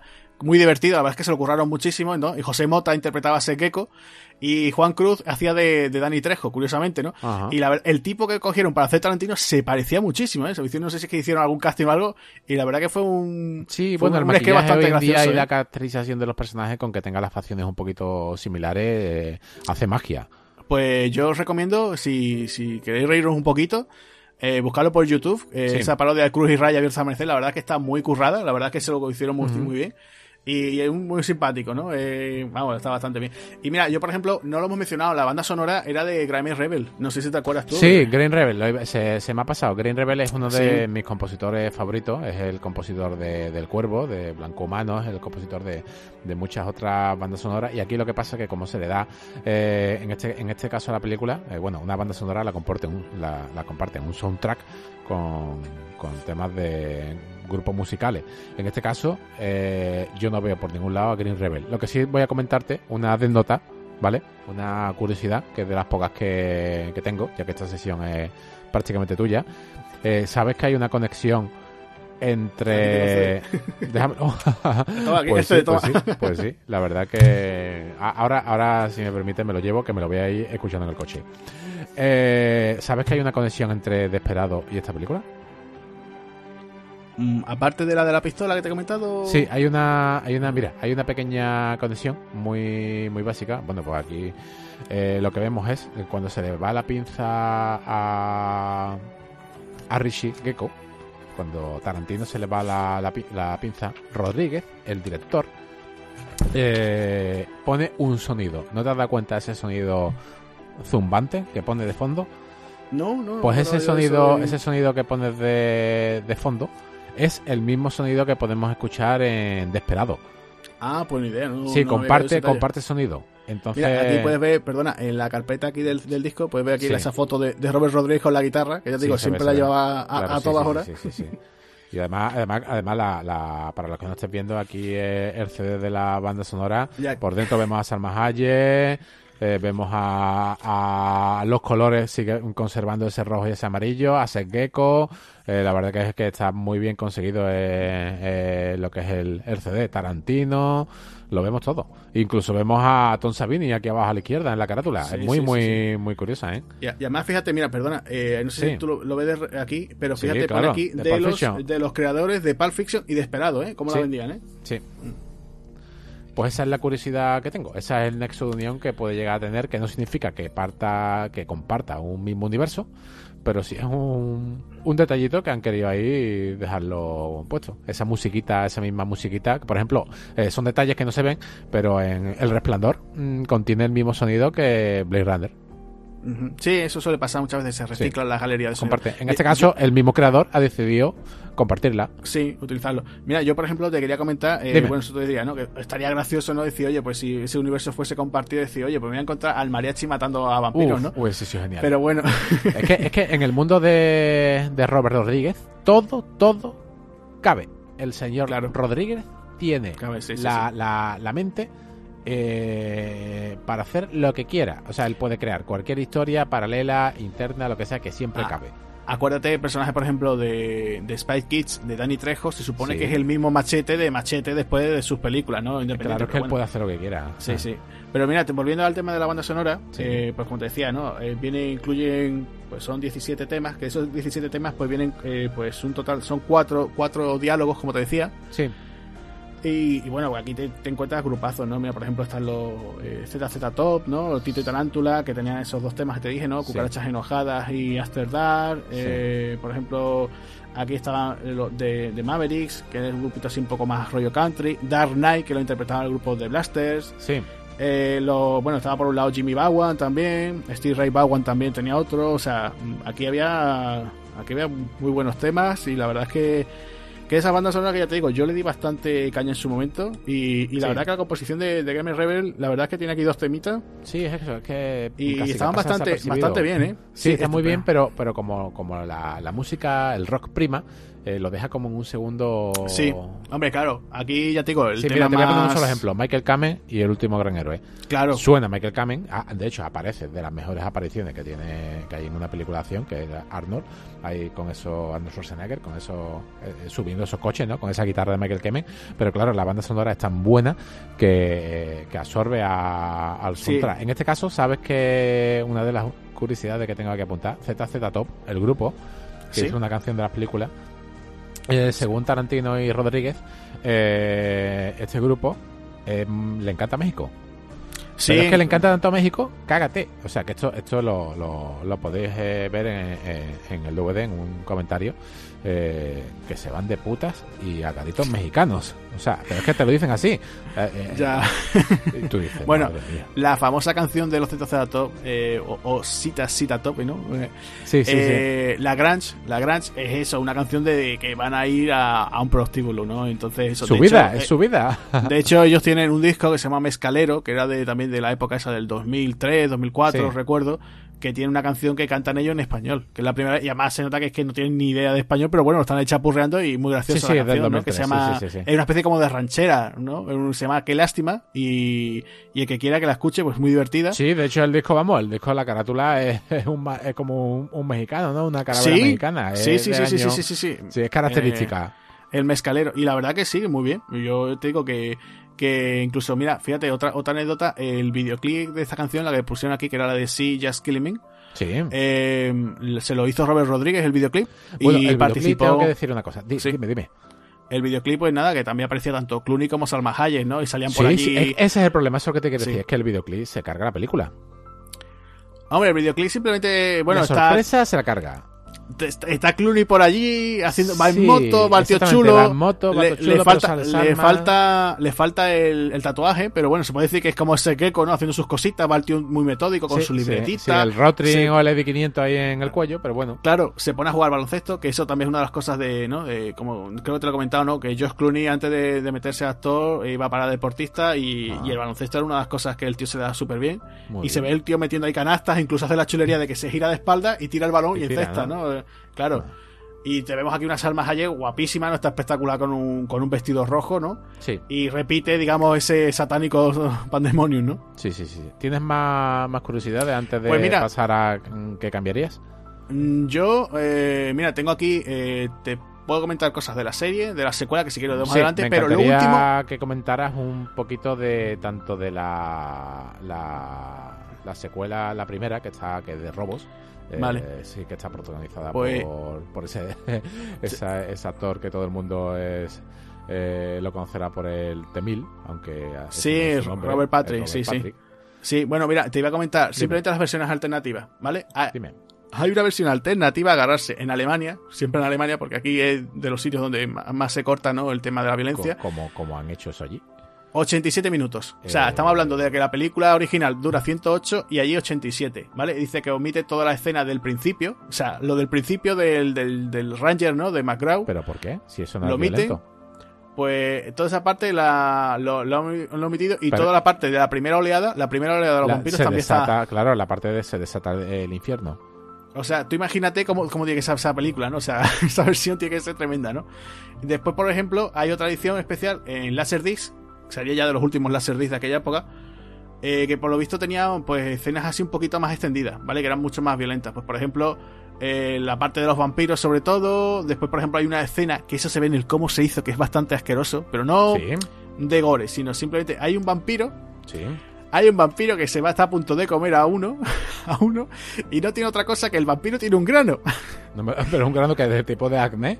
Sí, sí, sí, y se estalla el grano y le cae el pujo encima al, al tipo que se va a comer.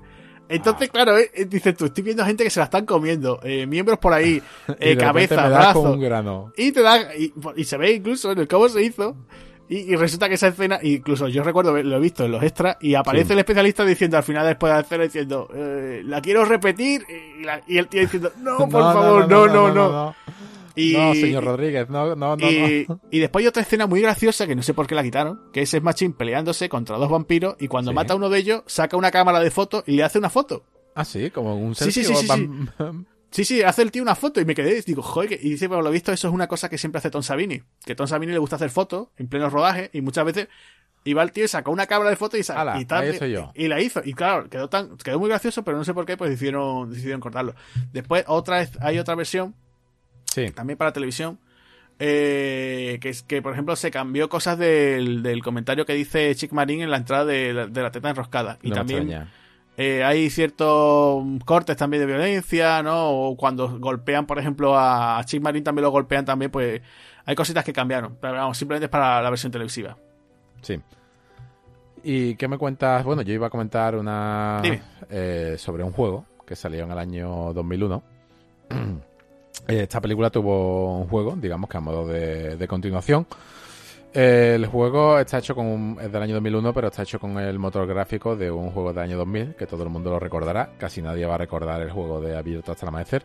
Yo tuve la suerte de tener este juego original. eh, Mira, yo lo tuve la demo. Jugué un poquito la demo, ¿sabes? Sí. Pero Eh, no me, igual me que de Devil convencer. No, no. El problema es que se basó en el motor gráfico del Devil Inside, que ese sí que era un auténtico prodigio en su época, en un juego en tercera persona.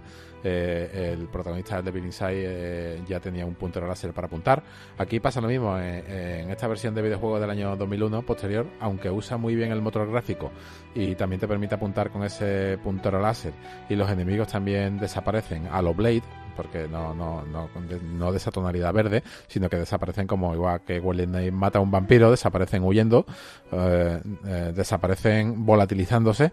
Eh, en este aspecto el videojuego mm, dejaba que desear. Sí que interpretabas a Gecko y estaba basado en una especie de una especie de carguero, un barco inmenso que era una prisión. ¿No te recuerda eso un poco una prisión, un carguero ahí en medio del mar? Huir un poco a, a- también a Carpenter, un poco a, me quiero fugar de, de la prisión, de como si tuviese eh, es que le cambian al personaje en vez de ponerse Gecko.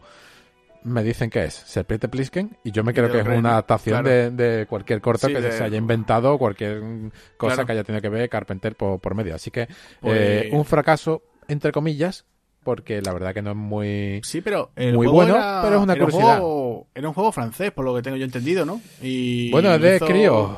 Crío, ¿no? Eh, Sí, es de Crío, la antigua Crío del año 2001. Es, un- es que, Claro. claro, estamos hablando del año 2001. La tecnología avanza. Imagínate en el año 2001, ¿no? Es de los primeros 3D, eh, entre comillas, en con calidad que- que, persona, existió. claro. Sí, sí. Eh, eh, la ambientación Pero- es buena, pero claro, Pe- es que un barco te limita. ¿no? Es que O sea, no- el- no- un barco te limita. Claro, pero no, no te da esa sensación a lo mejor de... Está doblado, ser- traducido. Uf, Claro, de ser a lo mejor esos tipos de juegos que decían, bueno, pues tenemos un juego que se llama lo que sea, ponte Fuga de la cárcel. y le cambian el nombre a los Y ahora le cambian el nombre pone, al y dice, espérate, no sé, por decirte, ¿no? Porque, claro, para el que no lo sepa, eh, el juego va de eso, ¿no? A Seikeko lo meten en la cárcel, ¿no? Sí. O sea, que sobrevive, lo meten en la cárcel. Claro. Y ahora aparece por ahí un, Un vampiro. un helicóptero y aparecen Sí. vampiros. Y entonces, pues está. ahora Hala, se, ya está. Se tiene que escaparse de la cárcel y, bueno, pues puede o, o bien rescatar a alguno que otro que esté por ahí por la cárcel o se escapa por su cuenta. Y ya está, y no más que eso. O sea, que no. Entonces, no sé yo hasta qué punto eso a lo mejor, pues para una peli, pues sí. No sé, pues sí, podría haber hecho, ¿no? Porque hay cosas. Sí, pero sí. una peli así, por ejemplo, te resumo yo una así que la primera que se me venga a la cabeza, Virus. Claro, es que hay muchas. ¿no? Virus, de- además del año 2000 es lo mismo, estoy en una, es que eso en una estación, estoy en un barco, eh, quiero huir del barco. Claro, es Se que me no tiene aparecen- mucho. Se aparecen bichos, pues aquí está, lo mismo, eh, sí. en un barco Tampoco. y simplemente pone, solamente pone eh, el argumento de, de los vampiros mm, para huir de un barco protagon- mm, Sí, ya manejando está. el personaje de Sekeko, no tienes mucho... Yo, yo te digo que cuando lo vi, que además la carátula eh, intentaba, eh, era un poquito similar, ¿no? También ponían también al personaje, Sí, ¿no? similar. De ese gecko también apuntando con una pistola, había una chica de fondo. Pero ya te digo, yo jugué a la demo y la verdad es que no me llamó mucha No. atención. También te digo que yo soy, soy para los juegos muy clásicos, ¿eh? Que a mí me pones un Sí, Super Mario y yo soy el tío más feliz del mundo. Pero ya, tampoco es una cosa este que... no me. Es no como el de Devil. Inside, es un juego que se acaba en 6 horitas echándole una tarde Claro. o dos tardes, te lo termina. Y ya que estamos hablando de cosas malas, no sé Sí. si serán muy malas o muy, muy, muy malas. ¿Qué tiene de- Son, son peores todavía.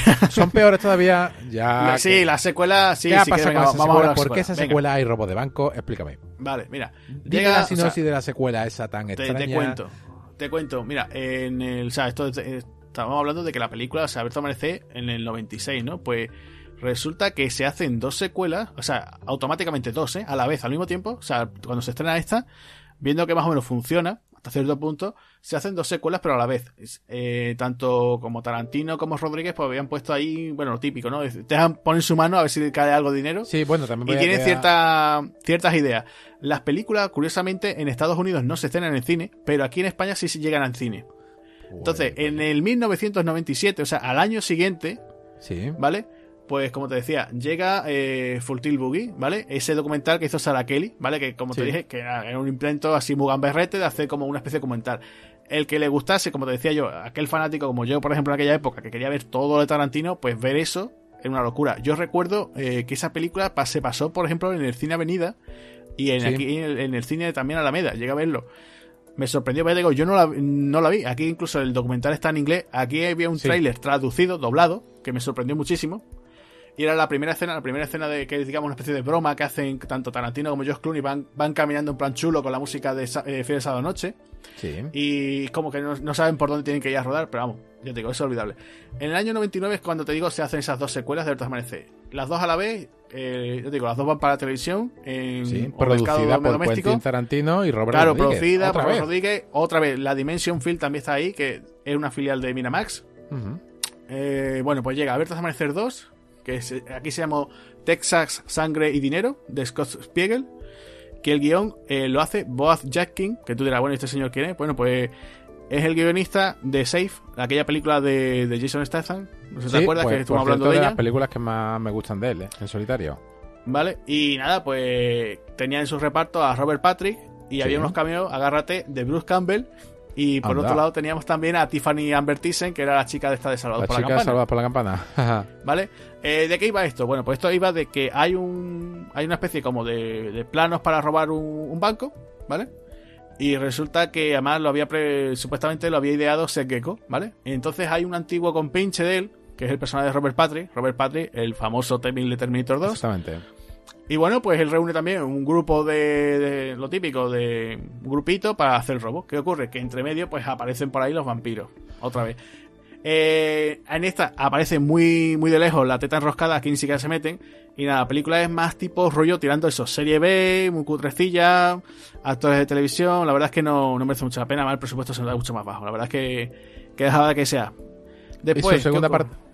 Sí, después llega Abiertos a Amanecer 3, que es la hija del verdugo. Que esto He ya visto supone el tráiler y ya mm, huele mal. te echaba para atrás, ¿no? Vale. Sí. Pues esto e- era una precuela, ¿vale? Una precuela que se centra en el origen del personaje satánico Pandemonium. Está ambientada en el Mm. oeste. Y entonces, pues nos dicen que en vez, eh, en vez de ser la teta rosca, se llama de otra forma. Y es incluso, en vez de ser un- una especie como de, de bar, es casi como una especie de salón, tipo burdel, tal. Y, y poco más, no, vamos, esta tampoco, ya te digo, esta no la he llegado yo a ver, ¿vale? Esta no, ni siquiera me atreví. No, no, no, yo, yo dirige- directamente no, no, No. no, creo ni que la vea, ¿eh?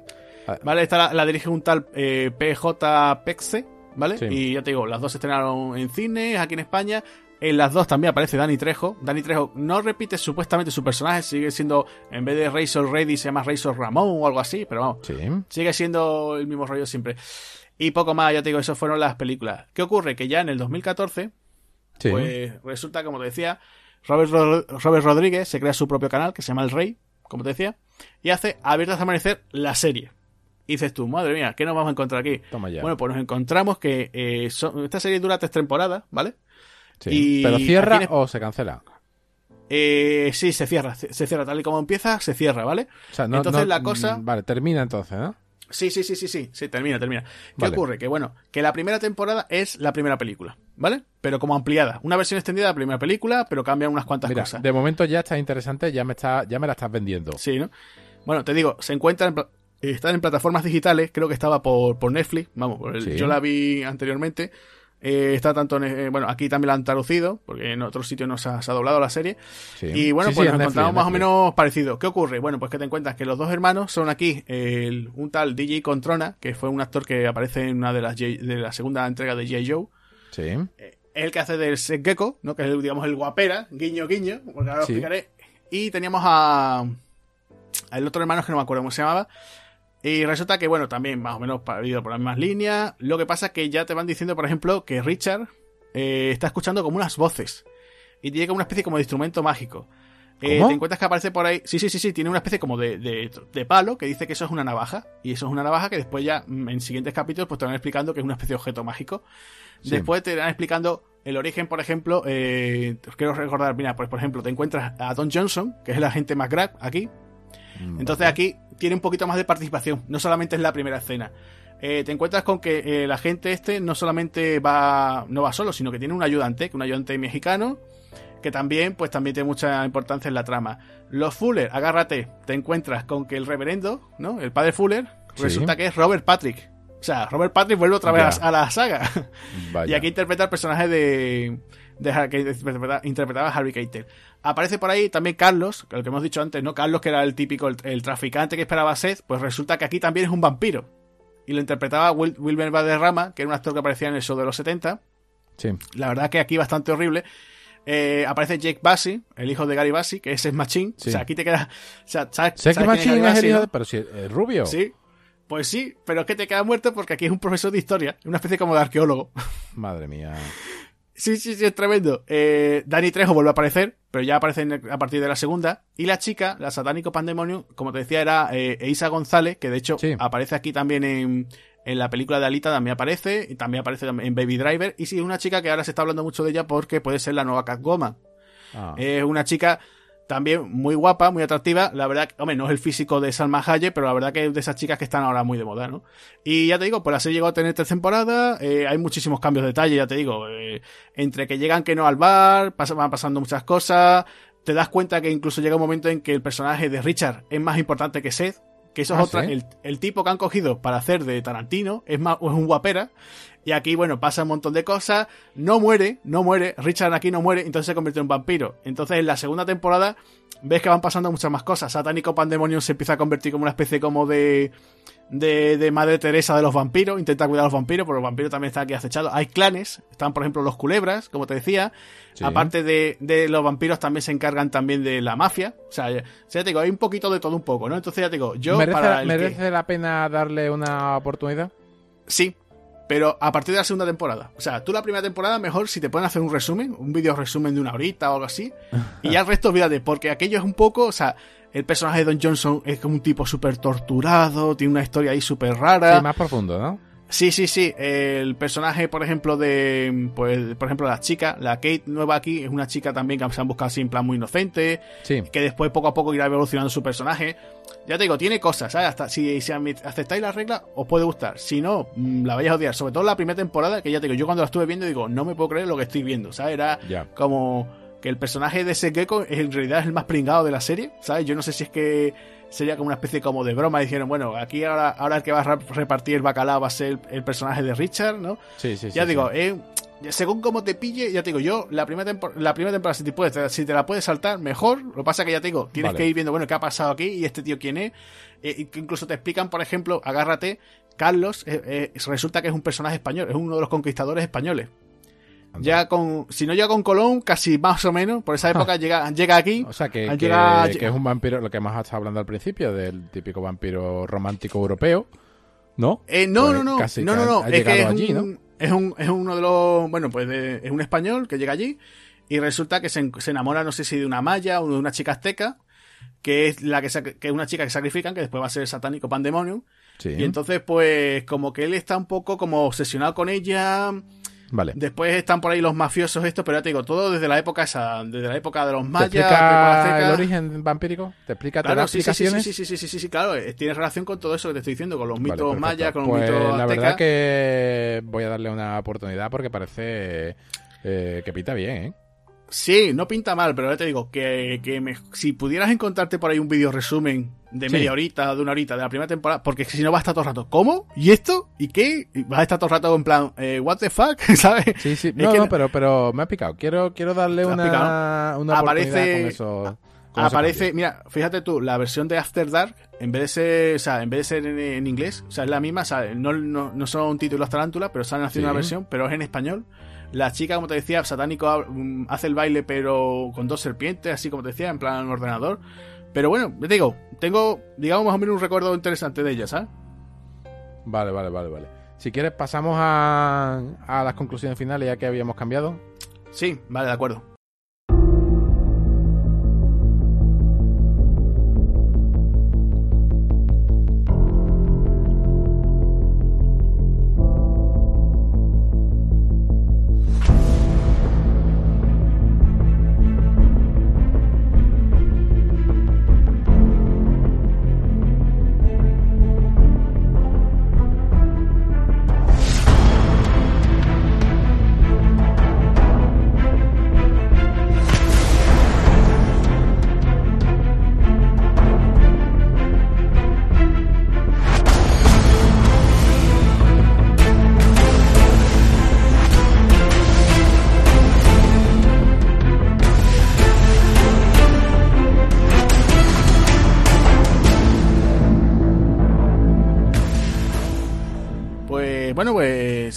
Nada, ya estamos ya termi- casi terminando nuestro programa, ¿no? Sí. Y nos vamos ya a la sección de siempre, de final, ¿no? Que, está, que yo creo que, por lo menos de las que más me gusta a mí, ¿no? ¿Qué hubieras Sí. cambiado tú de Abiertos a Amanecer? ¿Tú hubieras cambiado algo? ¿Lo hubieras dejado como está? Yo creo que por, por primera vez en la en mi vida del señor Robert Rodríguez, yo aquí es que no es que hubiera cambiado, es que no sé qué cambiar, porque como hay tanto, lo único que sí, lo único que sí hubiese cambiado era eh, me hubiera gustado ver una versión alternativa eh, sin chorra, o sea, sin, sin, sin me refiero a tanto mm, casquería barata, no, sino a, a esa un poco seria, a lo que me refiero, oscura, Vale, una versión oscura de la película. Oscura, ¿no? Sí, una versión oscura es lo que yo le hubiera le hubiera puesto. El contador de son ciento y pico los que caen, sí que le hubiera Sí, puesto no, un poco sí. más de protagonismo a a Seke con en esa parte final mm, cargándose esta especie de zombie vampírico. Eh, lo que pasa que, claro, se le fue el presupuesto y ya no se podía encargar más, más. Se le acabó el Blandy Blue, ¿no? Se le acabó el slime verde. Pues eso ¿A es lo ti- único que yo le hubiera puesto. ¿A ti te hubiera gustado un spin-off de, o sea, qué hubiera pasado después con ese Seth Gecko, ¿no? Cuando se va. Sí, por supuesto. Una segunda parte en condiciones con ese el Roy y ahora volviendo, porque si terminamos, cuando, cuando termina la película, se ve ese templo azteca que se supone, o maya, que se supone que están Sí, ahí esa un montón de imagen final, camiones. Eso es una placa fotográfica que tiene Robert Rodríguez, la tiene en su casa, se la quedó él.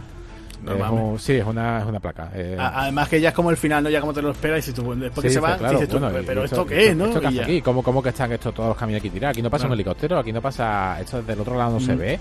Eh, ¿qué, qué me estás contando aquí? Que esto viene de la antigüedad, ¿no? Bueno, pues... eh, una segunda parte, sí, ¿tú qué opinas? Hombre, sí, hubiera estado bien, ¿no? Yo, por ejemplo, mira, cuando se, se anunció esa secuela de Texas Blue Money, eh, yo pensaba que digo, bueno, pues si llega a hacer, pues centrado en este tema, ¿no?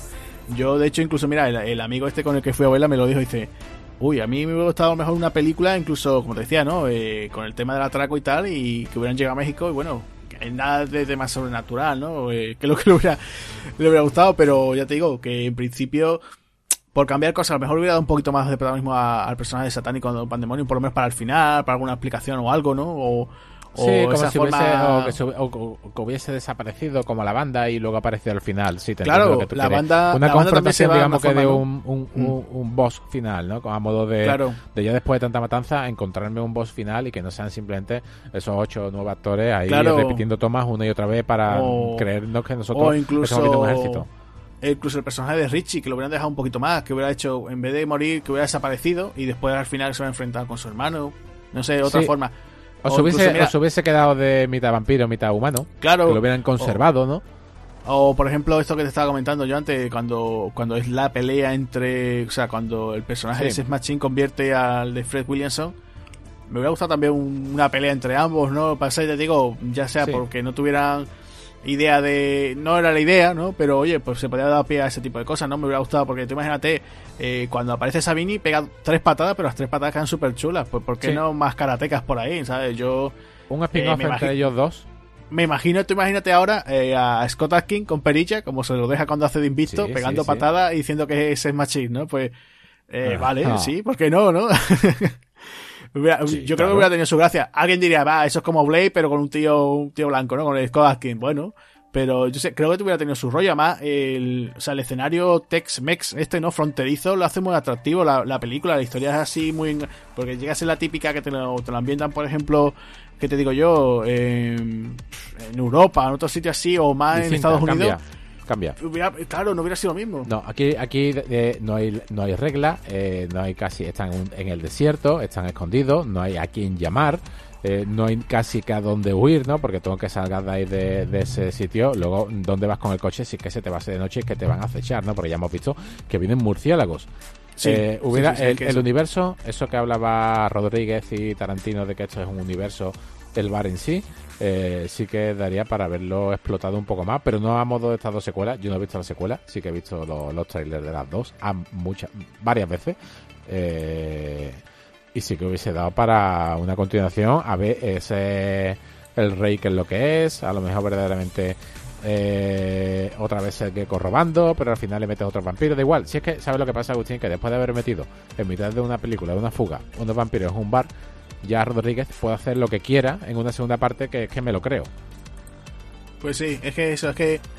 Yo qué sé, la historia, la historia del comienzo es muy atractiva para después decir, bueno, pues hago después lo que yo quiera. Como si después te pones vampiros en Canadá. ¿Sabes? Que- Sí, sí, es lo mismo, da igual, da es igual que que eso- si, si, es- si eso. sigue haciendo su, La- su creador y su, y su director, eh, pueden hacer cualquier bizarrada, como ya ha demostrado Tarantino, eh, hacer cualquier bizarrada saltándose la, la historia, como en Maldito Bastardo, por ejemplo, y le ha quedado una obra de arte.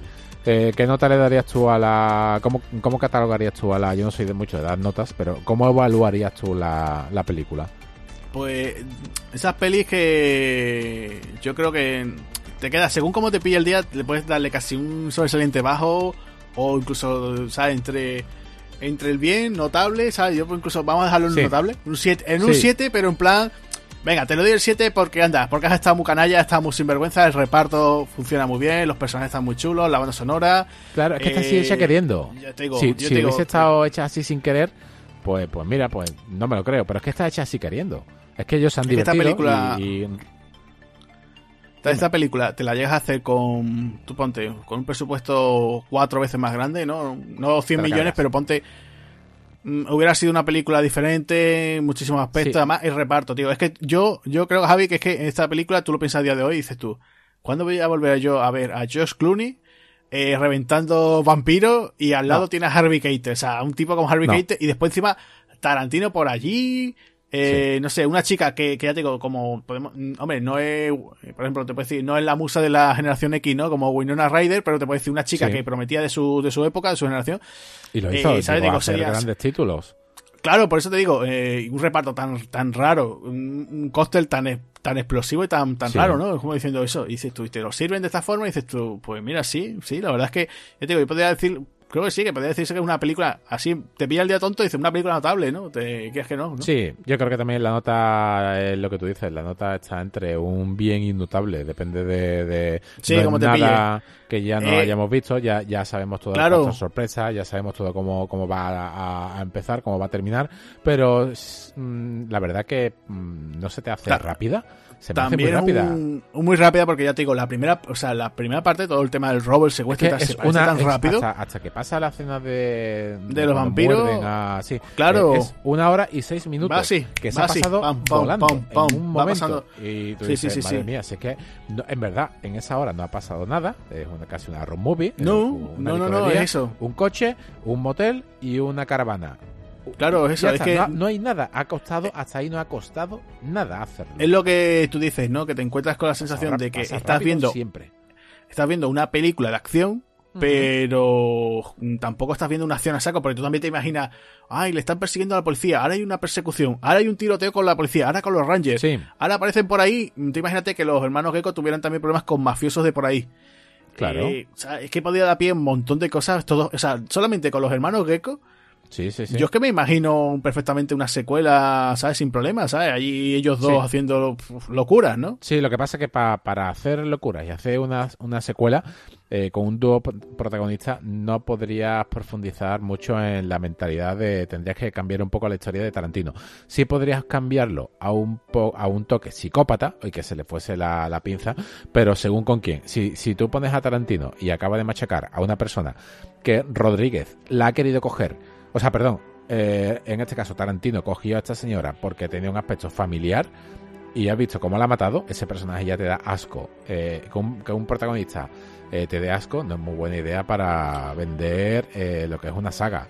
en este caso lo podrían haber puesto de otra manera de, de cabeza ida tipo a los Steve Buscemi que sepa que está pillado, que no sabe cómo va a saltar, que a lo mejor sí hay un personaje chulesco y que sí que le pegue, pero claro, estamos hablando de un violador ya, pero por eso. Ese, es el problema que le veo por eso a la hora de, te digo, de, modificar la personalidad de. sí, de, Richard, sí. Yo por eso te digo que para eso mm, para ese tipo de cosas, pues para eso está la serie. ¿sabes? El que quiera, pues se puede ver la serie. Sí. Eh, ya te digo, si acepta un poco las reglas, mejor alguien que no haya visto nunca abierto hasta amanecer se pone a ver la serie y sí, sí les va a funcionar. Después va a ver la película y decir, ah, pues mira, sí, es como un pequeño resumen, ¿no? De lo que he visto, ¿no? Pero que en principio, hombre, en líneas generales yo creo que sí que la película porque ha ganado y es de culto no porque tiene momentos muy claro. sí porque podríamos considerar la película de culto sí ¿Pura? esta película sí. Porque hombre eh, tiene ya te digo tiene momentos la gente se acuerda la gente se acuerda de, Salma Hayek con su baile. Eh, se acuerda de los diálogos. O sea por ejemplo lo de eh, Juliette Louis diciéndole que le coma lo de ahí abajo eh, eh, Chick Marín diciendo eh, por esto, por otro. Los vampiros que son blanditos. Vampiros que son blanditos. El personaje de Sex Machine, que como te decía, merecería un, un spin-off. Eh, son, son, personajes muy carismáticos. Incluso Fred Williamson, siempre se acuerdan del, Vietnam. ¿Quién es ese? No, el del Vietnam. claro, por eso. Y luego las por por detrás de ese machine metiéndole ese bocado. claro, por eso te digo que, que, a lo mejor le puede fallar. te digo, Robert Rodríguez tenía una idea de como de tres asaltos al de los vampiros el primero le funciona muy bien, el segundo más o menos regular, y ya el último ah, se salva del aprobadillo por, el presupuesto. Pero vamos, que ya te digo, yo creo que sí, perfectamente. La banda sonora, las canciones, yo creo que sí, que es que es una película de culto. O sea, no tiene que ser una película de 10 para ser de culto, ¿sabes? En este aspecto yo creo que sí, que con el tiempo, el tiempo la ha sentado muy bien, porque la ha visto ahora y la ha sentado bien. Solamente los momentos de CGI que hay por ahí un poquito, pero por lo demás no, yo lo he visto bastante bien. Sí, la verdad que es una película bastante correcta. Pues yo creo que ya con esto hemos terminado este viaje que hemos hecho hacia, hacia la frontera de México. Y creo que ya por nuestra parte hemos terminado. Creo que eh, volveremos la segunda temporada, ¿no? Por ahí, ¿no? Seguramente, ¿no? Por, por esta zona, ¿no? Sí, sí, sí. Volveremos a ver al señor Rodríguez por aquí, ¿no? Sí, sí, lo tenemos que traer otra vez a, a ver qué a ver qué película traemos, ¿no? Sí, con la guitarra cuesta, ¿no? Sí, con guitarra cuesta, no sé qué es lo que llevará dentro. Tenemos que hacer el podcast cada uno con su guitarra. Tú te traes la, tuya, yo me traigo la, la, mía, o sea, aquí cada uno. Bueno, pues no sé si tú quieres mencionar a alguien, mandar saludos a algún amigo. Pues sí, me gustaría darle un saludo a un miembro de, de Espartanos del Cine, que la verdad que, está compartiéndolo todo, está dando a a todo. Es un es Generación Videoclub, lo podéis encontrar en, en Twitter como arroba FM Martos Q 1976. Eh, le encanta el cine, hace montajes de, en GIF y es un apasionado de, del género de, de, acción de tanto de los 80 como de los 90. Tira más para los 80, pero la verdad que es un placer su, su hilo y, y seguirle. La verdad es que nos ha hecho uno de, de Le llaman Body chulísimo. sí, buenísimo, que, buenísimo. Que, además me creo yo que soy Reeves y todo, ¿sabes? Claro, claro, claro. y bueno, yo también quería darle mandarle un saludo también a, a Bloody Princess, Sí. Y, hombre, que por lo menos que, que acordarnos de ella. Sí. También, pues, por ejemplo, de gente, pues, por ejemplo, Sergio Reina, que siempre está ahí eh, dándonos, ¿no? Sí, su apoyo. apoyo. desde Chiflados, Chiflados por el Cine. Sí, Ale Trujillo, eh, el acomodador también. Ale Trujillo también, que siempre, no olvidarse, ¿no? De ese gran podcast de bandas sonoras, ¿no? El acomodador. Exactamente. Eh, nuestra amiga Gradeni también, ¿no? Que siempre también está allí, siempre dándonos su apoyo. Sí. Y yo creo que también en general a todos, ¿no? Porque la verdad es que eh, con el, nuestro anterior programa, la verdad es que la cosa eh, está funcionando bastante bien. Y, sí. Y, bueno, pues nada, simplemente, si como siempre lo digo, ¿no? Eh, nos tenéis por, por, las redes sociales, sí. Facebook, Twitter, Instagram. Eh, recordad, ¿no? también tenemos nuestra página web, ¿no? espartanosdelcine.com. Exactamente. Y bueno, en principio creo que eso es todo, ¿no? No sé si tú tienes Sí. que comentar algo más, Javi. Nada, ya a ver, eh, a ver eh, la próxima que nos metemos, que me parece que vamos a pasar mucho calor. Calor, ¿no? Sí, no. bueno, sí, sí, sí. ya tú sabes, ya, ya aquí en Sevilla, como siempre, de los de 40 para arriba, ¿no? Pero parece que está calor otra cosa, ¿no? Con los bancos. Así Con que los bancos, ¿no? Hay, que, hay que trabajar duro. Yo me voy a poner una peluca rubia, me parece, para hacer de Alquilmer, me parece, ¿no? Sí, sí, yo creo que, por cierto- bueno, voy a intentar hacer de Al Pacino, si puedo. No creo, Por pero cierto, bueno. por cierto, eh, tiene cierta relación con este podcast porque nuestro amigo Dani, Dani Trejo está también allí en esa película. Exactamente. Así que volveremos con Hit. Y aquí Javier Hernández, un saludo y nos vemos en la próxima. Y nada, yo soy Agustín Lara y nada, pues lo dicho. Nos vemos. Adiós.